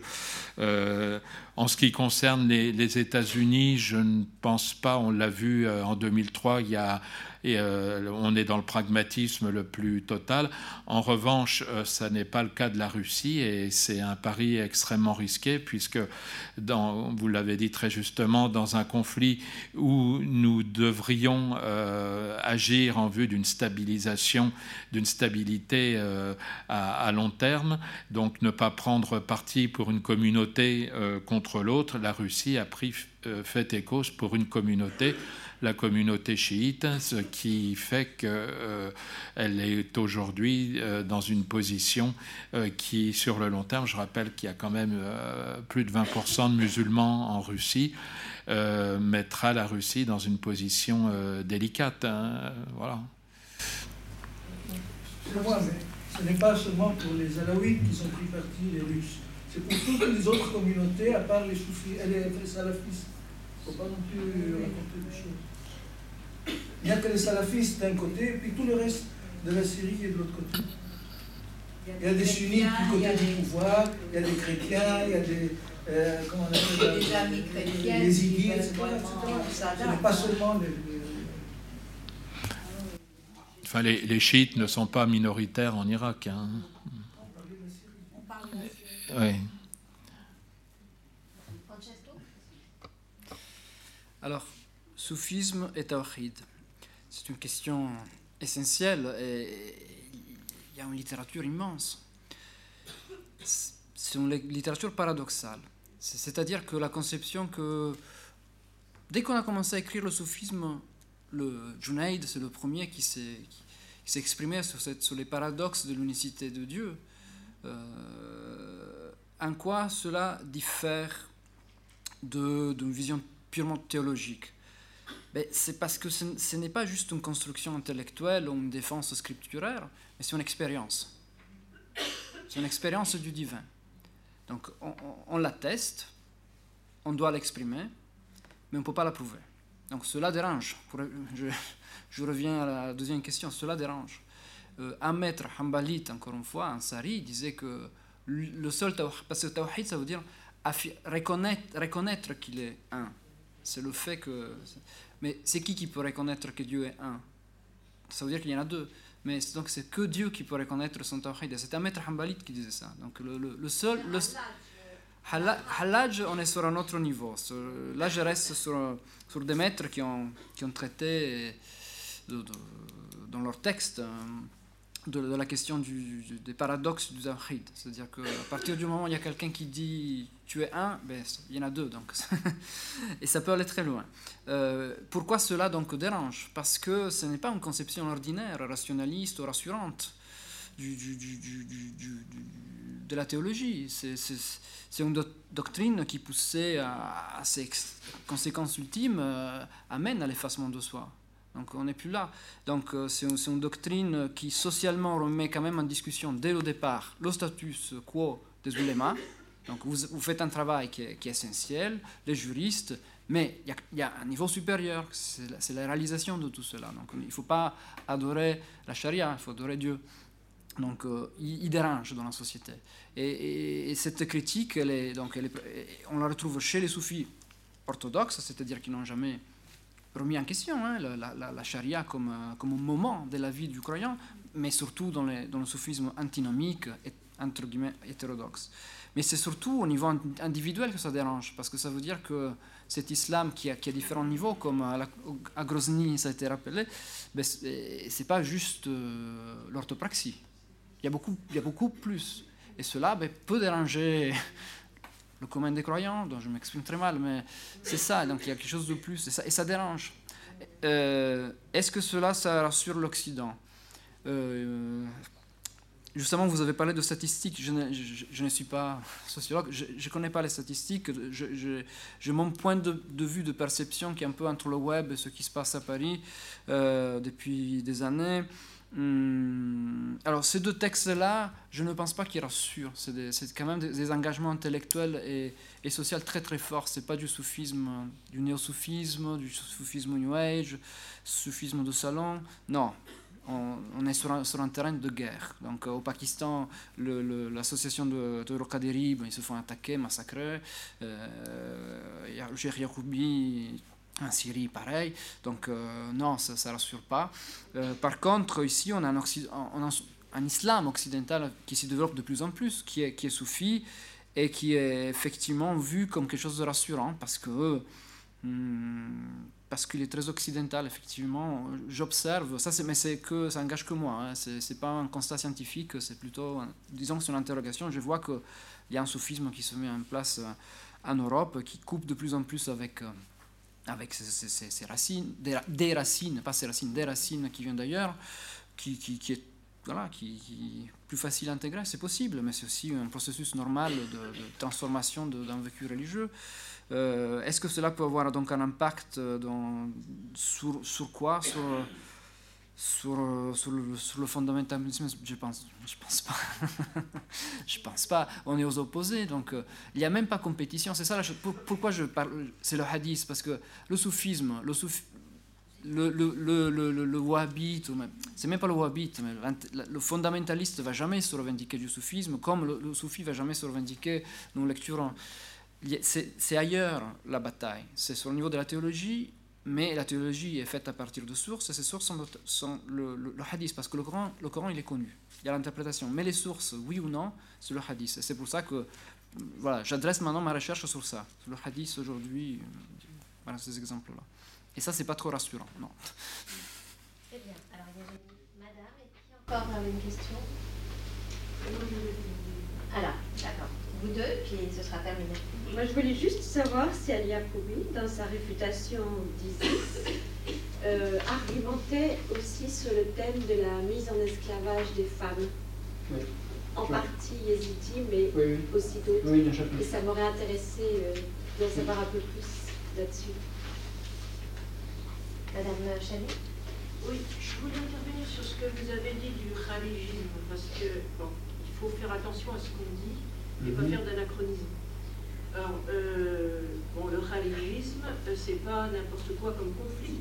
Euh, c'est un conflit qui se passe entre des familles mécoises et il y a là-dedans une histoire de talion, c'est-à-dire du droit tribal, puisque Ali, les partisans de Ali sont accusés d'avoir fait, d'avoir assassiné un cousin de celui qui va devenir le premier calife omeyyade. Donc c'est une histoire euh, qu'il faut anthropologiser, historiciser, anthropologiser. Et je crois que vous avez utilisé le mot de sunnisme. À cette époque-là, on ne peut pas parler de sunnisme. Je le dis tout le temps à mes étudiants, c'est du proto-sunnisme. Ça là, vous a fait échapper. Moi, je suis d'accord avec 100%. Faire très attention aux mots qu'on utilise, surtout sur les débuts de l'islam, où tout ensuite va passer dans le fantasme va entrer dans des mythes fondateurs. Donc euh, là, je dois dire qu'il faut, nous, euh, en tant que représentants d'un savoir ici, faire très très attention à, ce qu'on dit. Euh, d'autre part, Abdelkader al-Jilani, vous en avez parlé, il se trouve que mon premier troisième site, je l'ai fait dessus. Je ne sais pas si vous savez. Oui, vous avez écrit les articles de l'encyclopédie de l'islam. Oui, donc, Abdelkader al-Jilani, un soufi, un professeur de droit hanbali favorable au euh, soufisme acceptable à son époque, c'est-à-dire pas ceux qui font les cérémonies de danse, etc. Ça oui. Euh, ensuite, on construit sa personnalité soufie après sa mort. Et la Qadiriya, c'est pas lui qui la fonde. C'est après, après sa mort. Donc, le présenter directement comme un soufi, c'est quand même un petit peu problématique. Favorable, soufi, je veux bien. Alors, la est devenue une confrérie tout à fait importante puisqu'elle existe toujours aujourd'hui et qu'elle existe de l'Afrique occidentale euh, jusqu'aux Philippines. Ça, je suis bien d'accord là-dessus. Mais il faut mettre, euh, je dirais, l'histoire à sa place. Hein, les hommes et les choses et les choses à leur place. C'est ce que je dis. Très bien. Euh, je pense que c'était que pour moi. Je, je, je, réponds tout de suite. vous avez tout à fait raison pour le kharijisme, le sunnisme, c'est du proto-sunnisme, bien évidemment, non, non, je sais que vous n'êtes pas d'accord. mais C'est quoi alors? Comment vous diriez? C'est, Non, mais euh, madame.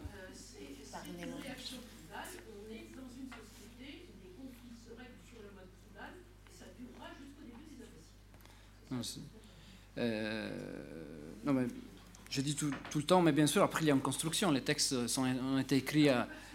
Euh, non, non, c'est, je n'arrête pas de le répéter à mes étudiants. On est d'accord. Là, bien évidemment, j'ai dû faire un peu plus simple et je vous remercie de, remettre la complexité à sa place. Par contre, sur Abdelkader Gilani, bon, je pense que le Kitab le dernier livre de Kitab Barounia, pour moi, c'est un texte soufi. Et, à cette époque-là, écrire un texte soufi, ce n'est pas juste être, euh, avoir de la sympathie, mais. Non, c'est le, livre qui, qui. Donc, pour moi, c'est un peu plus que juste une sympathie ou une admission de. Oui, l'esclavage.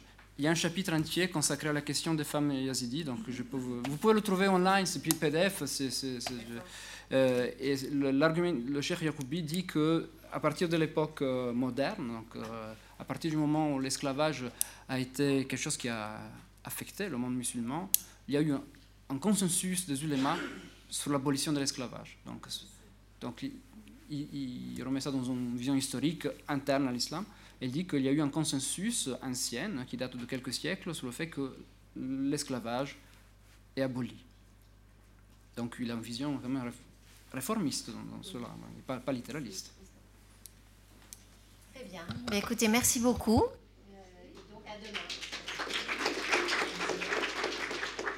à demain à 10h du matin. Voilà. Bonne soirée.